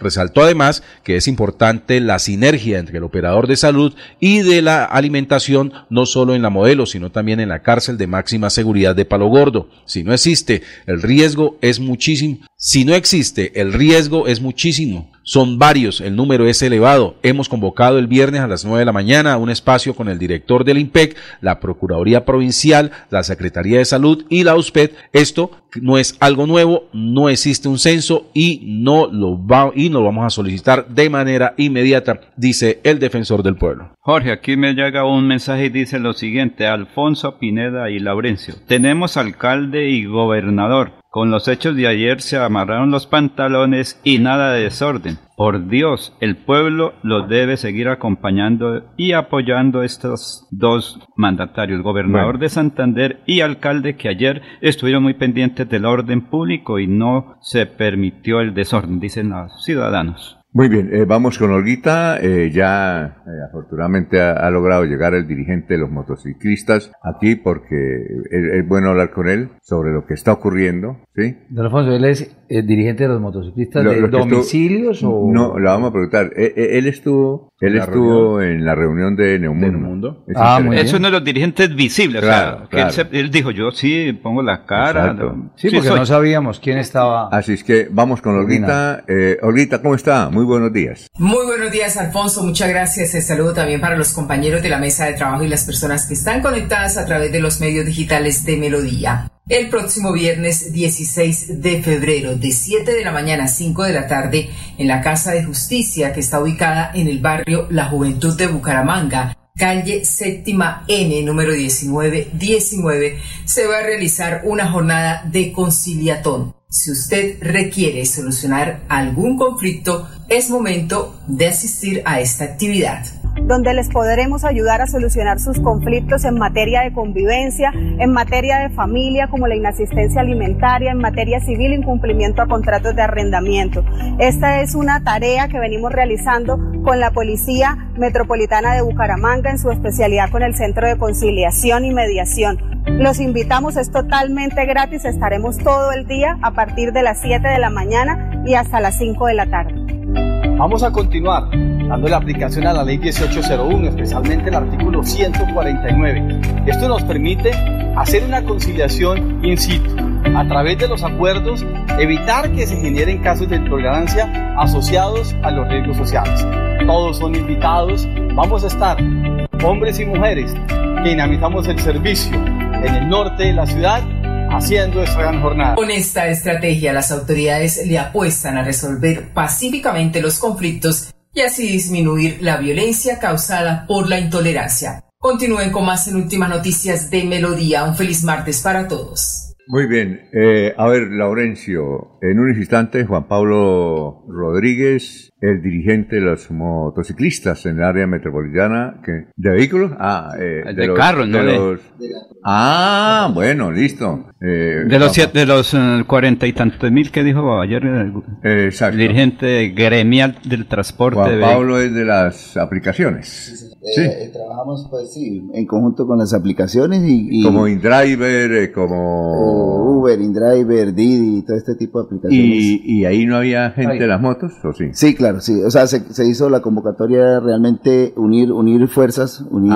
unir los dos gremios, que es motorizados y, y vehículos de transporte informal. Sí, bueno, ¿y, y ustedes qué piensan sobre eso? Pues realmente eh, yo creo, estoy convencido de que ayer se logró algo muy importante que era eh, que nos escucharan, sí, que, que, el sector fuera escuchado por el, por el, por los ministros, por los, perdón, por los alcaldes. Ajá. Eh, se pidió una mesa de negociación, una mesa de diálogo Sí. para que nos escucharan los puntos, sí, y, y solicitar pues realmente una, una forma de llegar a un consenso de poder trabajar. Pero ahí había eh, motos también, ¿no? Sí, sí, estaba el Había representantes de los mototaxistas. Representante de motos, sí. Eh, en, el, en la mesa se sentaron eh, dos, dos esto, representantes de cada municipio, uno para vehículos y uno para motos. Pero Exacto. Y eh, quedó definido que no hay suspensión del parrillero. Eso quedó definido. Sí, por lo pronto sí. Es- Sí, Esa que- fue la, la, la- lo que nos dijo el alcalde realmente. eh, Jaime eh, nos planteó que pues esa decisión no era que estaba tomada, estaba en, en pie, o sea, se iba a tomar una decisión, pero no, realmente no estaba definida la política de cómo ¿Y se qué iba a manejar. dijeron los, ta- los mototaxistas? ¿Qué dijeron? Eh, pues sí, ellos van a acatar la, la orden ¿De qué? de, de- de, pues mantener el orden con el tema de de, de, de la, de la movilidad, porque realmente y la seguridad es Sí, que claro. Es que eh, eh, la- los alcaldes lo que buscan es el tema de seguridad. Eh, Sí, básicamente, seguridad. es la seguridad. Y, y entonces por ahora no van a suspender el parrillero. Por ahora no lo van a suspender, sí. Y en el caso de ustedes de las aplicaciones, Sí, eh, porque es que las denuncias que ha hecho Carmelo Guerrero es que hay 40 mil eh, aplicaciones ilegales, de, de ilegales, ¿no? 40 mil 40.000 vehículos. Vehículos, vehículos, vehículos. De Vehículos aplicaciones que- ilegales vehículos. Y solo 7 mil de taxis. Eh, sobre eso, ¿qué se dijo? Bueno, realmente eh, el enfoque estuvo en la reunión estuvo en la parte de los motorizados, sí, que era que era realmente el, el problema que, Sí. que estaba afectando eh, la decisión que iba a tomar la, eh, eh, el, el grupo de alcaldes del área metropolitana. Ajá. Pero pero sí se tocó ese punto y se llegó a un consenso donde donde la- los alcaldes nos van a dar una mesa de diálogo eh, una vez al mes, ¿Al mes? de- durante un periodo de tres meses Sí. que va a ser el plan piloto o el plan de prueba para, para lo que es el pico y placa, que sí se va a implementar. Entonces, entonces se va a hacer un plan piloto, que fue lo que, eh, lo que está establecido con, con lo de la- la ordenanza del juez. Entonces se va, se va a aplicar, se va a implementar porque pues obviamente los, los alcaldes no pueden eh, Exacto. eh, omitir esa orden, ¿no? Entonces se va a implementar y mes a mes se va a hacer un estudio, se va a sentar con la mesa nuevamente para ver cómo ha sido el resultado, cómo ha sido el proceso y, y si es aplicable o no para quedar de una vez eh, fijo. Es decir, el- el alcalde Jaime Andrés Beltrán dijo, primero vamos a hacer el plan, se lo vamos a mostrar a ustedes, lo discutimos y luego lo ponemos en práctica. ¿Es así? Lo ponemos en práctica durante tres meses. Entonces, Ah. ese va a ser el plan. sí. Pero la situación, creo, por una parte es el transporte informal o ilegal, el carro particular transportando pasajeros por plataformas. Creo que esa es una de las Sí. cosas que el ministerio, que don Carmelo Guerrero ha dicho. Nosotros invertimos 150, mil- 150 millones de pesos en un carro, cumplimos con todo. Mientras que una persona sale pensionada o tiene unos recursitos, compra cinco carros y a cada le pone un conductor y por la tarde recibe 70 mil. No cumple con esos requisitos ese vehículo. No es transporte formal. porque correcto. formal es, tiene que tener todos los Sí, seguros. correcto. En el caso de ustedes, ¿qué hablaron ayer? ¿O se habló solamente de carros particulares normal, sin prestar, entre comillas, un servicio ilegal? Sí, bueno, en ese sentido, nosotros queremos, queremos lograr un consenso, ya esto es un- una instancia mucho mayor. O sea, el tema de, de las plataformas eh, se tiene que llevar a, a una instancia mucho mayor con, con, con Ministerio con el del Senado, Transporte, Cámara y Senado. Ah, con ya, el ya. Cámara y Senado porque tiene que haber una aprobación eh, ya a nivel nacional, una, Sí. una aprobación del, del Estado como tal para que garantice y también eh, legi- legisle o nos coloque Ajá. la normativa correcta para poder eh, trabajar legalmente, legalmente. Eh, porque haya una normativa, pero pero el, de ahí a que lo- el transporte que está hoy en día en, en metropolitano, en el área metropolitana, está funcionando no de manera ilegal, porque sería una forma incorrecta de, de mencionarlo, sería de manera informal, ¿sí? Ah. Porque de manera legal, le- ilegal sería que no tuvieran tecnomecánica, que no, tuviera- no tuvieran SOAT, Ajá. que no pagaran los impuestos eh, de Estado, que no pagaran los impuestos eh, municipales o, o Pero estatales. el otro carro, por ejemplo, cuando el taxi dice para transporte de pasajeros, mientras que cuando el otro dice para servicio particular, mi carro, su Sí. carro, el carro del otro, sino que esa es la ilegal. O sea, se compra el Sí, vehículo, es para, para servicio particular. Para cuando usted transporta personas, entre comillas, está firmando un contrato con el usuario, Ahora. porque creo que las plataformas le dicen, usted firme el contrato, eso es, digamos que... ¿sí? En, en- cierta forma no es tan ilegal porque las plataformas manejan unas políticas de servicio. Sí. Entonces le garantizan al usuario eh, eh, cierta, cierto eh, criterio de, de- de responsabilidad, de, sí, de, Sí, claro. de- de atención, de servicio, de un costo también que pues eh, de pronto, sin desmeritar los servicios que hacen los Sí, taxistas, eh, de pronto le- al, al usuario le parece un poco más eh, cómodo, más Sí. práctico pagar y, y que la atiendan por un teléfono, por una aplicación y que el servicio sea un poco más económico. Eso O sea, de- ustedes estarían trabajando para que todos los Sí. carros particulares los convirtieran en taxi, sería, porque esa es la que ayer Sí. también se ha dicho, que la solución Pero- sería que fueran todos amarillos. Pero vea, eh, Juan Pablo, una cosa. Sí. Eh, don Carmelo Guerrero, ¿ha escuchado hablar de él? Sí,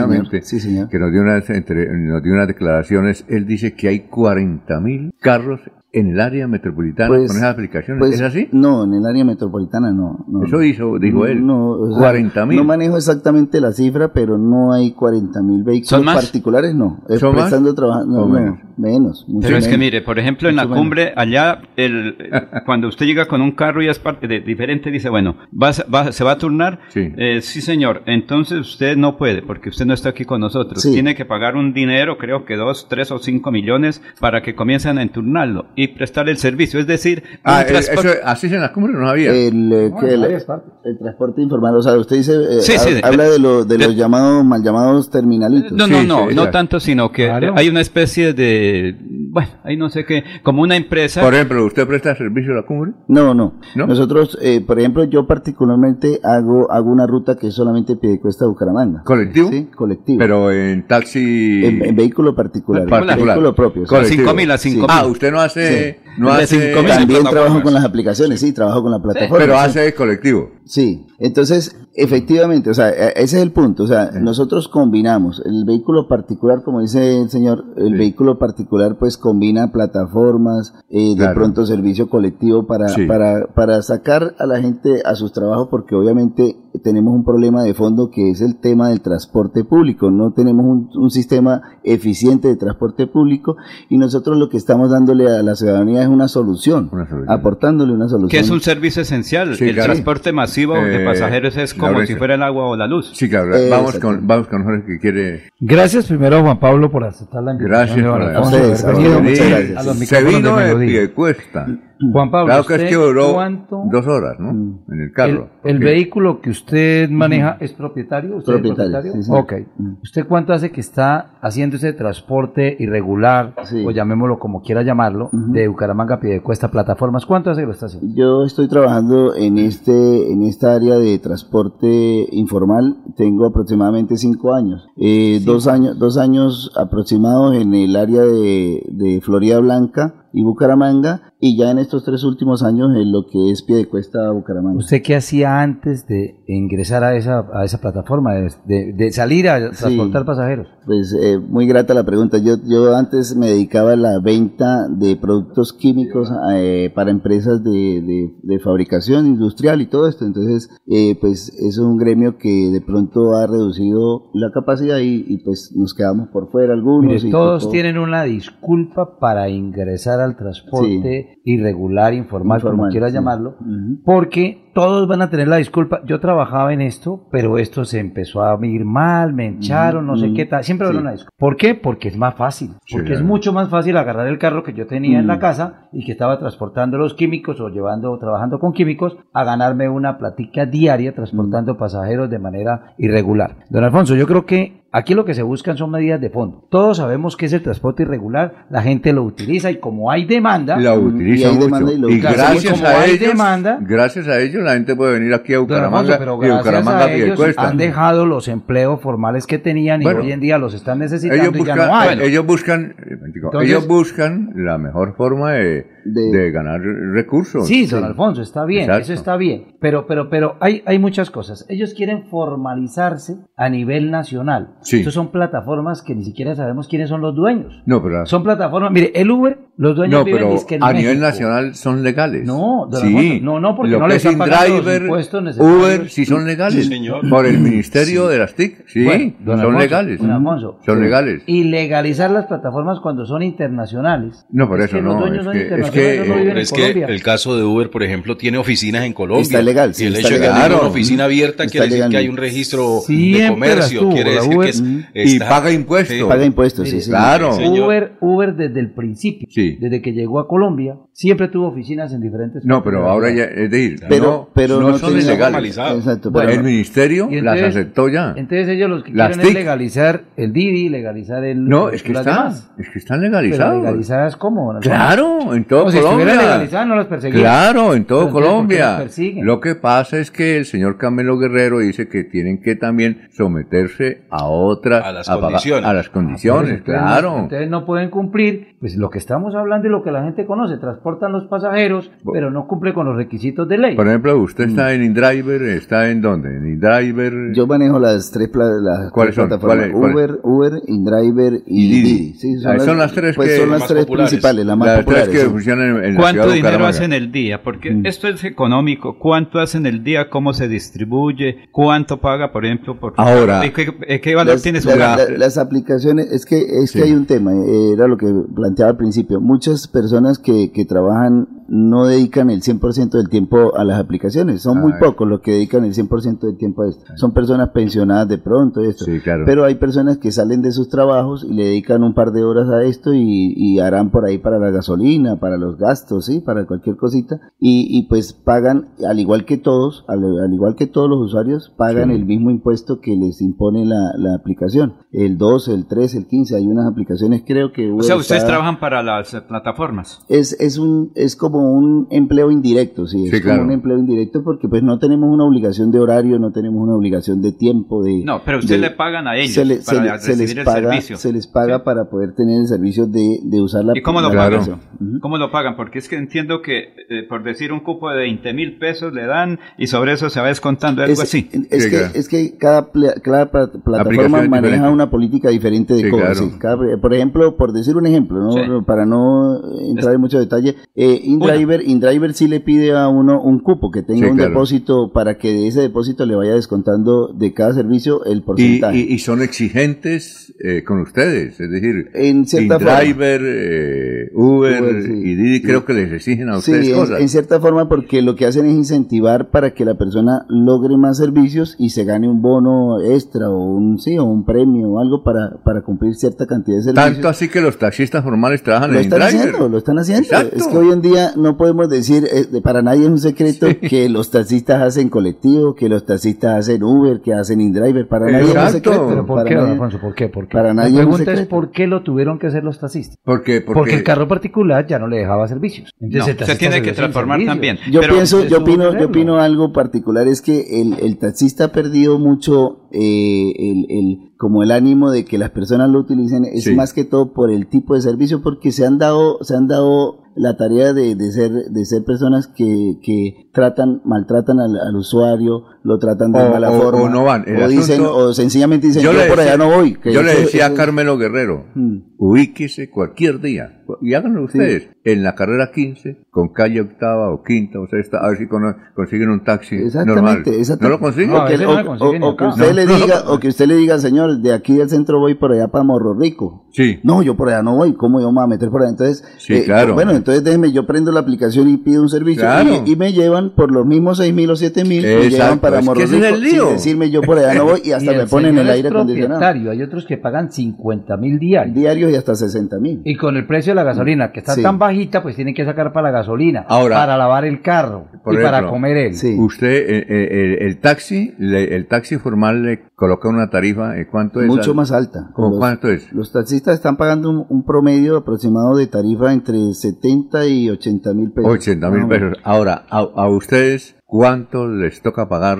cuando alquilan el carro? Cuando la persona alquila el carro, normalmente el dueño o el patrón le dice, pues lleguemos a un acuerdo, eh, yo lo dejo trabajar por 50 mil pesos y de pronto hacemos 10 de ahorro o 5 de ahorro, que eso, eso ¿Ah, va sí? a un fondo, eso Ah, va un fondo para los gastos del vehículo, para reparaciones. Ah, o muchas veces le dice, pues no listo, trabajemos por 60 mil en la cuota diaria, pero entonces tiene el día de pico y placa, lo tiene libre, lo puede trabajar y, y es libre para usted. O sea, hay varios, hay varias formas, ¿no? Hay Sí. varios, Aquí un amigo me dice lo Pues es que ese siguiente. día de pico y placa, si está en Bucaramanga, le toca ir a trabajar a pie de cuesta. Exacto, No le tocaría trabajar Florida, Y- Girón y Pecua- y, y pero si aprueban lo de Metropolitano ya se les acaba también pues eso. ya se acaba ¿Qué? ¿Cuándo qué? ¿Cuándo qué? Cuando el alcalde apruebe o los alcaldes aprueben lo del, lo del pico y placa metropolitano No, es que que eso va ya a va a empezar a regir este próximo fin Sí, de semana. eh, empieza. ¿En eso están de acuerdo ustedes o no? es, que, es que esa es medida esa medida en realidad no nos afecta esa medida esa medida más bien incentiva y ayuda a que las personas realmente descansen ese día y Sí. que los que siguen trabajando pues tengan más oportunidad de trabajo Ah, bueno. Alfonso, aquí un amigo me dice lo siguiente, dice, yo gano 100 mil pesos, me descuentan 30 mil de los sistemas de... Sí, las- claro.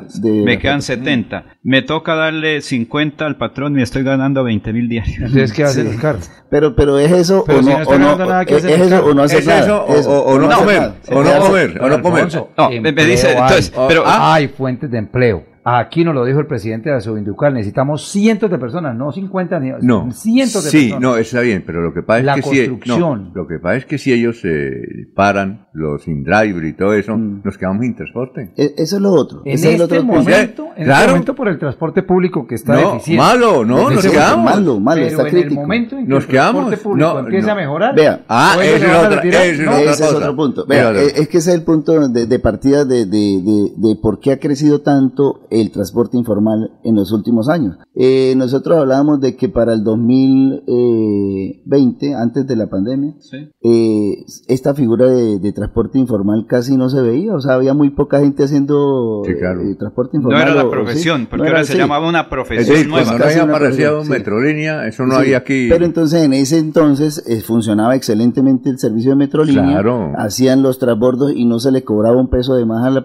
pasajero por hacer transbordos. Simplemente de un de, de Bucaramanga usted podía llegar a- al último rincón Sí, de claro. cuesta por un solo pasaje. Eso ha cambiado muchísimo. Entonces le, le- le recargaron esa, esa fuerza, ese trabajo que venía haciendo Metrolínea, se lo recargaron a los buses. y Porque los buses- quebró Metrolínea, se robaron a Metro- Metrolínea. se robaron la Porque se plata. robaron a Entonces- Metrolínea. Entonces no hay esa capacidad para atender a esa gente y, Claro. y por eso ha crecido cada vez más, eh, ha crecido el, el transporte. Entonces, la, la, la conclusión, y gracias por haber Sí, venido, señor, no, es que eh, empezaron con éxito las reuniones de trabajo ayer en Neomundo, Sí. que van a ser un plan a tres meses, Sí, que- en el cual ustedes van a estar de acuerdo. ¿Cuándo es la próxima reunión? Eh, se mes. tiene planteado para el 26 de este mes, se tiene planeado ya una reunión, pero ya ¿Para cuándo? va a estar para ¿Para- el 26. ¿En Eh, dónde? ahorita ¿Allá en unos mismo? días, sí, en Neo- creo que va a ser en Neomundo. Todavía El no- 26, el 26 de, de este mes. Porque, Ah, bueno. porque pues quedaron unos puntos en el aire y también por lo que está pendiente la reunión con, con eh, veeduría y derechos humanos. Entonces, Exacto. Uh, ¿Ustedes están agremiados? Eh, ¿Tienen asociación o no, Juan Pablo? Eh, estamos agrupados, o sea, en este momento Sí. todavía no hay un gremio legal, así que podamos decir una asociación, una cooperativa, no la existe, pero también se planteó en la reunión y se está buscando el consenso con, con los alcaldes de no solamente crear eh,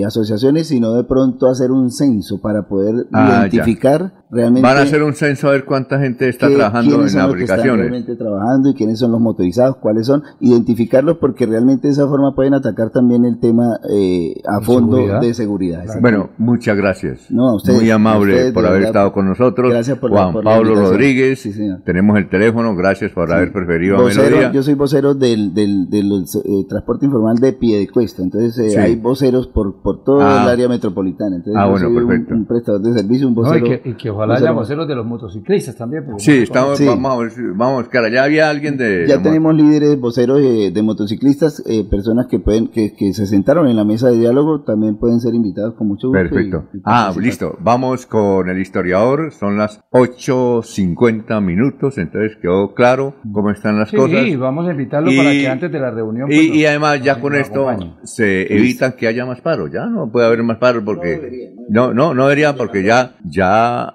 no, no va a haber parrillero, eh, digo, no va a haber eh, provisión del parrillero, va a haber pico y placa y le van a permitir a ustedes estar en las reuniones. Estar en las reuniones, exactamente. Juan Pablo Rodríguez. Estamos en diálogo, lo ha dicho el alcalde. Ah, Exactamente, sí. sí, claro. Carlos Augusto eh, Rodríguez estuvo aquí en Radio Melodía. Muy amable, gracias.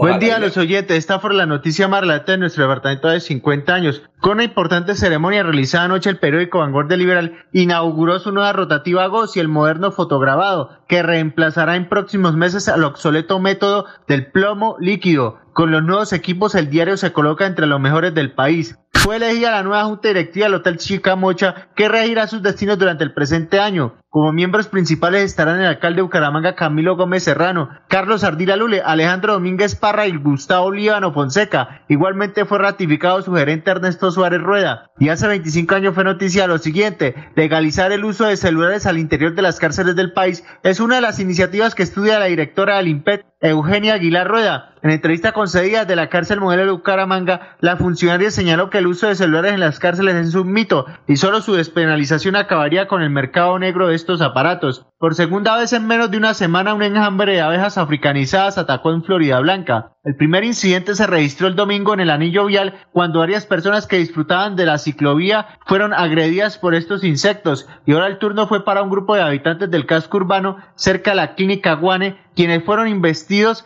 por aproximadamente 3.000 abejas. La peor parte la llevó un anciano que fue recluido en el Hospital San Juan de Dios. Antes de terminar, destaco la crónica que escribió el caricaturista Kekar para el periódico El Frente este domingo titulada De Bogotá a Bucaramanga con Luis Carlos Galán. Ahora sí, cordial despedida a todos.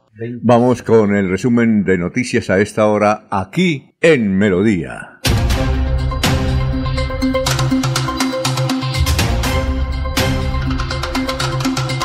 Este es el resumen hoy 13 de febrero en Melodía.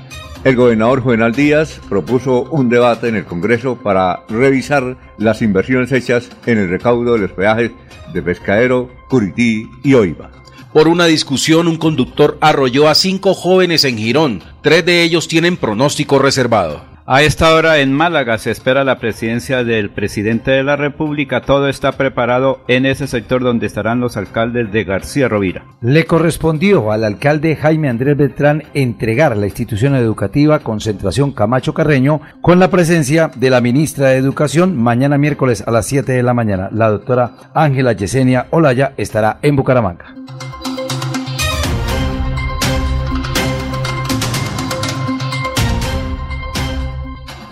Bueno, ahora sí, la de irnos. Empezamos con usted, Jorge, con la de irnos. La de irnos, don Alfonso, a Claro. esta hora, pues, eh, la labor que están aduciendo las, las autoridades del área metropolitana de Bucaramanga para dar con el conductor de la camioneta marca BMW que arrolló a cinco jóvenes en el municipio de Girón. Están ya trabajando en la identificación del conductor. La de irnos, don Laurencio. La comunidad de Zapatoca agradeció la gestión de la ESAP, así como del alcalde por la presencia de la Escuela de Administración Pública para capacitar los alcaldes y dirigentes de la zona cercana a Zapatoca. La de irnos, don Jorge. Bucaramanga está entre las ciudades que- de más confianza en el crecimiento al consumidor. Una de las ciudades, como Bucaramanga, confía más en ese crecimiento de la gente que consume todos los días en el, en, en el Eh, comercio. eh, ¿En qué sentido? ¿Que tiene más confianza Sí, al comercio? decir, eh, al comercio. Ya con más confianza la persona consume